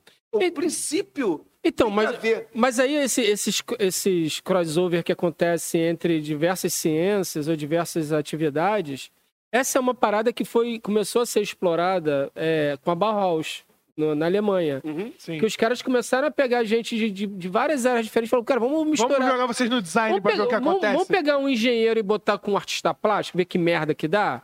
Vamos pegar um fotógrafo e colocar com um físico, sabe? E eles começaram a experimentar umas paradas que começou a sair um monte de coisa do caralho. Que, que é isso. Porque quando você segre- segmenta, você não, não dá margem para o dinamismo, porque o dinamismo é um acidente. Como que a gente chegou até aqui? Acidente, o aleatório. Quando você cria uma rota, né, você tira a margem do aleatório do acidente, da, da correlação. Quando tu pega um cara de outra cadeira, ele vai trazer um absurdo que vai colar com, com a tua necessidade. Total. Sacou? Eu, eu tenho alguns alunos. né? Eu me lembro de um. Eu dou curso de inteligência artificial, essas merdas. Há uns quatro anos atrás, eu antes de entender, ou mais do que isso, sei lá, alguns anos atrás, um cirurgião a laser de Boston, ela pica, falou para mim: eu preciso aprender inteligência artificial, porque senão eu vou ficar sem emprego. Acabei de vir de um, de um sei lá, alguma merda dessa aí de demonstração de Simpósio. um simpósio que eu vi a inteligen- um robô operando sem nenhum humano. Perdi- Sem nenhum ele, humano. Sem nenhum humano. Caralho, Bruce. Ou seja, ele viu. que a- Eu sempre digo isso. O que que tá, qual o futuro dos empregos? O que vai acontecer com tudo? Na minha cabeça, no meu ponto de vista, o conhecimento básico de inteligência artificial vai ser como ter identidade, ter carteira de motorista. Tipo, no ruim de tudo, eu sou motorista da Redentor. Consigo lá diri- dirigir um, um busão. Não vai haver, seja designer, seja roteirista, não vai haver, porque vai ser um fator de separação. Tem aqui um roteirista que Não, mas já rolou- mas já- e outro que não. Mas já rolou da inteligência artificial criar um roteiro. Já rolou ela Ainda não tá bom. de debate. Ainda Ainda, não- não tá não, bom. mas, mas olha só, mas aí é que tá, é que tá, é que tá. Eu acho que o que diferencia o ser humano de qualquer outra porra é a arte. Ainda. Calma, É. acabou. Acabou. Acabei de falar isso. Não é. Existe já o estado da arte. Lê State of Art.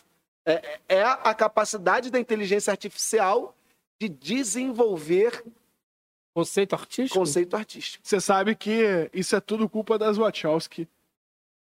Porque essa é, é- é a semente desse pensamento de merda que vai deixar todo mundo desempregado na, na arte nasceu da porra do bullet time do Matrix. não, não é sacanagem, não é sacanagem. Sabe o que ele tava te falando sobre orientação de vetor? Que ele tava falando, ah, o vetor na imagem, não sei o que, não sei o que lá. Como é que funciona o bullet time do Matrix?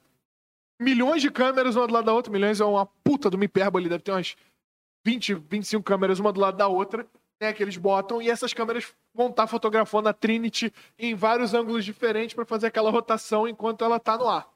Mas qual é o lance? Entre uma câmera e outra tem um espaço em branco. Tem um pedaço ali que não tem informação. E aí, só para ser justo, isso não foi é, é desenvolvido no Matrix, foi desenvolvido num filme que saiu no mesmo ano que o Matrix, só que o diretor de efeitos especiais trabalhou nos dois filmes. E aí, esse cara virou e falou: Cara, se a gente botar essas câmeras uma do lado da outra, a gente consegue fazer um. um- um- um- acho que chama Visual Flow o nome do negócio. Que é o seguinte: você marca os, os pixels no, no After Effects e você dá uma orientação para os pixels de, de movimento. E quando você bota uma imagem muito próxima uma da outra, por exemplo, essa câmera tá filmando daqui, essa tá filmando daqui, o ângulo é muito pequeno, esses pixels conseguem prever por uma orientação matemática, fazer a interpolação de um frame para o outro. E faz Fluxo o fluxo óptico. É, Farnaback. Visual Flow. E aí, Optical Flow de e isso é usado hoje, até para aqueles vídeos de, de Instagram de slow motion, aquela porra escrota que tipo, você pega 30 frames e transforma em slow motion. É essa porra. Então, você a- faz a, a tá interpolação além de frame disso. por vetor. Já acabou. Não, interpolação isso, é isso antigo. já foi tudo pro cara. Tá- tá isso acima foi em disso. 99, tem que estar muito Agora disso. está essa porra? Isso foi em 99. Bota aí no Google, Super Slow-Mo, que eu te falei. A intelig- rede generativa, ela cria os frames entre um e outro. Eu pego um vídeo de 30 frames por segundo e transformo em 400 frames por segundo num super slow motion que tu fala, caralho, Ele redesenha porque ele identifica. coloca aí Ele agora. É um vanguard. que é. Ele desenha como seria, ele não manipula pixels, porque existe a edição existe a geração. Qual é, qual é o lance? Existe, existe informação perdida entre um pixel e outro que você vai botar 399 frames Não, entre, lindo, entre um frame e lindo. outro. Não, isso daí é na interpolação. Não, não, o e novo, aí ele vai criar desenha. esses frames. Esse é o Não, lance. o novo ele desenha. É, é estado da arte. Não Tá, é mas- manipulação de pixel, apesar de usar pixels. Mas olha só, É padrão- a geração do pixel. É, porque Esse faz é o até lance. sombra. O- A rede generativa é tão sinistra que ela gera o reflexo do óculos. Então, mas olha só, beleza, tudo bem, tudo bem, tudo bem. Então não é A gente, interpolação, a gente entendeu? tem. a Não, gente- a interpolação foi de onde surgiu. Eu tava, É, tava, sim, tava sim. construindo isso. Agora a coisa tá muito. o- Então, a gente tem uma- a gente- Instagram já usa slow-mo. a gente tem uma capacidade, então, de recriar, É. Sim, certo? Certo. já existe. Tá, mas existe uma diferença de recriar para criar algo do zero. Só aleatoriedade. é, posso, posso. Vou, Nada é vou- criado vou do zero. Vou Não, não, não, não, não, não, não, digo assim. Tirando, tirando a corrente alternada. Alternada. vou- Ah, Não, vou, voltar para o seguinte: é, passo inicial, tela em branco, é, arquivo. Entendi o início, o pontapé inicial. É, esse- essa espoleta criativa, essa, essa fagulha que você fala que assim, o insight, né, que você tem, fala que assim, caralho, eu vou escrever uma história hoje sobre. E esse impulso que você tem de, de escrever uma história, ou De onde você acha que vem isso? ou de você pintar. Aí é que tá, eu acho que é uma, uma coisa muito bioquímica, Ah, tá. tá? O nego, nego mistifica como se fosse algo vindo de fora, inspiração. Então, é. Não, existe a- na filosofia essa coisa do lugar ali onde. É, onde- pode- É, Então, tem, mundo tem o das sonhar, tem o sonhar É, lá. onde o- as o- ideias estão. E eu acredito nisso também. Acho que é uma questão de frequência de antena. Olha o que eu acho. É que, que é assim que funciona na inteligência artificial. Muitos dados, muitos. E o aleatório, que é o fator é, caótico da criatividade. né? É o caos. É que é, difí- é padrão. difícil a representação do caos, né? É, porque na rede. Como funciona na rede, generativa? A gente bota muitos dados, tá? E usa o ruído como impulso. O ruído branco. Já vê quando tu liga a televisão Aham, em aham. lugar nenhum? Aquilo dali é o primeiro impulso. Por exemplo, aquele This person does not exist, ele tem o que a gente chama de pontos flutuantes, sei lá. É... Esqueci o nome. Mas é um ruído branco. Como é aleatório, ele treina para a partir do aleatório gerar um rosto. Eu posso treinar uma máquina para pra partir do ruído branco aleatório. Posso pegar o fundo. de- o fundo, eu posso pegar o fundo, fundo de radiação do universo. Porque é isso como que a gente fonte. faz. Tá? Cara, é isso que a gente faz enquanto Ex- gente. exatamente, a gente simula os processos biológicos e mentais com matemática. A questão, a Mas é, que, questão- mas é que no processo criativo você tem é, uma coisa que vai além. Né? O start teu criativo está ligado é, puramente a uma questão é, de status emocional. É, tipo aquela teste de mancha. Na minha cabeça é igual a Rorschach, mancha. né? Você vai olhar para a mancha e vai ver algo. Então isso já serve como impulso. O ruído é a mesma coisa, entendeu? Para inteligência artificial. A gente usa ruído como, como, como start. Por exemplo, É. a- o lance que eu falei do, do, do, do gorila foi um ruído. Foi um poeta, um, virou a música. Mas era um ruído de fundo. Então, o lance, o lance todo esse. Pela, pela própria lógica do que é um computador, isso, isso vai ser um reducionismo do caralho, mas ele vai ser um reducionismo para fim de ilustração e não para fim de definição. Mas pela própria lógica do que é um computador, é, o computador tem que ser apto a fazer absolutamente tudo que a gente faz. Sabe? Pela própria lógica do que é um computador, que é uma. Ah, sim, concordo. Em, em possibilidade. Exatamente, no, no, no, no campo da possibilidade. Porque qualquer coisa que um cérebro humano consiga gerar, um computador, no campo da possibilidade, tem que ser capaz de gerar num É estado porque de, a função, de, de o neurônio. Mas uma coisa é executar, outra coisa é criar. Molusco, você acha que a criação é algo É- é diferente algo de, sua, de mas não é. executar? Você acha, e eu acho, o Saulo acha, só que de repente vem alguém e quantifica o seu método. Pois Você, é. você como roteirista. Mas, o- mas, foi uma máquina, mas uma máquina não tem passado. Por exemplo, a Você máquina... dá o Não, passado mas ela que você tem o quer a ela. passado do universo inteiro Não, você dela. dá o passado que você quiser. É o dataset. Por exemplo, se eu quero que uma máquina aprenda a fazer rosto, eu vou. É brute force, eu vou lotar ela de rosto. É, se- até se- ela criar um padrão de criar rosto. Se você quiser que uma máquina seja uma, uma dona de casa, você vai plugar ela no sistema da Amazon, que a Amazon tá usando pra fazer você comprar é, é, é, bagulho de 15 É em tá 15 muito no dias. começo, mano. sacou? Não, não, eu, Internet eu, tá- eu, eu pensa tô ligado que negócio, tô ligado Sabe que o o que eu negócio pensei é no outro dia? Parece doideira. Pensa num sensor que diz se você tá saudável ou não pela cor da tua merda. No futuro isso vai acontecer, que tá longe. Ter privada na descarga, ligada na internet, pra saber se teu cocô tá ruim. Mas aí, daqui a pouco tudo vai ter tanta internet, vai ser necessário pra ter mercado, pra ter. Cara, Cara, a gente já tem. I- já já A gente já tem IP o suficiente no planeta pra derrubar qualquer Não. servidor do mundo sem hackear um computador. pensa, Só de coisa. pensa no número de informações se tivesse sensor em tudo na tua casa pra prever padrão com inteligência artificial e pra criar padrão. E Vika, e qual é a possibilidade da gente estar agora estar numa realidade é, alternativa? Eu, cara, eu queria muito que alguém falasse isso pra, pra eu não ser o cara que puxou esse assunto. Porque eu Não, não, não, não, não, não, isso. vou perguntar porque, caralho, vamos lá, vamos lá, vamos lá. A gente é da geração old school, Lúcio, gente- você tem uma moeda? eu não tenho. Alguém, alguém tem uma moeda? Uma moeda. Eu, Se alguém eu tiver uma reluto, moeda, eu, eu reluto, vou- eu reluto porque eu preciso. O meu problema é com certezas. Né? Para toda no... eu, eu sempre digo isso, quando você tem uma afirmação impressionante, você precisa de uma evidência maior ainda. Então eu vou te dar uma evidência de maconheiro. Estava eu. São as melhores. Gosto. Não, estava eu, tinha acabado de tostar uma, uma, uma Mob Dick. Falei, cara, vou jogar Uncharted 4, PS4 da vida aí. Joguinho, cara, com 3D bonito, quase hiperrealista. Uncharted, Uncharted 4 é bonitão. Quase hiperrealista e tal, não sei o quê, e eu vivendo o drama lá do personagem e tal, não sei o quê, de repente o personagem entra numa, num- num- numa discussão com a namorada, Ah, vão, Ele vai jogar Crash. eles vão jogar Crash, que é um jogo de Playstation 1, que é o gráfico é totalmente bizarro comparado com o gráfico de Playstation 4, e de repente a tela inteira da tua TV vira um Playstation 1 e você começa a jogar um game de Playstation 1 que está sendo jogado por um personagem dentro de um jogo de Playstation 4. E aí eu fiquei jogando jogo PlayStation 1 enquanto estava carburando aqui desse lado e eu fiquei filosofando. Eu falei assim, Cara. eu falei, cara, olha que doideira. Eu estou controlando um personagem de PlayStation 4 que está jogando um jogo de PlayStation 1 dentro do meu jogo. Peraí. E se eu for o cara... Peraí, peraí, peraí. O PlayStation 1 do Crash tosco, o PlayStation 4 maneiro. Eu olhei assim. Tá me jogando. Aí eu entrei nessa pira. Aí eu falei assim: peraí, peraí, peraí, deixa eu pensar, deixa eu tentar raciocinar um pouco mais sobre isso. Aí eu comecei a, a raciocinar um pouco mais sobre isso. Aí eu comecei a levantar uma série de questões. Por exemplo, é, a gente, o tempo todo na vida da gente, a gente recebe comandos intuitivos.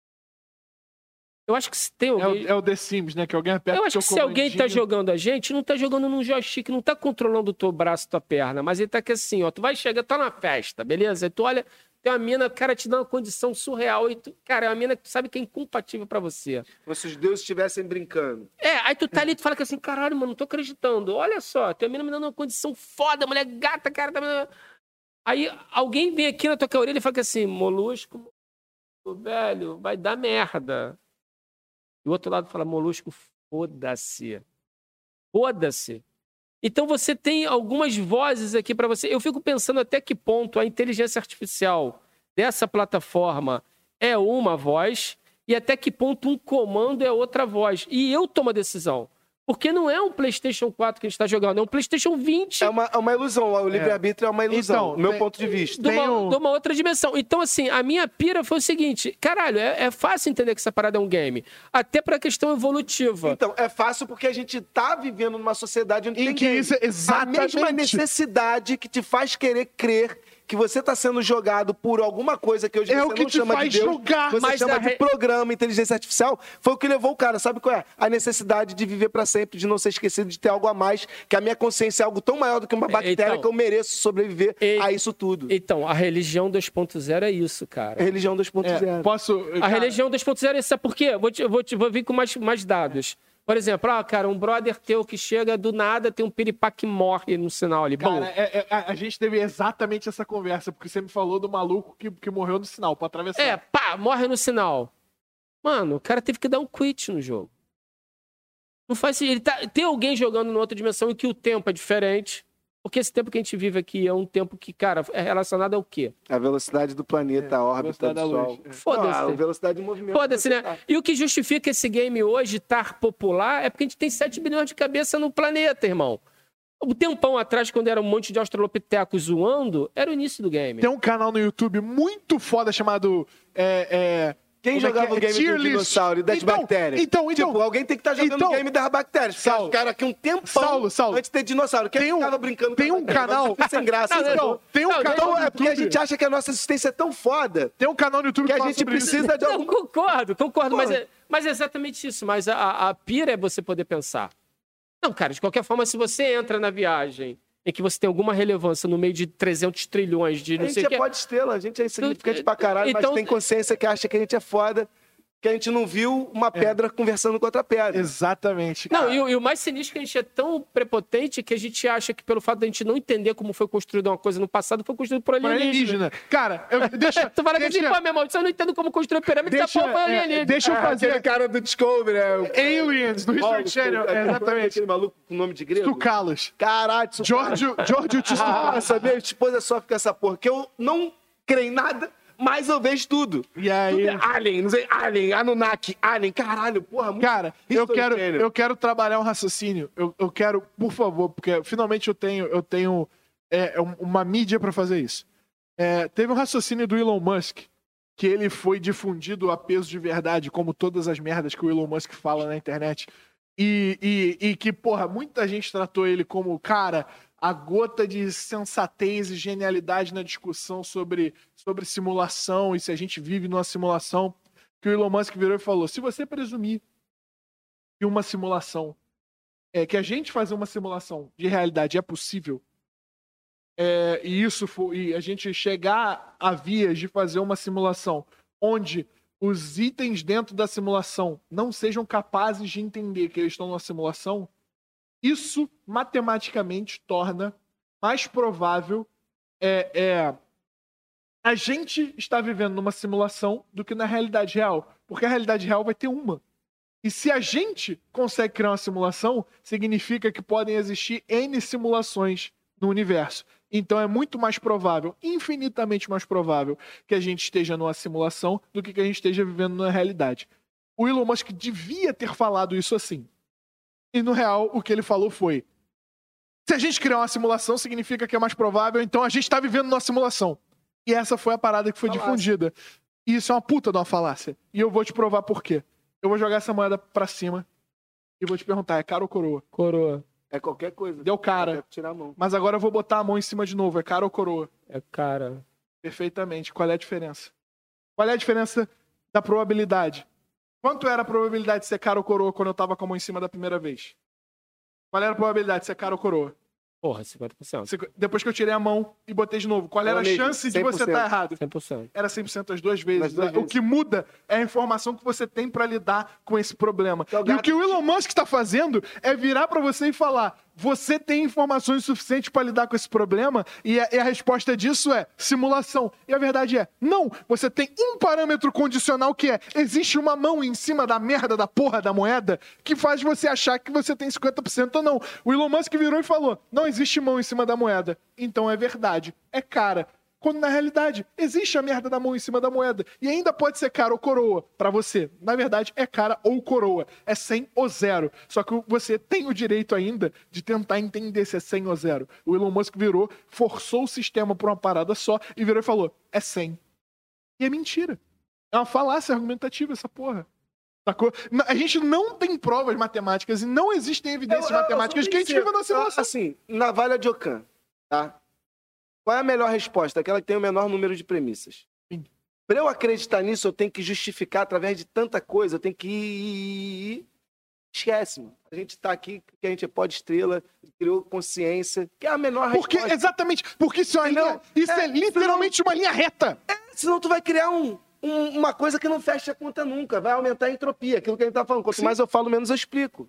Por quê? A cada verbo, uma possibilidade de interpretação a mais, a cada artigo. Então, quanto mais eu falar de um assunto, menos eu tô falando desse assunto. Maldita a hora que o chimpanzé descobriu o fogo, né, velho? Porra, maldita hora que a porra do anfíbio saiu da Ah, não, tem que falar disso.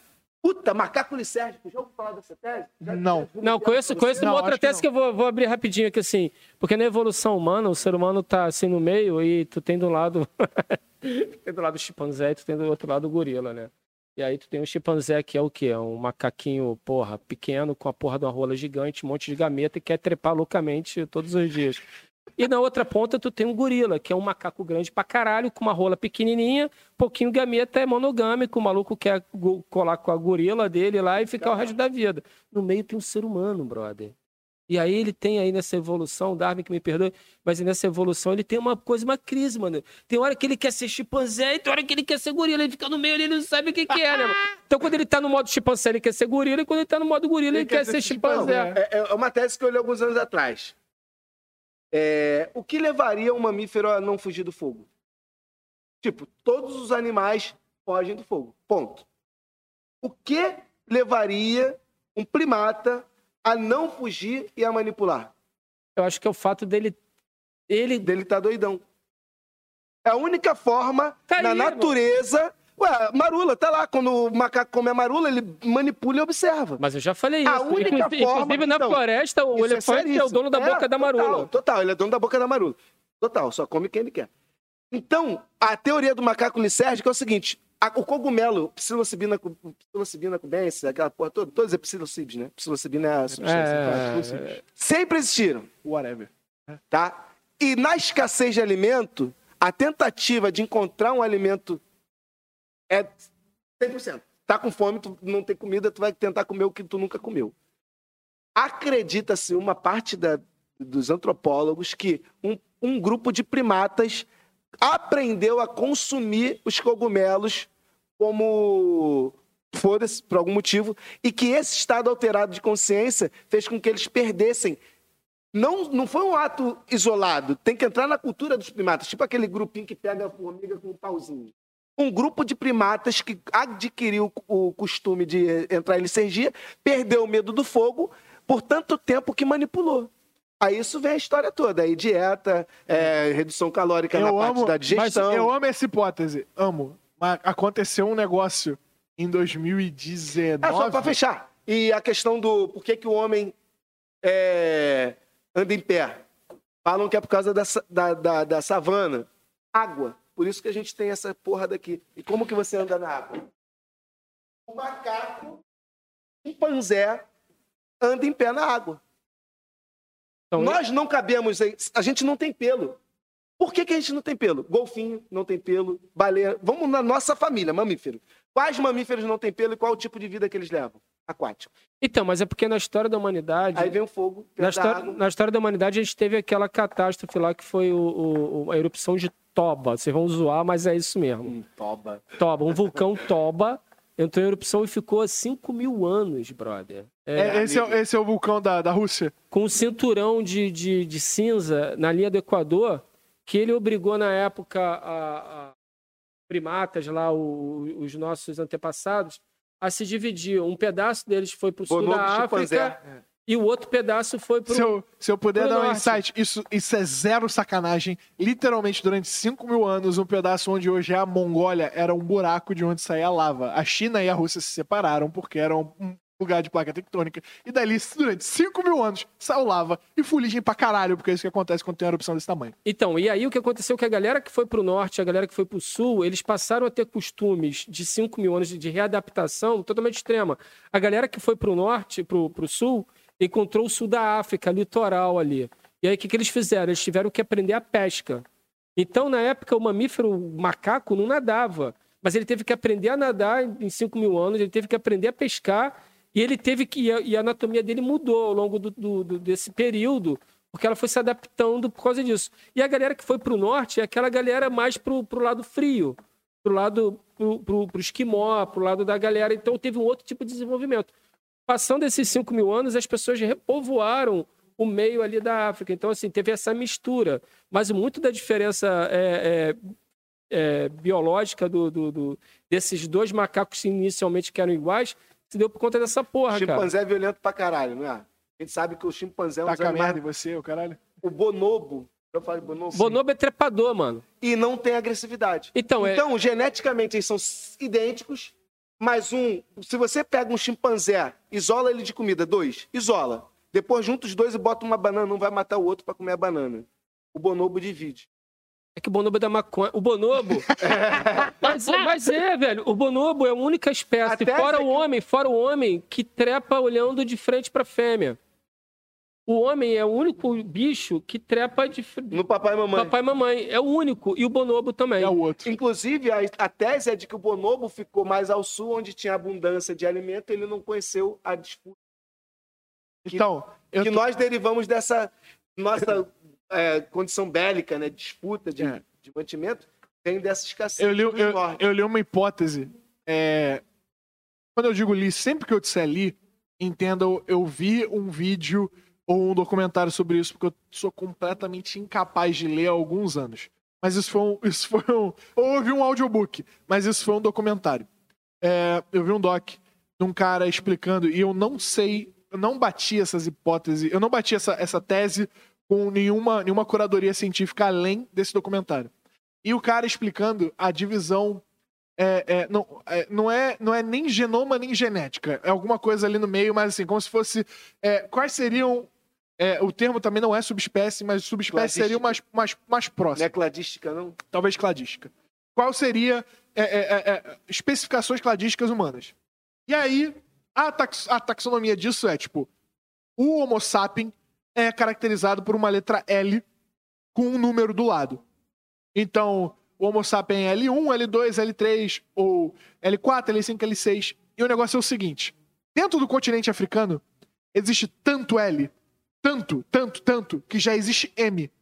Então, a gente já tem variação genética dentro do continente africano que a gente já tem uma distinção suficiente para que exista uma outra subclasse dentro do continente africano, de tanta Eu variabilidade li genética. essa parada outro dia. Todos os outros seres humanos do planeta são L4 ponto alguma coisa, porque são todos Derivado variações de um L4. Todos. Pode estar no Meia, pode estar em Vladivostok. É L4 alguma porra. É o L4 do Meia, o L4 de Vladivostok. Alguém Aí, comeu aí, gente pra aí caralho. pra encerrar, pra encerrar na- a- a- a- essa parte aí. Gengis Khan. Cara, Khan, ele, ele não ficava com ouro, ele não ficava com nada. Sabe o que, que ele fazia? Ele engravidava cada mulher que ele podia de cada civilização, de cada etnia. Cara, Hoje a Mongólia simplesmente tem, sei lá, 40% da Mongólia é descendente de Gengis Khan. e é, e é o bagulho. Não, 40% da Mongólia é o foda-se. Tem 4% do planeta que pode ser diretamente ligado ao Gengis Khan Caralho, ou seja, É um absurdo, maluco. É muita gente. Gengis Khan era tipo o Roxy Fred da época, né, mano? Molusco, presta atenção. Tudo entre a Coreia e a Polônia. Tudo. Tudo o Gengis Khan passou. E eu não digo passou o pé, passou a rola. Em tudo entre Tudo, a Coreia e a tudo. Polônia. Caralho, Dentola é reencarnação do Gengis Khan. Não faz distinção, né? Vem, vambora. Totalmente numérico. vem, vem. O que importa, o que importa é a matemática, né, mano? Mas o, mas o que eu ia falar dentro desse, desse- dessa escala do L e do M é o seguinte: partindo do pressuposto que isso é verdade, é, existe uma hipótese também de que o, o, o continente africano, isso, isso é. Eu, digo uma hipótese, mas ela é praticamente uma tese, porque isso é comprovado. Que o continente africano fosse cientificamente muito mais desenvolvido do que tudo que a Europa foi durante, cara, centenas de anos. Centenas de anos. Centenas de anos. A matemática, África. Astronomia, África. É, biologia, África. Saneamento básico, África. No século XIII tinha esgoto em metade Outro da África li- subsaariana e não eu li- existia na Europa. Outro dia eu li dois filósofos que precederam Descartes em 300 anos, africanos. Cara, e o, o- o lance todo é o seguinte. A pira dos dois povos, a pira dos- do- das duas partes era diferente. E aí, se você for ler, a gente tá falando do Platão, se você for ler Homero, é, é, ou qualquer outro historiador, filósofo grego Heródoto, vai ler esses caras que a galera fica, ah, ele mistura, mistura história com, com mitologia. História e mitologia são a mesma coisa com um pouco a menos de ciência. E aí, você vira e fala, esses caras, eles tratam toda a África subsaariana como etíopes. E em todos os escritos, os etíopes são um povo escolhido pelos deuses. Deus! tá lá, né? Zeus tira férias na Etiópia. Eu queria estar inventando essa merda. É sério. Zeus enche o saco, ele vai pra Etiópia trocar ideia com os etíopes, que são um povo que tem capacidade de tirar com Zeus. Segundo os escritos do Heródoto agora, os etíopes, e por etíopes, toda a África subsaariana, Sudão pra baixo. Essa galera eram os povos que não vinham de lugar nenhum. Eles eram os povos de onde veio a terra. Os caras sabiam disso na antiguidade. Caralho. Na antiguidade. E os caras falavam disso. Esse foi o povo que não veio de lugar nenhum. Porque nós sabemos que os acádios vieram do, do, do norte, nós sabemos Ah, que o. a que o- migração. nós sabe, esses caras Então, estão aqui vieram. desde sempre. E aí, os, os árabes, que são um bando de filha da puta, eu posso falar porque eu tô dentro deles. É, a gente olhou e falou assim: cara, esses caras vão ser um problema. E aí come- começa a escravidão do- do- dos povos africanos por parte dos árabes. E porque os árabes entendiam que essa era uma forma de se dominar. E aí o- os africanos olham para aquilo e falam: pô, a gente tem a opção de entrar em guerra com esses caras ou de entender como é que esses caras funcionam.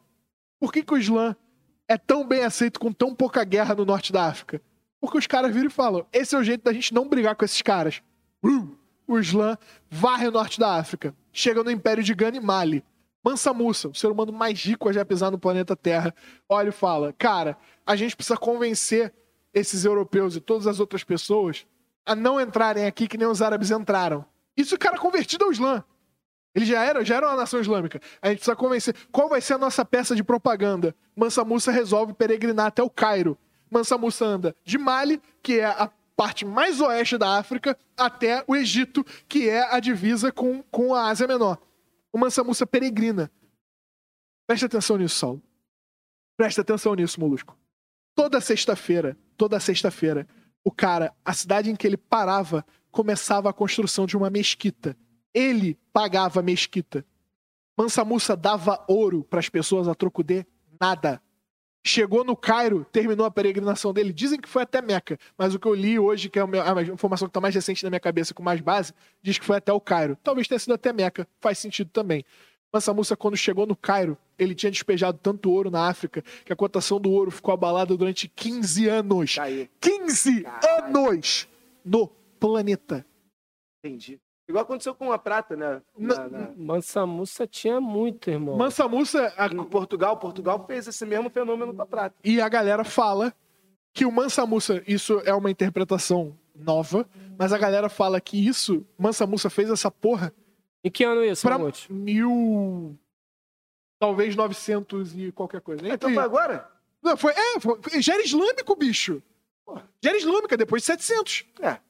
É depois de 700. Talvez na casa dos 900 pra, pro mil. Eu, eu não vou te dar a precisão porque Ah, eu não tenho. 900. Pra mim era 1900. Não, não, não. 900, 900. Ah, caralho. 900, 900, 900, 900. Porque a ideia era o seguinte: isso era uma propaganda de que o cara tava em paz e que ele não queria cair na porrada. E a ideia era, não porque, tipo, eu sou tão foda que, que, que, porra, se você vier aqui eu vou te obliterar. É tipo, bicho, eu sou tão foda que isso não faz sentido.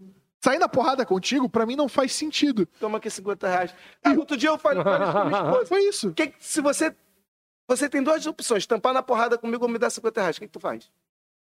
Porra, te dá Eu vou te dar 50 50 reais. reais. É. Tá maluco, não vale a pena. Pra quê? Mesmo se eu te bater minha mão, essa porra daqui eu perdi, eu parei, perdi o movimento dessa mão aqui, que eu soquei a boca de um filho da puta que não escovava o dente, peguei uma bactéria tão sinistra, minha mão ficou desse tamanho, fui um monte de médico e ninguém Socou um resolvia nada. tubarão, né?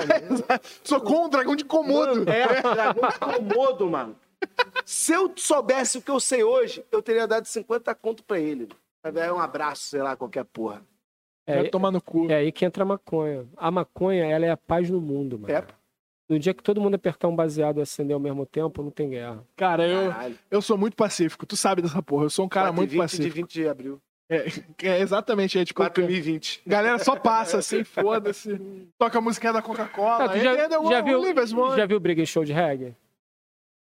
No Maranhão, É, eu ia falar isso agora. E o. E o radiola. qual é, qual é a Tem gangue. No Maranhão, Tem gangue. reggae é música de gangue. Bandido, Não, gangue. tô falando no Rio. né? Aqui não. Mas é, é- é- essa frase do Saulo de no Maranhão, reggae é música de gangue, foi como a gente começou a conversa de quatro horas em que o Saulo me contou o plano de dominação mundial musical da indústria fonográfica, Foi- foi tá mesmo. ligado? Foi, foi Foi assim que mesmo que a começou. gente falou por que que o reggae é na- no Maranhão, porque a rádio só pegava já. Só pegar a Jamaica, É. Caribe. E o MP3? Um abraço pro MP3? Tava de palmas pro MP3? Porra, o P2P pra todo mundo. Fosse essa porra que quer ser disso. Caralho. Mas é isso, cara. Eu acho, eu acho o Napster.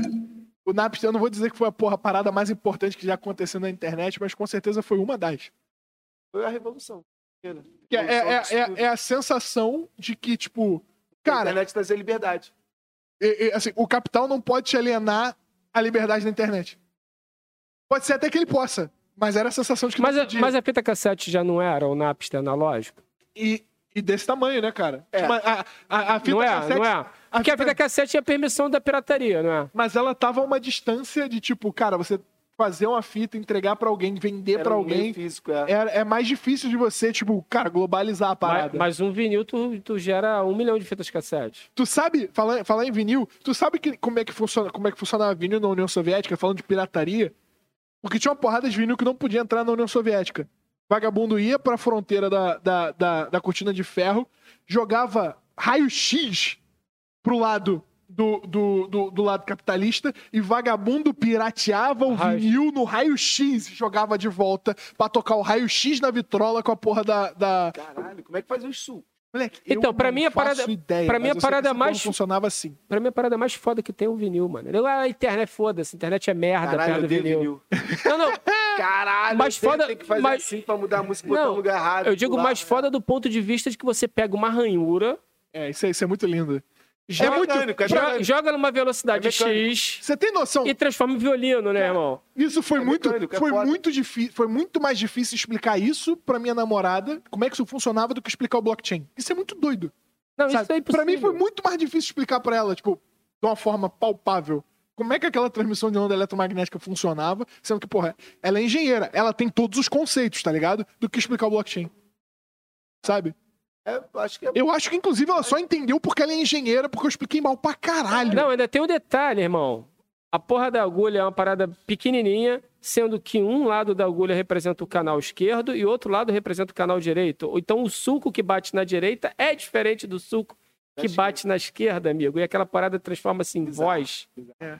Vai se fuder. bizarro. Tá. É uma representação 3D impressa da onda que tu vê é a no, no mídia que tá computador. fora do, do, do mundo, né? Que foi naquele lance do... do... Que foi naquele disco de ouro lá do. ouro. Que saiu da. Que Ah, é é, verdade, é verdade. Foi que é na o único-. É verdade. que é o único objeto feito pelo ser humano que, Que saiu saiu do do nosso sistema sistema solar. é. Exatamente. Demorou 57 anos pra sair, mas saiu. Porra. Demorou 57 anos, porque foi lançado em 1962? Não, 72. Então foi 47 anos, porque saiu em 2019. Saiu do sistema solar em 2019. Senhores, sem querer ser. Quantas, quantas horas?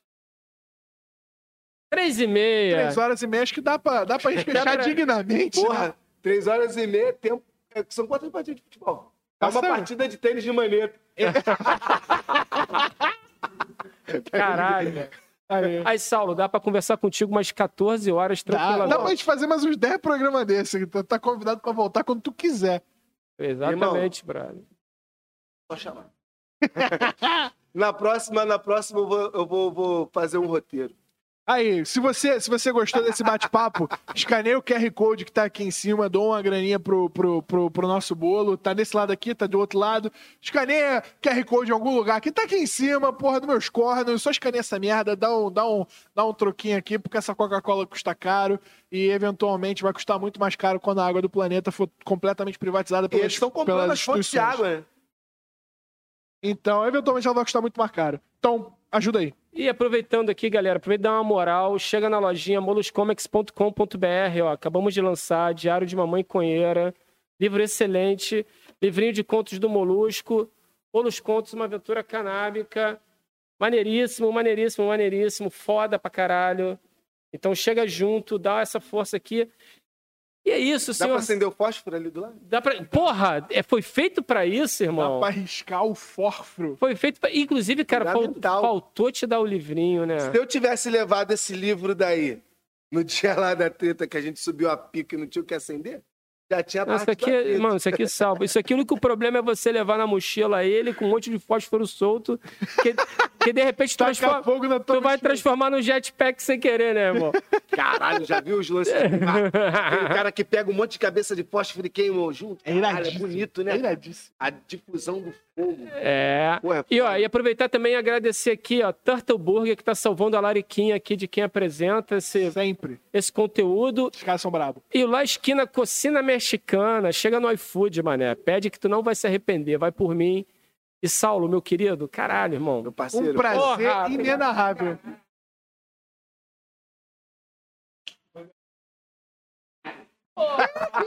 Foi bom pra caralho. Pô, essa parada do metálico, Isso só aqui fechar, valeu- valeu minha 10 esposa gato me, me aposentou, sabe por quê? Ah. Eu, eu, eu tomei um, um AC, né? Pá, Ah. metálico.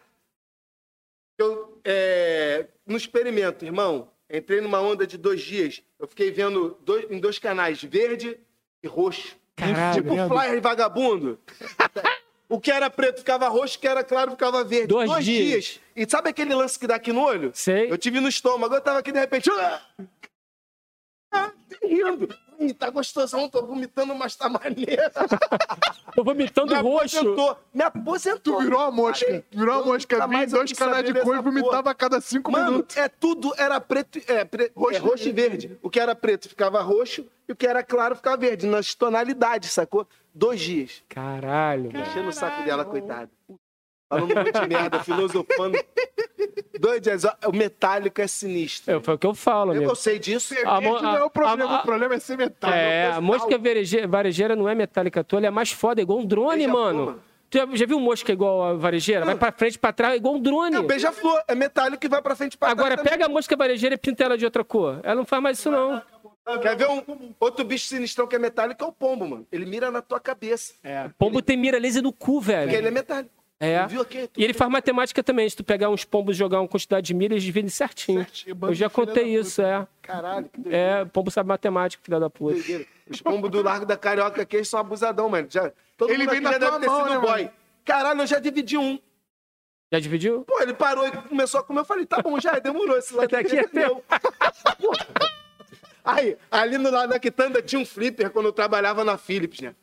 Aí, porra, tu com vale transporte de papel, lembra? Aí eu dava o salário pra minha mãe e ficava com vale transporte pra ir trabalhar e comer. Aí, porra, só tinha um lugar pra comer, o cachorro quente do flipper. Mano, sabe aquela peça de bacon grandona? Aham. O maluco era um bandejão assim de, de metal e o bacon no meio. Primeiro dia que eu fui, eu vi o bacon, eu falei, cara, é um baconzão. Aí eu vi o maluco botando água, ketchup, pá. Aí no final ele baseou e deixou o bacon. Eu Falei, pô, peraí. No dia seguinte. Era o mesmo água. bacon? Irmão, eram meses o mesmo bacon, ao ponto que eu chegava e já falava com o bacon. Qual é bacon, beleza? Aí passei pra todo mundo do bagulho, o nego cantava parabéns pra você pro bacon. Parei de trabalhar, né? Porra, fui embora, caralho. Bem depois, eu voltei lá. O bacon. O bacon tava lá, meu irmão. Eu falei, aí, caralho, bacon. É Bacon com foda, carteira de parceiro. motorista e o caralho, mano. O bacon atingiu a maioridade. Tá maluco, é? Podia jogar flip. Esse, esse Caralho! bacon. Esse bacon podia ter ajudado vocês e comido a mulher lá no dia da, da filmagem pornô. O bacon era maior de idade, Se não foda-se. fosse aquele bacon, eu não ia conseguir comer a porrada de comida que eu comi o rei da vida, que o dele me iniciou, mano. É tipo vacina, tá ligado? Uma É, carga é. viral de. É tipo o X-Tudo lá do Tunicão, mano, Marechal. Porra. Como é aquela parada Já ali. era, acabou, Aí, não vai dar nada. Caralho, é sinistro. Aquela batata frita também sinistrona. Rede. É muito bom. Porra, Vai amo. ficar aqui, a gente vai ficar, vai ficar aqui vou pra falar sempre. de Vamos, comida vamos, vamos. Ah, e agradecer também a força aqui da galera do Deslegendário. Sempre. Pô. Segue o canal do Des- Deslegendário lá, que vocês vão se divertir, vai por mim. E Mamutola, eu acho que é isso. Um galera. beijo nas crianças. Obrigado, obrigado pela vambora. paciência, tamo junto. É nóis. É Agora, nóis. Como é que te encontra, Saulo? Saulo Catarino, a única rede que eu tenho é Instagram, underground pra caralho, é só pesco. Meu Instagram é só coisa, pesca. Pesco todo dia. Só que eu não pego nada, tá ligado? Mas tá sempre de sardinha Eu na tive que aprender ninguém pra baiacu, porque eu só pego baiacu, mano, que é o peixe que ninguém gosta, aquele que incha, tá ligado? Mas Sardola Tem tu veneno? sempre tem, né? Porra, sardinha sempre. A qualidade pode não ser da melhor, mas sempre tem, porque lá Mas na a é quantidade, a quantidade compensa. Valeu, Valeu. galera. Abraço, até Valeu, mais, valeu. tamo junto.